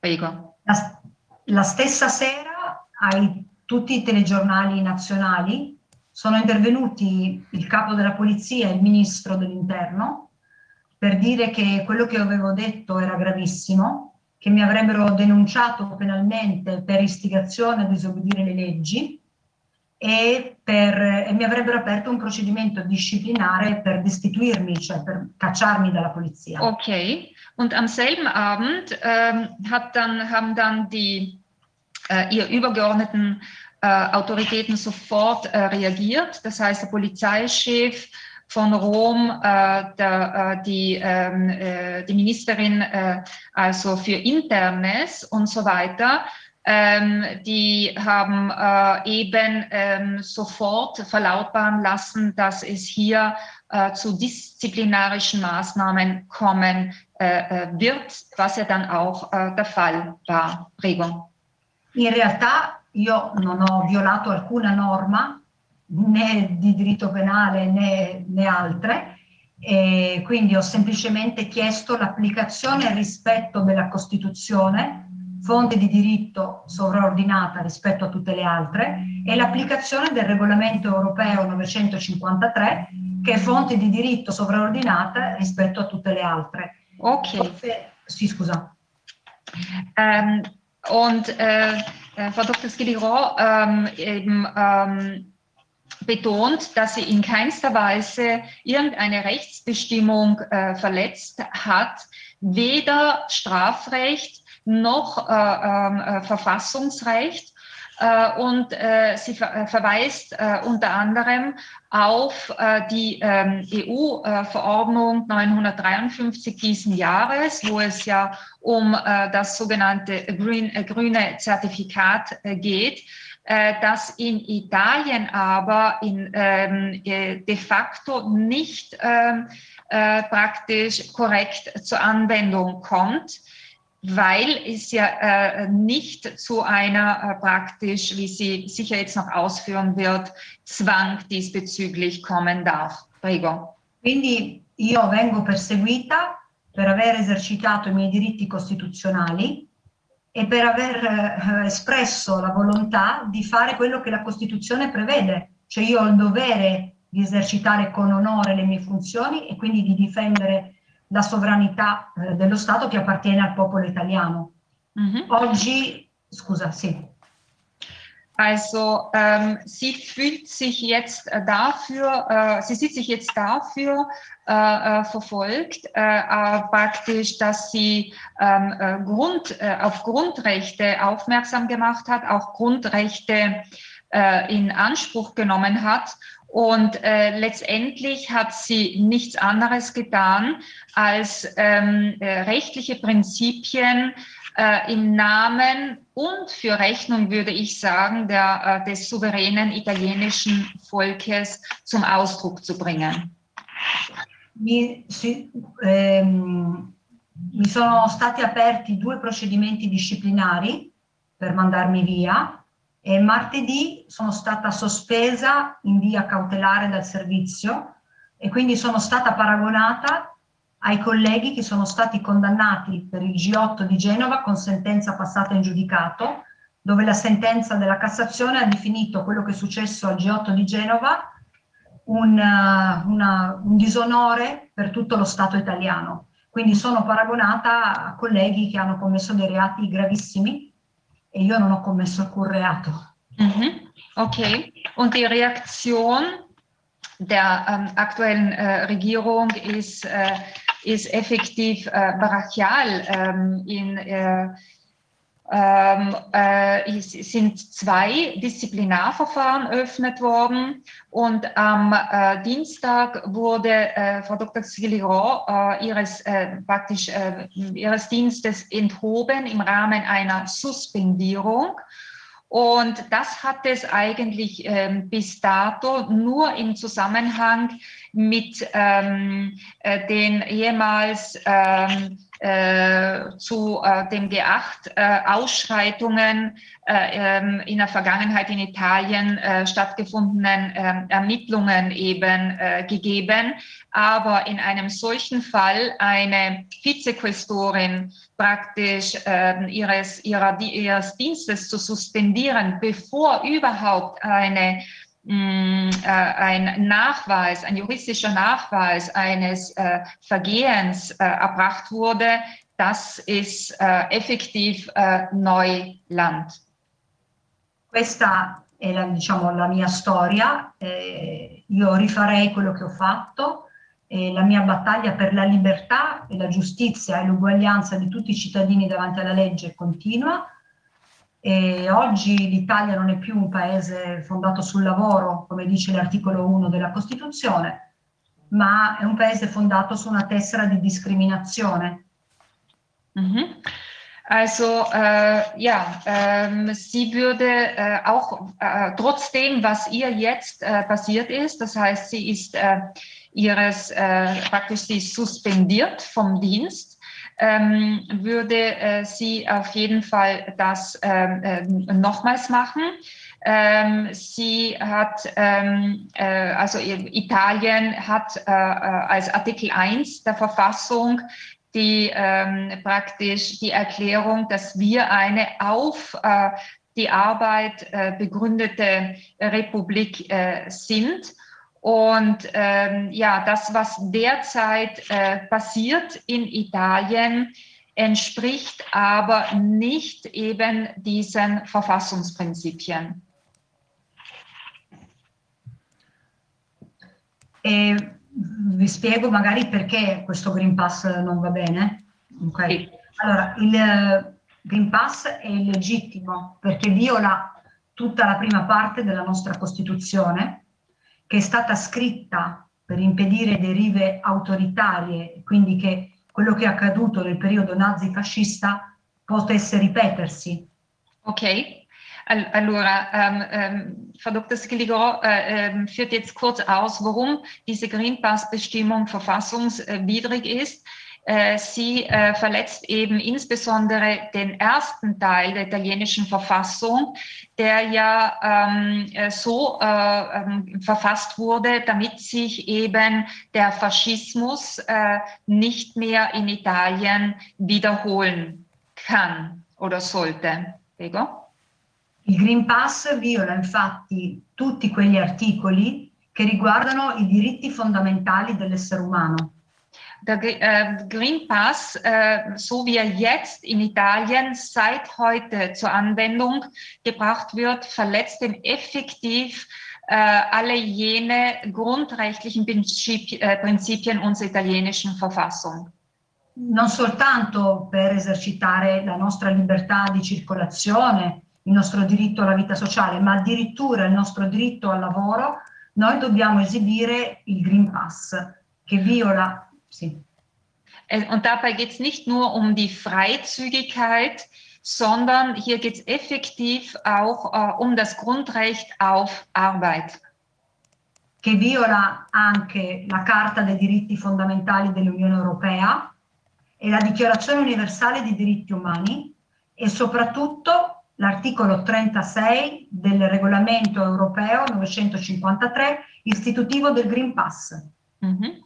Und, und äh, das, äh, also die Bestimmungen zum äh, Green Pass, so wie sie in Italien seit heute in Kraft sind, verletzen eben nicht nur die, ähm, die europäischen äh, Grundrechtscharta, äh, sondern eben auch den Artikel 36 der EU-Verordnung 953 diesen Jahres, äh, wo es eben um das grüne Zertifikat geht. Perché l'Unione Europea ha stabilito che il Green Pass serve per facilitare gli spostamenti tra gli Stati e che mai deve essere usato per discriminare le persone. E questo invece in Italia sta accadendo. Mhm. Weil, ähm, so erklärt äh, Frau Dr. Skilliron, die äh, EU-Verordnung eben 953 äh, diesen Jahres äh, den, äh, das sogenannte grüne Zertifikat äh, äh vorsieht, um äh, die praktisch das Reisen zwischen den Ländern zu regeln. Aber es kann auf keinen Fall zu einer Diskriminierung innerhalb der einzelnen Staaten eben kommen. Poi ho spiegato che il Green Pass non ha motivi sanitari né scientifici perché i vaccinati, è stato dimostrato dai dati che provengono da Israele, dalla Gran Bretagna, dall'Islanda, dal Massachusetts, dall'Australia, ma anche dalla stessa Italia, che i vaccinati si ammalano e contagiano esattamente come i non vaccinati. Mhm. Und dann äh, ist natürlich äh, der äh, wesentliche äh, ähm, Grund dieser Unrechtmäßigkeit dieser Bestimmung, dass äh, ähm, aufgrund der, des, äh, der empirischen Daten, die uns zuerst aus Israel, aus Großbritannien und aus einer Reihe von anderen Ländern kamen, aber jetzt eben auch aus Italien, dass äh, der Umstand eben, dass die äh, Geimpften genauso eben äh, infektiös äh, sind äh, wie äh, ungeimpfte und deshalb äh, es keine empirische wissenschaftliche Grundlage für äh, diese Green Pass Bestimmungen gibt, so wie sie in Italien zur Anwendung kommen. E questo lo dicono anche tanti scienziati e medici importanti, non soltanto i dati. Und das, Vai, vai, scusa. Und das wird äh, nicht nur von den äh, äh, klaren offiziellen Epidemiolo epidemiologischen Daten eben äh, äh, bewiesen, sondern das sagen auch äh, ganz viele bedeutende Wissenschaftler, ähm, die unter anderem, das füge ich jetzt hinzu, in den vergangenen zehn Tagen im Parlament, äh, im, im italienischen Parlament angehört wurden. Alcuni quotidiani italiani hanno riportato la notizia che ci sono più ultraottantenni ricoverati in ospedale vaccinati rispetto ai non vaccinati.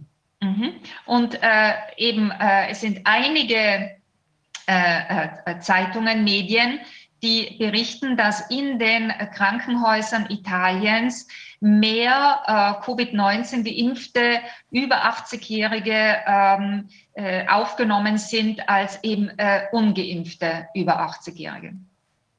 Poi il Green Pass è illogico perché se tu vai in metropolitana non ti serve il Green Pass. Se prendi un treno ad alta velocità ti serve il Green Pass. Se Mhm. prendi il treno regionale non ti serve il Green Pass. Se ti siedi... Sì, mi fermo. Also es, es, äh, es ist auch die, die Anwendung äh, dieser, äh, dieses Green Passes absolut unlogisch. Und äh, zwar, wenn man in äh, äh, die äh, Metro benutzt, also die U-Bahn, braucht man es nicht. Äh, wenn man den, äh, den äh, praktisch die Züge, die Schnellzüge verwendet, dann wiederum doch. Also man sieht, hier ist keine logische Basis für die Entscheidung, ob man einen Green Pass, dies, dieses sogenannte Green Pass Zertifikat braucht oder nicht. Also es ist nicht wissenschaftsfundiert. Vi faccio un altro esempio. Se bevi il caffè al banco del bar non ti serve il Green Pass. Se ti siedi a un metro dietro ti serve il Green Pass. Ein weiteres Beispiel ist eben ähm, in den italienischen äh, Bars, Cafés, wenn man den Kaffee am Banco, praktisch an der Theke äh, trinkt, braucht man den Green Pass nicht. Wenn man einen Meter davon entfernt äh, beim Tisch sitzt, dann braucht man den Green Pass, um äh, dort den Kaffee trinken zu können. Also das entbehrt natürlich jeglicher wissenschaftlichen Logik. Io ho denunciato che siamo l'unico paese al mondo che ha il Green Pass con questa severità. L'ho detto su quel palco. Mhm. Und äh, Frau Dr. Skilirov hat eben äh, bei ihrer äh, Rede, die sie jetzt vor nunmehr drei Wochen äh, vor über 100.000 äh, äh, Anwesenden gehalten hat, äh, eben betont, dass Italien äh, das einzige Land ist in Europa mit dieser äh, äh, extrem strengen, ja vor allem absurden äh, äh, Regelung äh, dieser, dieser Green Pass Bestimmungen. Quindi io sono sospesa, rischio di perdere il lavoro, adesso ho metà stipendio, quindi a stento 1000 euro e fra un po' perderò il lavoro perché difendo la legge, la Costituzione e il popolo italiano. Mhm. Also derzeit ist Frau Dr. Skilirov äh, praktisch von äh, ihrem Dienst äh, suspendiert. Ihr Gehalt ist auf die Hälfte äh, reduziert. Ähm, und äh, sie riskiert jetzt ähm, im Rahmen dieser Disziplinarmaßnahmen auch ihren, ihr, ihre Arbeit äh, zu verlieren. Und das, und das, weil sie für äh, äh, Verfassungs-, also für die Garantie von Verfassungsprinzipien eintritt. Io non ho mai detto che dobbiamo violare la legge, ho detto che dobbiamo dissentire in maniera pacifica e non violenta, perché si può dissentire seguendo la legge. Mhm.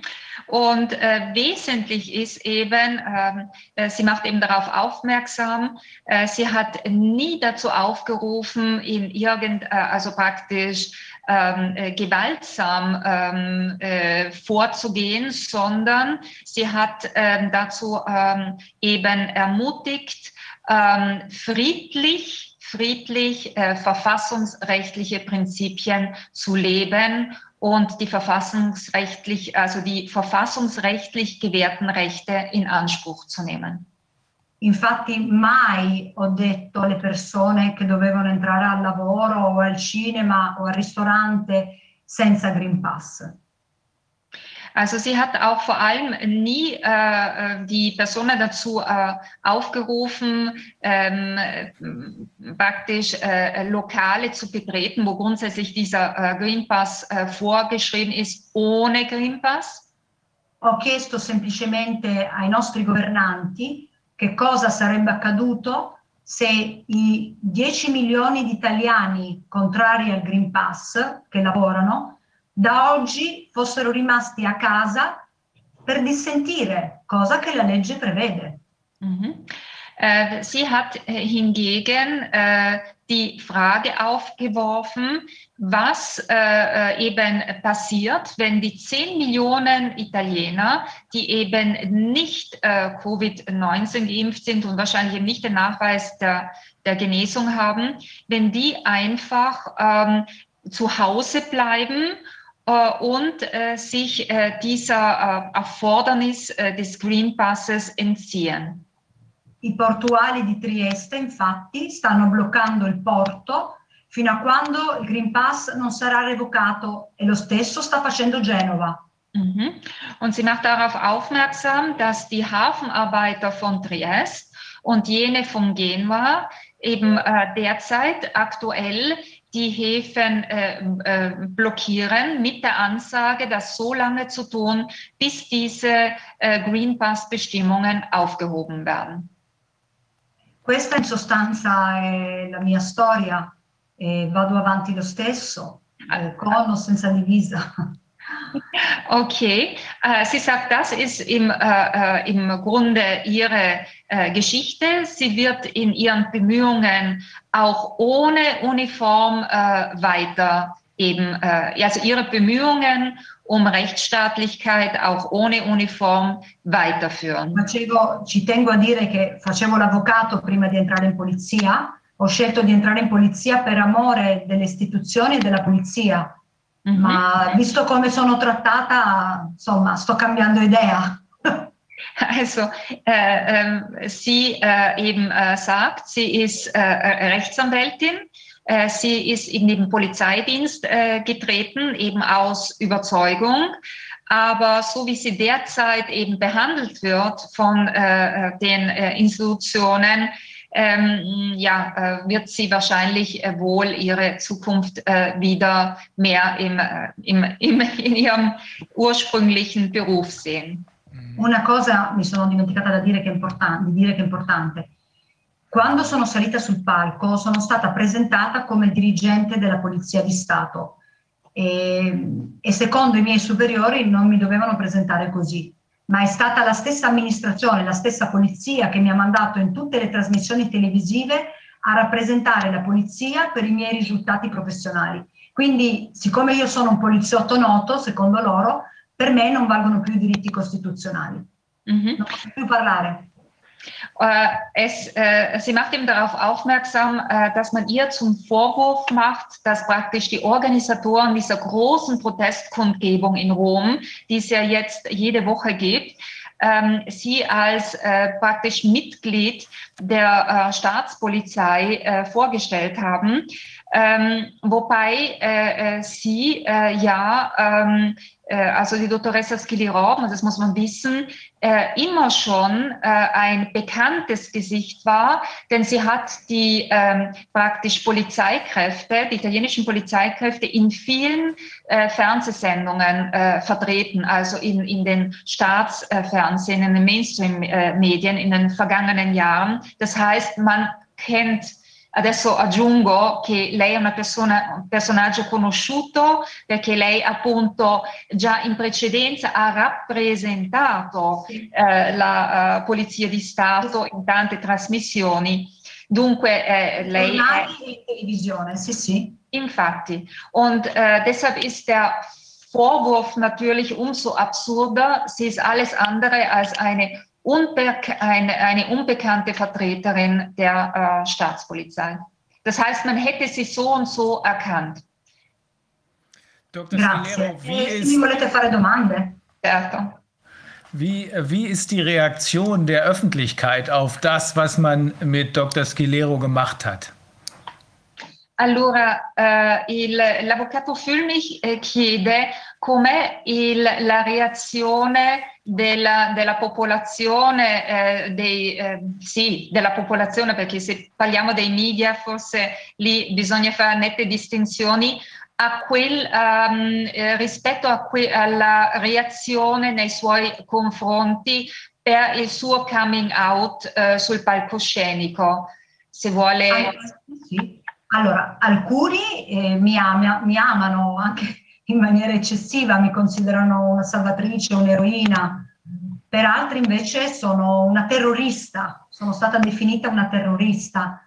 Interessante che... Ah, vai, vai, traduci, scusami. Se no, äh, dimentico cose importanti, questo mi dispiacerebbe. Also, äh, es ist äh, naturgemäß zweigeteilt. für viele ist sie äh, die, äh, eine Heldin, die ähm, äh, also, hm, weil sie das Wort ergriffen hat, weil sie eben, ähm, das sage ich jetzt dazu, äh, Dinge auf den Punkt gebracht hat. Für andere natürlich ist sie, wird sie als äh, Terroristin ähm, äh, ja, gezeichnet, in den Medien gezeichnet. Das Lager ist äh, naturgemäß zweigeteilt. Prego. avevo una pagina Facebook eh, dove avevo mille followers, adesso ne ho oltre 55.000 e ho dovuto aprire un canale Telegram perché Facebook mi ha censurato tre volte e avevo anche lì mille followers, adesso ne ho oltre, se non sbaglio, oltre 31.000. Okay, also es, es, ist, äh, es liegt natürlich in der Natur der Sache, dass auch äh, ihre, die Aufmerksamkeit, die ihr zuteil wird auf den Social Media, äh, exponentiell äh, gewachsen ist. Ähm, auf äh, Facebook äh, eben ist sie bei über 50.000 äh, äh, Follower. Äh, Facebook hat sie jetzt schon öfters auch äh, blockiert ähm, äh, genauso viel, äh, also äh, sie hat auch entsprechenden äh, Zulauf, also ihre, die Aufmerksamkeit auf Telegram. Also es hat jetzt natürlich nach ihrem Auftritt in, in dieser ähm, Kundgebung in Rom exponentiell zugenommen. Prego. Ricevo molte migliaia di telefonate e messaggi ogni giorno. Mi chiamano anche tutti i giornalisti della televisione, ma mi vogliono intervistare essenzialmente per distruggermi. La macchina del fango è molto potente contro di me. Mhm. Also sie hat natürlich ein enormes Aufsehen erregt. Äh, sie ist auch, sie wird äh, natürlich von äh, sehr vielen Medien eingeladen, aber es ist bei den allermeisten, und hier sprechen wir natürlich von den sogenannten Mainstream-Medien, äh, wird der Versuch genommen, äh, äh, Versuch unternommen, sie natürlich ähm, medial fertig zu machen. Perché su quel palco io ho attaccato i media mainstream perché ho detto che questa, quello che sta succedendo è anche responsabilità di una mancanza di informazione corretta. Mhm. Und äh, insbesondere auch deshalb äh, wird sie von, äh, äh vom Großteil der Mainstream-Medien eben äh, angegriffen, weil sie äh, eben vor, mehr, vor diesen mehr als 100.000 versammelten Bürgern in Rom auch die Mainstream-Medien wegen ihrer eben nicht objektiven Berichterstattung kritisiert hat. Ho detto infatti pubblicamente che lo Stato italiano ha stanziato moltissimi soldi per tutte quelle televisioni e quelle radio disposte a trasmettere gli spot creati dal governo agli orari, indicati dal governo. Mhm. Und äh, die äh, Medien haben äh, eben enorme äh, Gelder dafür bekommen von der Regierung, die äh, ähm, sozusagen äh, Spot, äh, also die ähm, Sichtweise oder die Propaganda, können wir es auch äh, nennen, die, äh, äh, die die Regierung äh, eben in Auftrag gegeben hat, zu gewissen äh, Zeit, ähm, äh, eben äh, Zeiten äh, zu bringen. Das heißt, wir haben in Italien äh, ist hier äh, ganz massiv, äh, sind hier ganz massiv Gelder an die Medien geflossen dafür, dass eben hier Propaganda betrieben wird. Perché ci deve essere una narrazione unica. Eh, solo il vaccino salva dal Covid, solo il Green Pass salva dal Covid e niente di tutto questo naturalmente corrisponde alla verità. E, mi fermo? Also ähm, hier ging es äh, ging's und geht es natürlich darum, dass äh, die, das Narrativ äh, ähm, Gefahren und aufrechterhalten werden muss, dass nur äh, der, der, Impfstoff äh, äh, aus äh, dieser angeblichen Krise äh, hilft. Und ähm, ja, also ähm, das Problem der Medien, dass wir ähm, ganz besonders eben in Italien auch durch diese ähm, massive ähm, äh, praktisch äh, äh, finanzielle Unterstützung eben der Medien haben. Prego. Io difendo la libertà e la giustizia e quindi anche la libertà di tutti di scegliere se farsi inoculare un trattamento genico sperimentale purché siano correttamente informati. Quindi libertà, ma anche prima Informazione. Also, Dr. Skiliro sagt eben, sie ist äh, absolut, äh, sie tritt absolut ein für die Verfassungsprinzipien äh, der Freiheit und äh, der Rechtsstaatlichkeit. Und das bedeutet eben bei diesen äh, experimentellen gentechnikbasierten äh, ähm, ähm, Substanzen, dass man die Leute in erster Linie korrekt informiert. Ja, also das ist eine Grundvoraussetzung dafür, dass man überhaupt eine Entscheidung treffen kann, ob man sich sowas geben will oder nicht. Anche il CDC ha dichiarato che il vaccino non immunizza, è una protezione, una semplice protezione. Sie verweist darauf hin, also sie verweist darauf, dass selbst das CDC eben äh, ähm, erklärt hat, dass diese Substanzen nicht zu einer sterilen Immunität führen.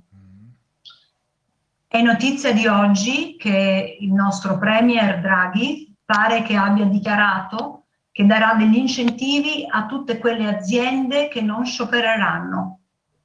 Ja, also es ist äh, die Nachricht äh, des Tages. Dass äh, Premier Draghi erklärt hat, er würde äh, jenen Unternehmen, äh, also äh, die ähm, nicht, oder, äh, nicht äh, sich an dieser Arbeitsaussetzung beteiligen, beziehungsweise die nicht durch die Arbeitsaussetzung der Arbeitnehmer ähm, lahmgelegt werden, eben entsprechende ähm, ja, entsprechende Subventionen oder, oder eben Gratifikationen zukommen lassen wird. Io spero che l'Unione Europea soccorra il nostro povero paese perché c'è un'emergenza democratica molto seria che si potrebbe diffondere in tutto il mondo.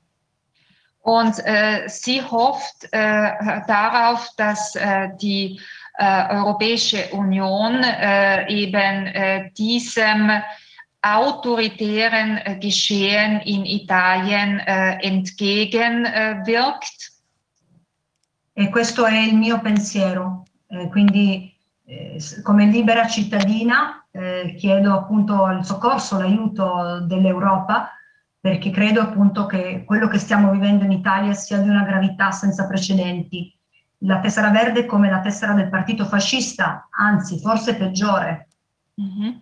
Also sie spricht grundsätzlich äh, äh, die Hoffnung auf eine Hilfe, auf eine europäische Hilfe, aus, denn das, was derzeit in Italien passiert, ähm, hat, äh, hat, äh, also, ähm, äh, hat äh, keinesgleichen seit eben äh, den ähm, Nazi- und Faschistenregimen des Zweiten Weltkrieges. Und äh, ja, Also sie spricht eben die Hoffnung aus, dass auch aus dem, die Hilfe, Unterstützung der demokratischen Bewegungen aus dem Ausland kommen.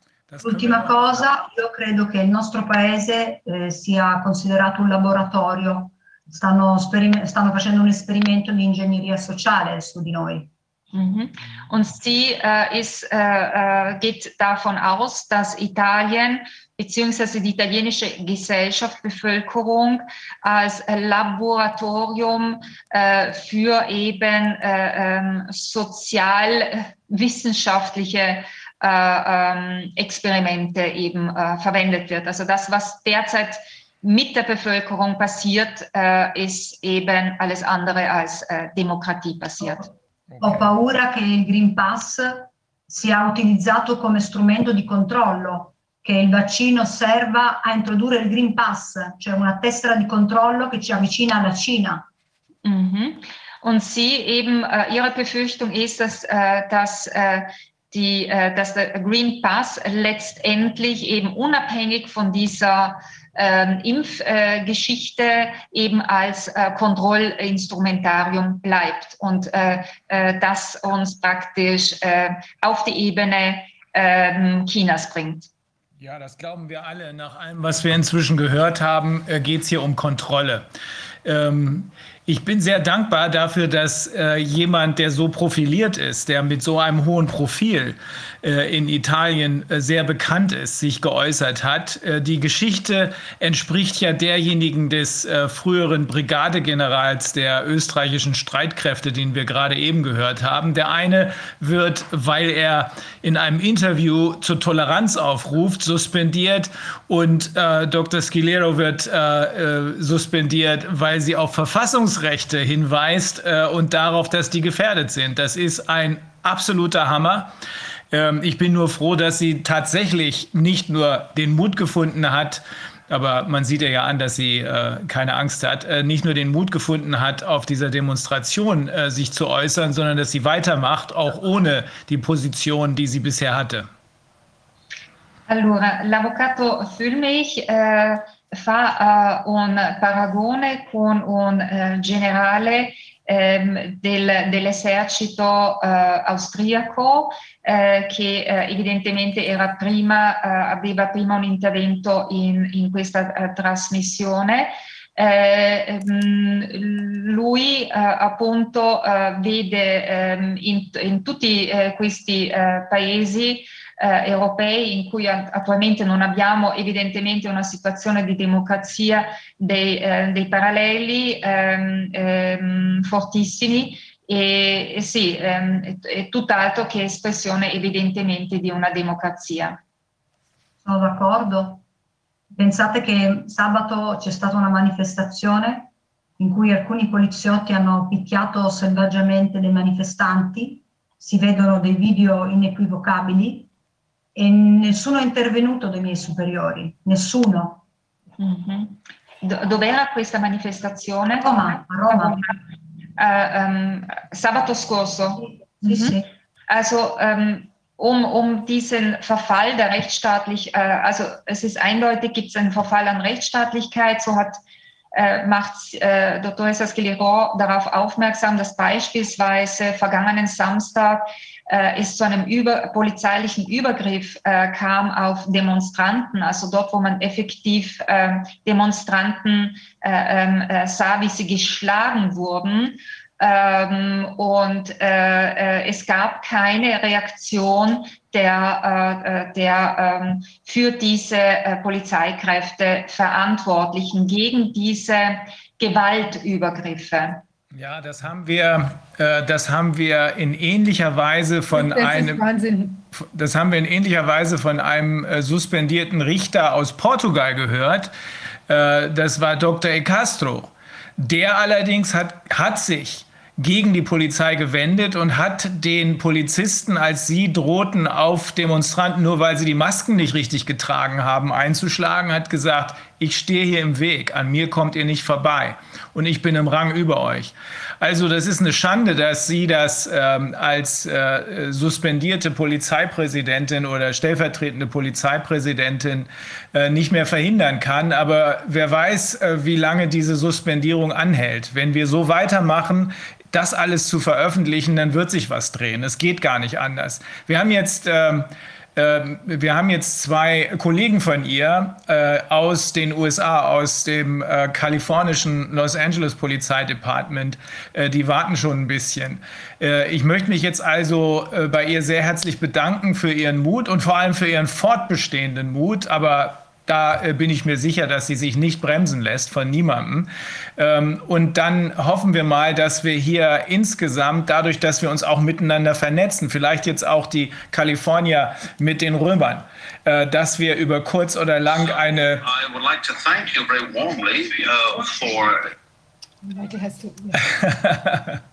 Also, Dr. Skilero, ganz herzlichen Dank für die Zeit und die Energie, die Sie uns gegeben haben. Allora, dottoressa, ehm, eh, la ringraziano uh, moltissimo appunto per il suo uh, intervento oggi qui. Adesso, uh, subito dopo di lei, ci saranno rappresentanti del Dipartimento di Polizia di Los Angeles e, e, e sì, um, il, uh, l'avvocato Fulmich ha fatto riferimento ad un intervento nelle settimane uh, uh, precedenti di un giudice portoghese sospeso, il quale appunto um, è intervenuto proprio anche ehm, fisicamente a tutelare dei dimostranti contro eh, contro appunto eh, diciamo abusi eh, di, eh, di, delle forze dell'ordine tra virgolette e sì, siamo in una situazione drammatica e la ringrazio uh, molto per uh, essere stata oggi qui ad esporre la situazione altrettanto drammatica italiana. Vi ringrazio io tantissimo di avermi ascoltato, grazie. Wir werden Sie, wir werden Sie mit Corwins Hilfe mit den äh, amerikanischen Kollegen vernetzen. Es ist so wichtig, dass hier eine internationale Vernetzung stattfindet. Äh, da wird irgendwann, wahrscheinlich viel früher als wir glauben, äh, sich etwas sehr Positives daraus ergeben. Allora, eh, la metteremo in contatto, eh, dottoressa, con i colleghi di eh, Los Angeles in modo tale che appunto si possa creare una, una rete.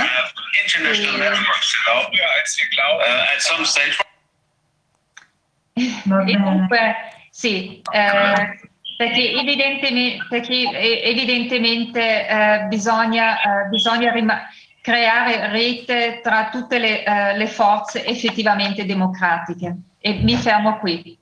Grazie. Grazie a lei. Grazie mille. Buon pomeriggio. Okay. Um, now we have uh, Michael McMahon and uh, Vanessa Soseto of the LAPD, the Los Angeles Police. Dem Los Angeles Police Department, eins der bekanntesten Polizeidepartments äh, weltweit. Natürlich gibt es auch NYPD, aber LYPD, LAPD, das kennen wir alle aus den äh, Fernsehen und aus den Filmen. Wie geht es Ihnen, Michael? Ja, guten Morgen aus Los Angeles. Geht gut, danke der Nachfrage. Es ist eine große Ehre, hier dabei zu sein. Vielen Dank, dass Sie sich die Zeit nehmen und so früh aufstehen. Ich glaube, ganz so früh ist es gar nicht mehr bei Ihnen. Es ist noch früh, 6.30 Uhr, oder? Ja, genau. Die Sonne Gut. geht gerade auf. Ähm, Sie können uns etwas sagen zur Covid-Maßnahmensituation in Kalifornien und die Widerstände gegen Zwangsimpfungen in der Polizei dort. Wir werden auch jeden informieren äh, über die Möglichkeit, zu spenden für die ähm, Gerichtsverfahren. Dazu gibt es in unserem Chat ähm, Hinweise, wo Spenden äh, genommen werden können. Sie werden vor Gericht ziehen und dagegen kämpfen, richtig? Ja, mit Hilfe Gottes, äh, ja, wir werden das so hart bekämpfen, wie wir nur können. Die Stadt Los Angeles hat Maßnahmen äh, eingeführt, um die äh, öffentlichen Angestellten äh, zu nötigen, die ähm, Covid-19-Impfstoffe äh, sich verabreichen zu lassen, um äh, weiter arbeiten zu können. Wenn wir das ablehnen, dann wird uns gekündigt.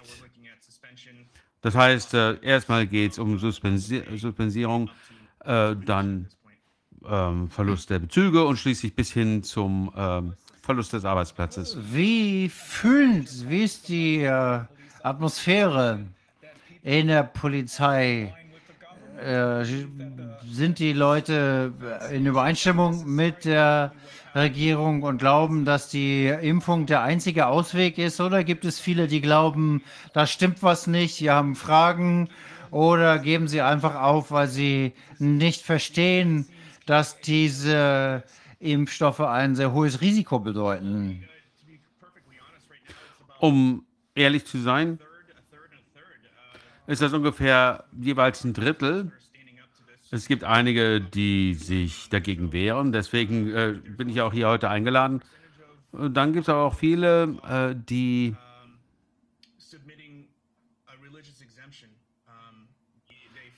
einfach äh, eine religiöse Bescheinigung äh, vorliegen. Sie sagen, dass äh, die äh, Stammzellen, die da eingesetzt werden bei der Produktion, gegen die Religion verstoßen.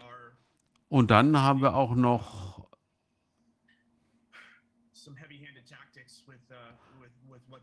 einige innerhalb der ähm, ähm, ähm, innerhalb der Verwaltung, die also wirklich einiges machen äh, wollen, um die Menschen zu zwingen, das zu machen und einige geben halt nach. Wie gut sind Ihre Kollegen über diese Impfstoffe äh, informiert? Wissen die, dass es keine medizinischen Versuche, keine klinischen Studien dazu gegeben hat, dass es sehr schwerwiegende Nebenwirkungen gegeben hat, die selbst im WERS gemeldet worden sind? Oder glauben Sie einfach an das, was die Mainstream-Medien sagen, was heißt, dass es effektiv und sicher ist? Wir wissen beide, dass die meisten Menschen in den USA sich auf die Mainstream-Medien verlassen, äh, wenn es um Nachrichten geht, auch die Informationen über die Impfstoffe. Seit 19 Monaten äh, wir, haben wir eine ständige äh, Barrage von, von ähm, Propaganda ähm, von den pharmazeutischen äh, Unternehmen. Der vorherige Präsident hat äh, einen äh, Erlass unterzeichnet, der es ermöglicht, die äh, Menschen der Propaganda auszusetzen. Ich weiß, dass in San Francisco gibt es oder gab es eine Gruppe, eine recht große Gruppe von Gemeindeangestellten, äh, Polizisten, äh, Feuerwehrleute, andere.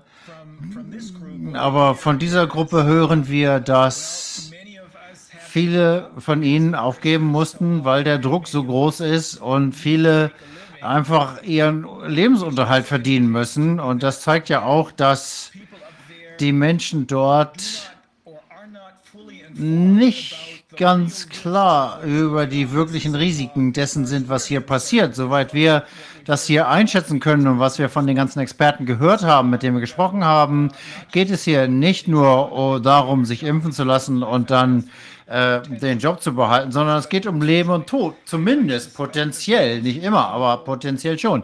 Und äh, ich denke, dass in der allgemeinen Bevölkerung, genauso wie unter ihren Kollegen, wissen viele Menschen das einfach gar nicht. Stimmt das? Hundertprozentig, ja. Veronika kann vielleicht auch noch ein bisschen was dazu sagen. Ja, das ist äh, sehr traurig, denn wir haben es ja gerade gehört, die Bevölkerung äh, holt ihre Informationen aus den Mainstream-Medien. Das gibt ein großes Vertrauen, dass das, was die Medien sagen, wahr ist. Leider sind viele Mitarbeiter äh, da, die sich eben auf diese äh, auf ihren einen Job verlassen müssen, um ihre Familie zu unterhalten. Und viele von ihnen ähm, stellen zwar die Authentizität des Impfstoffes in Frage, aber der Druck, Geld zu verdienen müssen, überwiegt das Risiko oder ihr, Risikobewusstsein. Und äh, wir bekommen äh, Mitteilungen aus unserem Department, dass es minimale Riesen gibt, äh, vielleicht äh, ein bisschen äh, Schmerzen in der Einstichstelle. Das ist das, was man zu erwarten hat als Nebenwirkung. Und äh, sie und jeder hier weiß natürlich, dass das komplette Fehlinformationen sind äh, in Bezug auf die auf diese äh, Impfungen. Und die Menschen machen aufgrund dieser Informationen oder aufgrund überhaupt keiner Informationen Entscheidungen über Leben und Tod. Das einzig Positive daran ist ja, dass wenn es hier jetzt Probleme gibt, das heißt, wenn es Nebenwirkungen, vielleicht auch schwere Nebenwirkungen gibt, dann können Sie natürlich diejenigen verklagen, die äh, dafür verantwortlich sind, einschließlich der Ärzte, denn jegliche Art von Zustimmung, die Sie gegeben haben, äh, ist ungültig, weil es keine äh, auf Informationen basierende Zustimmung war. Die bekommen ja nicht die richtigen Informationen. Andererseits, was hilft Ihnen das am Ende? Denn man kann natürlich in manchen Fällen, äh, kann man vielleicht wieder äh, geheilt werden, indem man auch äh, Schadensersatz äh, bekommt. Aber es geht hier um die Gesundheit, vielleicht auch sogar das Leben. Also das ist äh, nicht wirklich eine gute Nachricht. In, in, wichtig zu wissen, dass diejenigen Kolleginnen und Kollegen, die sich überlegen, ähm, sich impfen zu lassen, wenn sie die Information bekommen, dann überlegen sie sich vielleicht zweimal, aber bin ich sicher. Das große Problem ist, was macht man, wenn man suspendiert wird? Wir haben ja mit dem ehemaligen, der ehemaligen ähm, Vize-Polizeipräsidentin äh, von Rom, äh, gerade eben, und davor mit einem ehemaligen äh, Brigadegeneral der österreichischen Armee,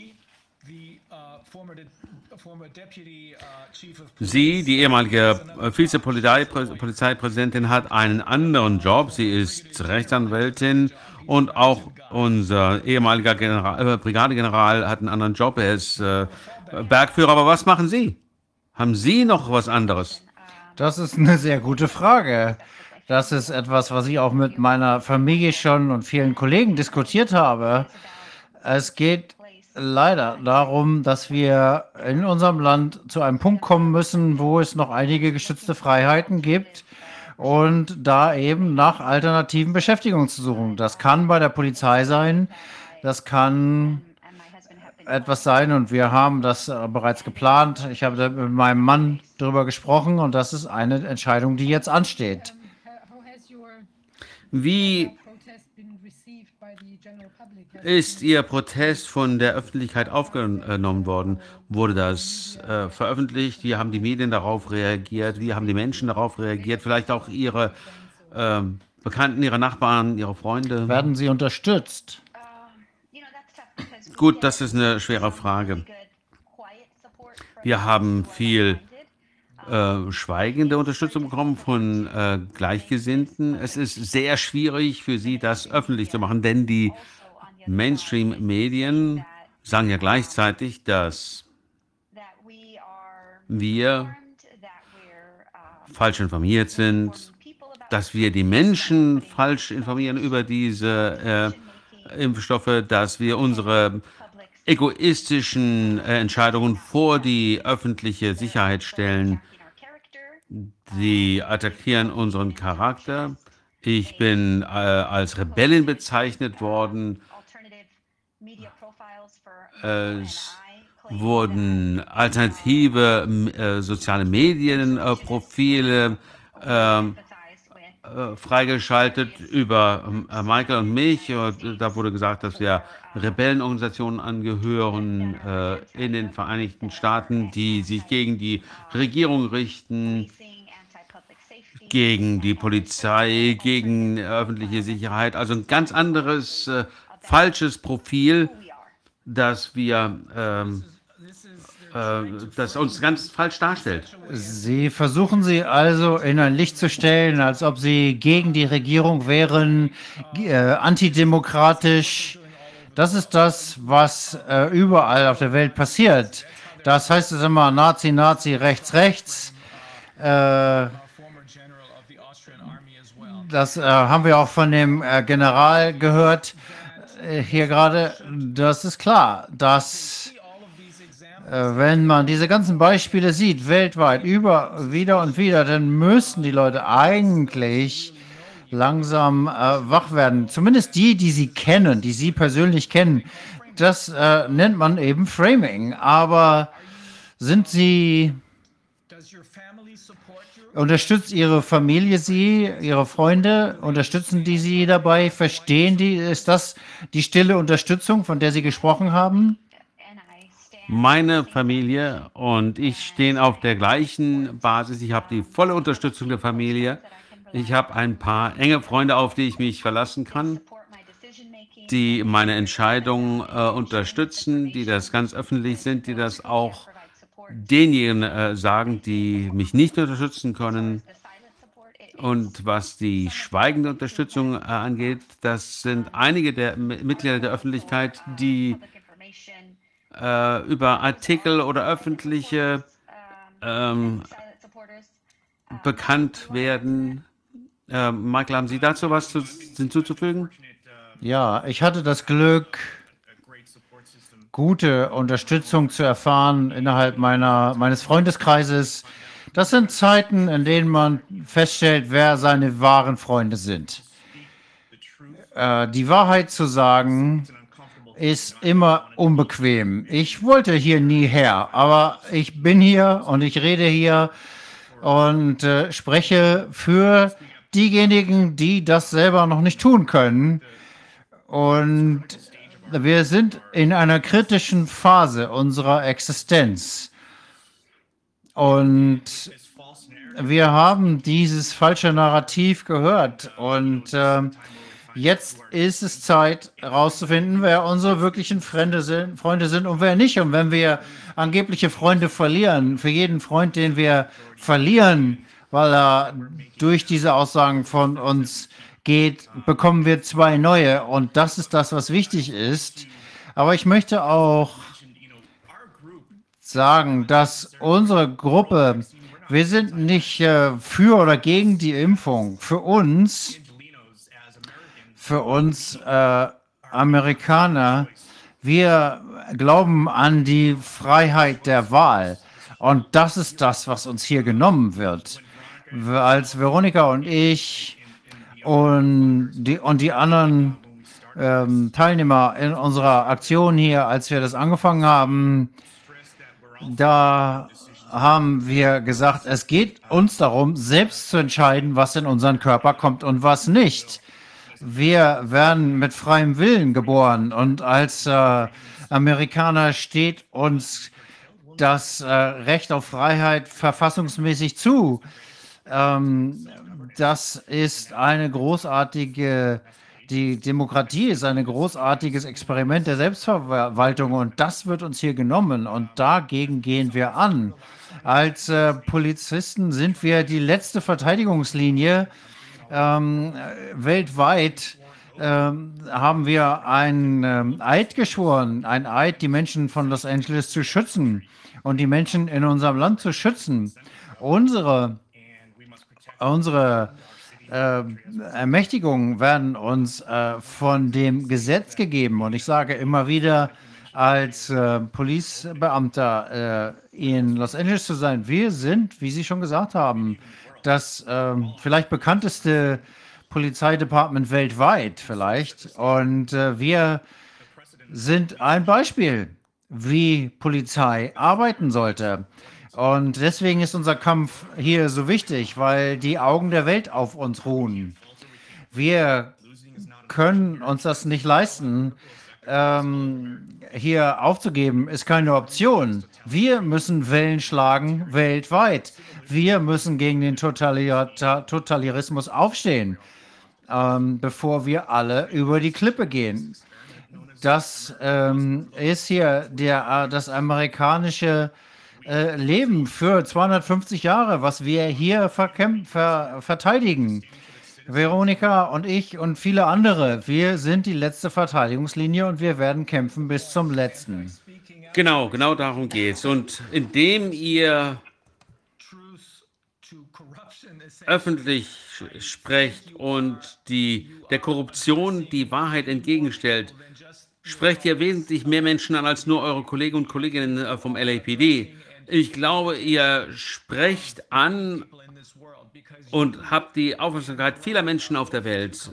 Du und Veronica, ihr beide kommt rüber als ähm, Polizisten, die nicht beim LAPD sind, weil sie den Job wollten, sondern weil ihr das, äh, weil ihr dort eine Funktion habt als letzte Verteidigungslinie. Ich weiß nicht, ob ich das schon äh, erwähnt habe. Mein Vater war Polizist und er war wirklich überzeugt, dass er da war, um zu dienen und zu schützen. Das ist der gleiche Grund, warum ich Rechtsanwalt wurde. Ich wollte das selber machen, nur auf einer anderen Ebene. Und all das wird derzeit angegriffen. Es geht nicht um rechts oder links, um Republicans, Demokraten. Es geht nicht um schwarz oder weiß. Es geht um den Kampf äh, gegen Totalitar Totalitarismus.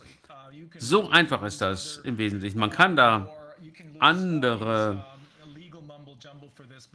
äh, Rechtssprache äh, benutzen, aber darum geht es, den Kampf um Freiheit gegen den Totalitarismus. Äh, äh, Christian Golucci, er ist in Los Angeles der Leiter, glaube ich, des, der ähm, Feuerwehr und er hat es genauso gesagt.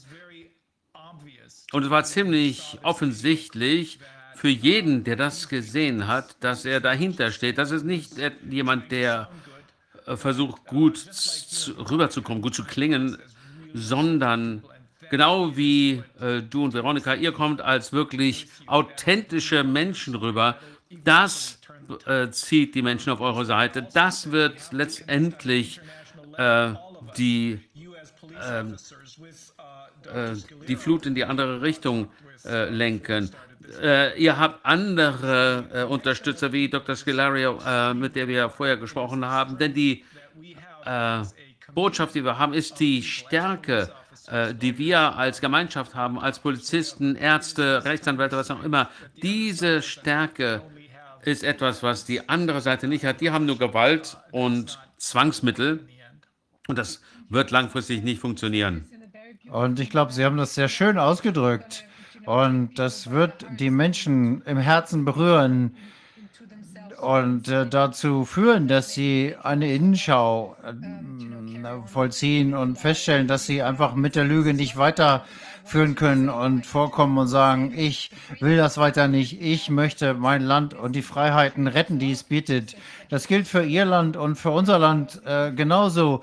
Wir haben äh, weltweit für das gekämpft, was wir als Demokratie geglaubt haben und äh, natürlich auch Menschen vor uns. Und es, wir sind jetzt dran, äh, die ähm, Demokratie wirklich zu voller Blüte zu führen und die Freiheiten, die andere für uns erkämpft haben, zu äh, verteidigen und für viele Generationen zu erhalten. Ich glaube, sie sind eine wunderbare Inspiration für andere hervorzukommen und das Gleiche zu tun.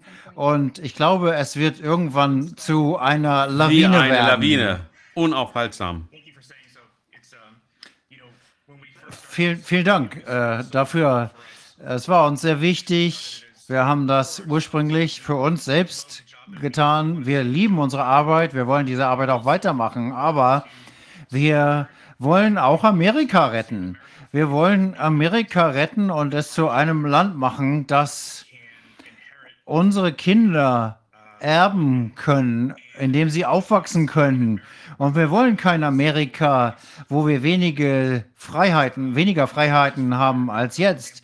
Ähm, wir haben den Patriot Act, der nach ähm, 9-11 ähm, in äh, Force kommen und immer noch müssen wir unsere Schuhe am Flughafen ausziehen. ausziehen.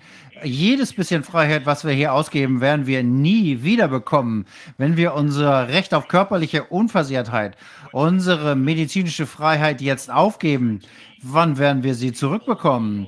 Ich werde nicht zu dem alten Normal und ich will zu keinem neuen Normal zurück. Ich will einfach meine Freiheiten erhalten. Und das wollen die Menschen weltweit. Und als Amerikaner sind wir darauf ge äh, geeicht, unsere Freiheit zu verteidigen. Äh, das wird oftmals als äh, selbstsüchtig betrachtet, aber viele Menschen sind weltweit gestorben, um genau diese Freiheit zu erhalten. Absolutely. We'll have to, ja, genau. Wir, wir müssen diesen Kampf weiterführen. Und, und äh, wir sind die Guten, das sind die Bösen. Das ist ziemlich einfach. So einfach ist das und ziemlich offensichtlich. Gut. Michael, Veronica, wollen Sie noch irgendetwas hinzufügen?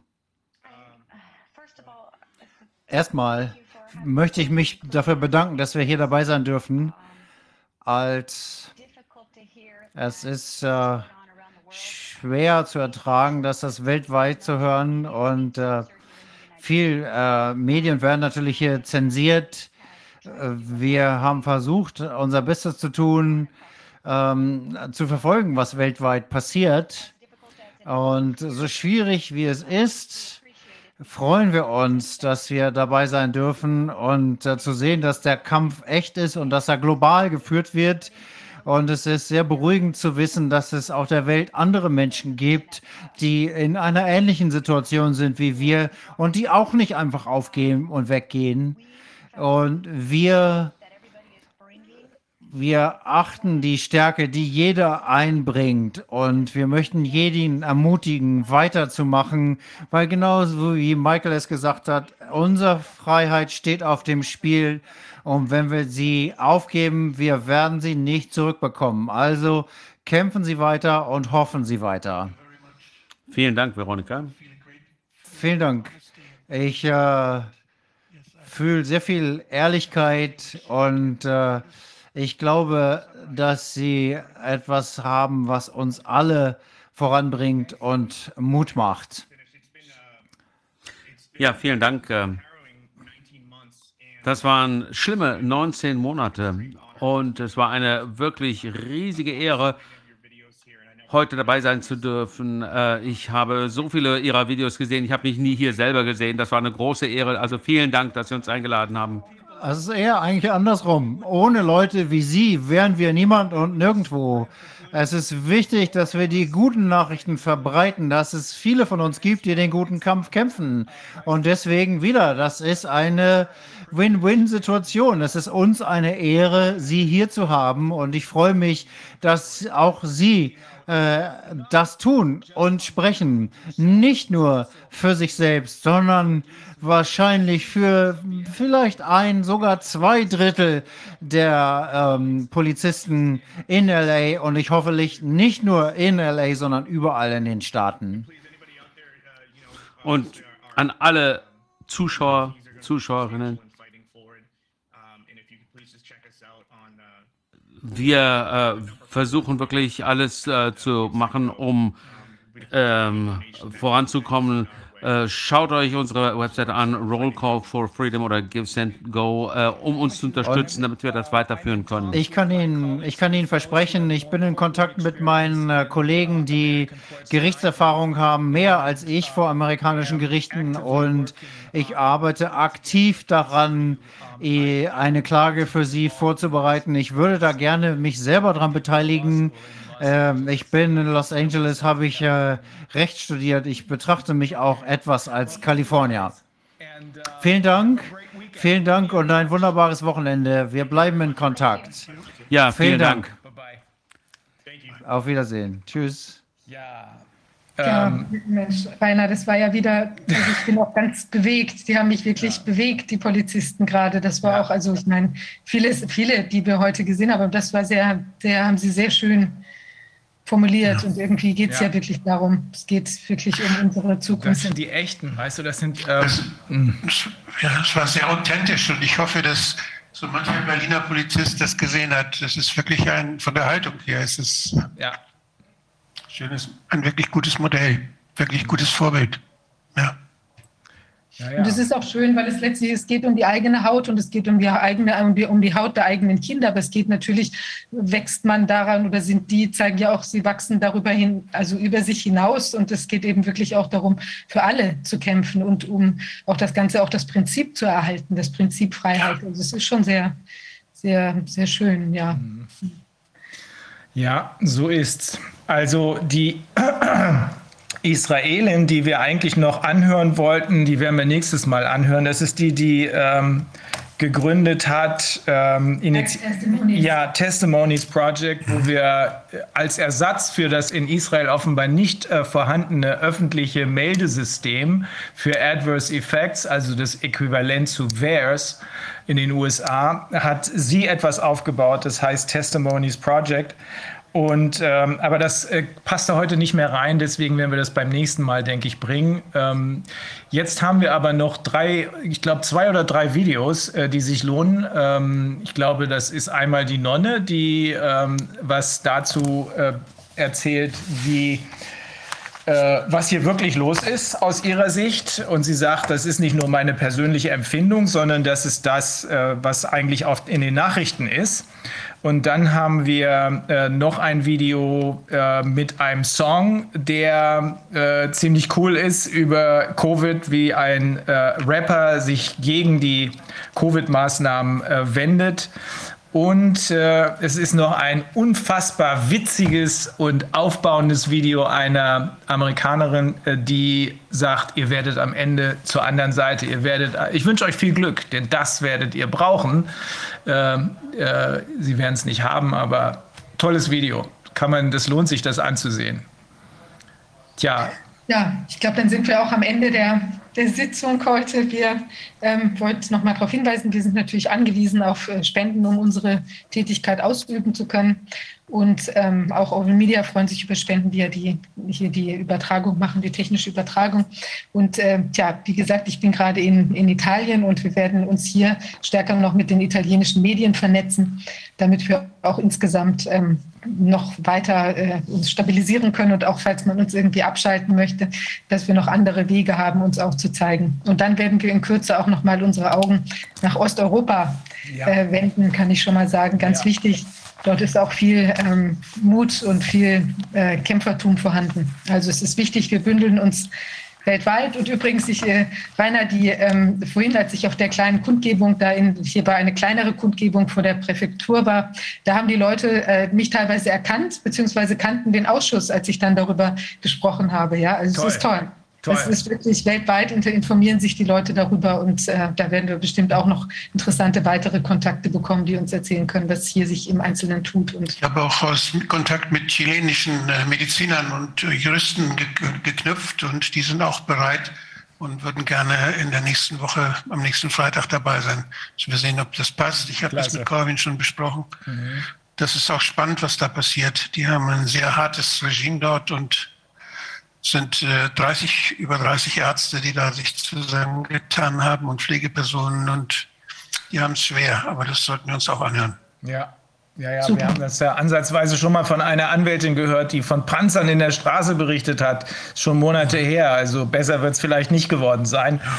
Ähm, natürlich werden wir uns darum kümmern. Es ist diese Internationalisierung, die ist extrem wichtig, weil genau wie es eben Michael und Veronica gesagt haben, erst dadurch sieht man, äh, dass das überall das Gleiche ist, was kein Zufall sein kann. Und erst dadurch ist man in der Lage, sich zu vernetzen und dann äh, in einer vernetzten Form äh, den Kampf zu führen. Dadurch, dass die Information. Ja, wir haben ja noch ein, ein weiteres Thema, das heißt was sollen wir denn jetzt machen, damit sowas nicht wieder passiert? Wie können wir, wie kann das aussehen? Wie können wir uns organisieren als Gesellschaft, damit wir danach weiterleben können?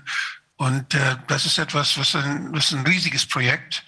Und äh, für mich ist das unheimlich wichtig. Und deshalb, ich hatte ja erzählt von der Genossenschaft, die sich da gegründet hat, jetzt, äh, die dann äh, versuchen will, das auch international aufzustellen, also auch modellhaft das zu machen und äh, dass diese Bewegung, dass man sich selbst organisiert, da wo man kann, die Sachen selbst in die Hand nimmt, das hat ja auch wieder was zu tun damit, dass sich Demokratie dann wirklich, dass Demokratie wieder gelebt wird, dass ja. man mitbestimmen kann, da wo man lebt, mitgestalten kann, da wo man lebt und dass wir diese Dinge selbstbewusst in die Hand nehmen.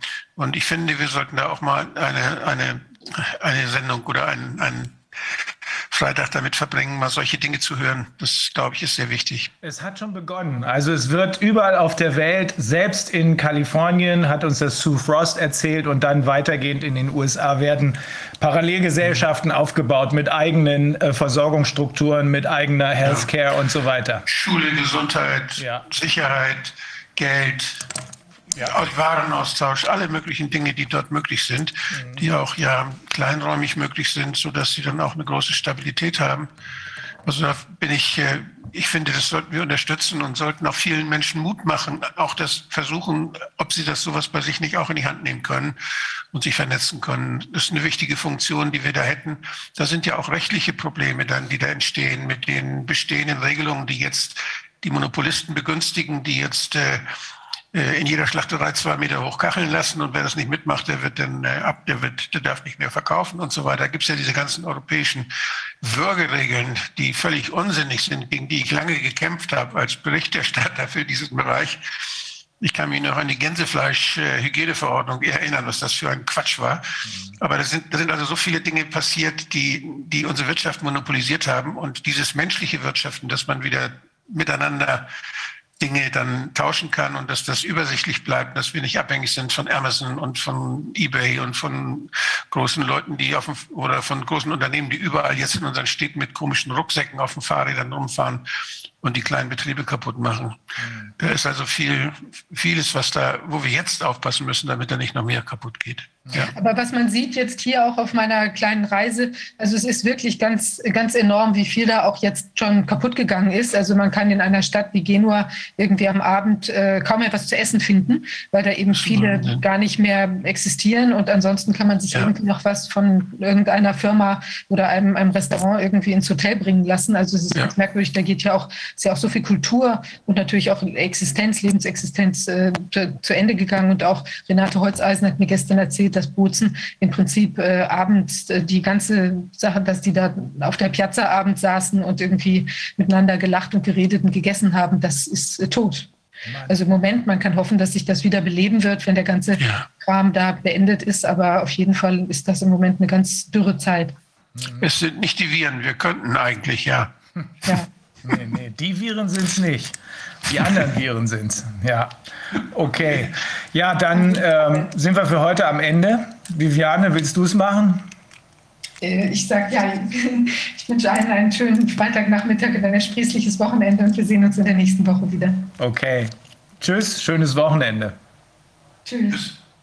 Hey, celebrity prostitutes, bribed politicians, controlled media whores. thug law enforcers on a power trip and indoctrinated allopathic drug pushers. We don't want your shitty, dangerous, killer, fertility damaging, experimental quaxines.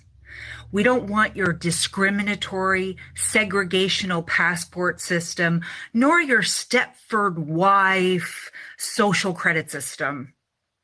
We don't join cults. We aren't germaphobes. We know how to read statistics. We know how to think for ourselves. And we know what narcissistic abuse looks like.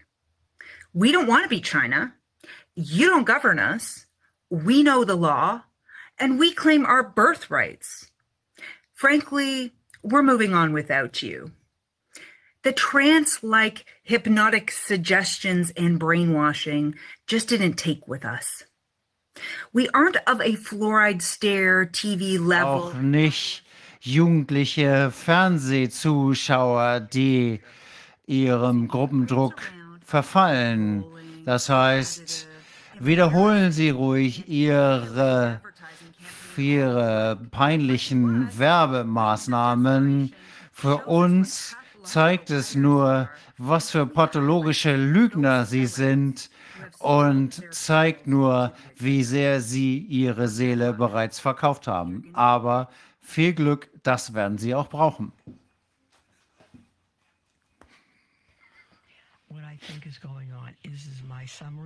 Ja gut, äh, was passiert? Ähm, das ist meine Zusammenfassung. Nichts, was ich äh, erfunden habe, sondern das sind die Nachrichten.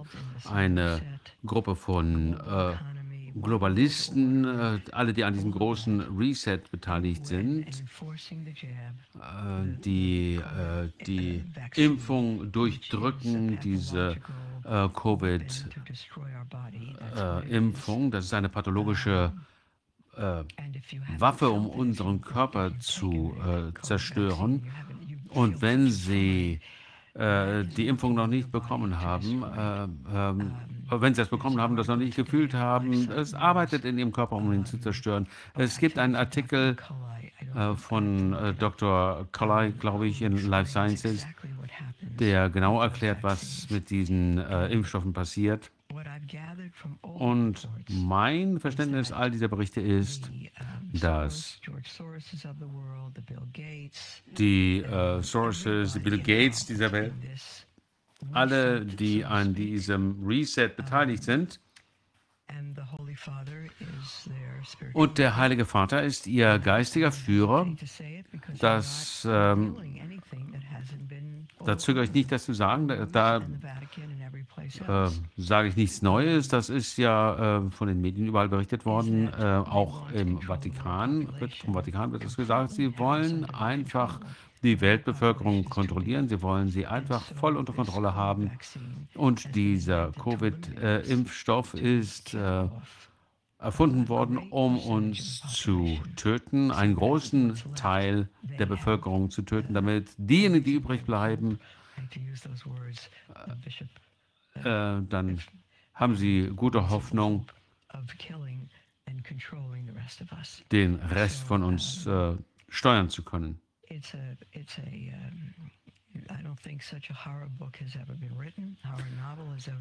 Ich glaube nicht, dass ein Horrorroman geschrieben worden ist, der so schlimm ist, aber ich denke, es ist wahr. Und ich denke, wir haben wenig Zeit, sehr wenig Zeit inzwischen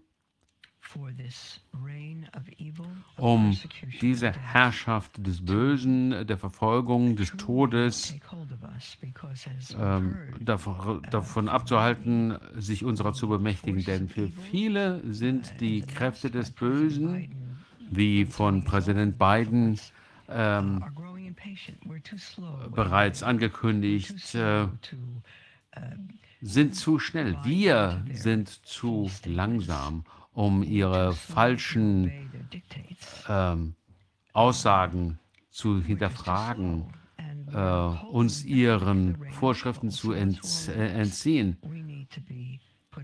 Ähm, wir halten mit unserer Langsamkeit das äh, die Herrschaft des Bösen zurück. Was ist da, äh, was stimmt nicht mit uns? Wir müssen da uns schneller bewegen, so Joe Biden. Ähm, ich denke, da haben wir wirklich nicht viel Zeit. In wenigen Monaten, denke ich, werden wir erfahren, was wir uns nie hätten vorstellen können. Jetzt ist die Zeit zu handeln. Heute ist der Tag der Erlösung. Hören Sie auf Ihr Herz. I never get it.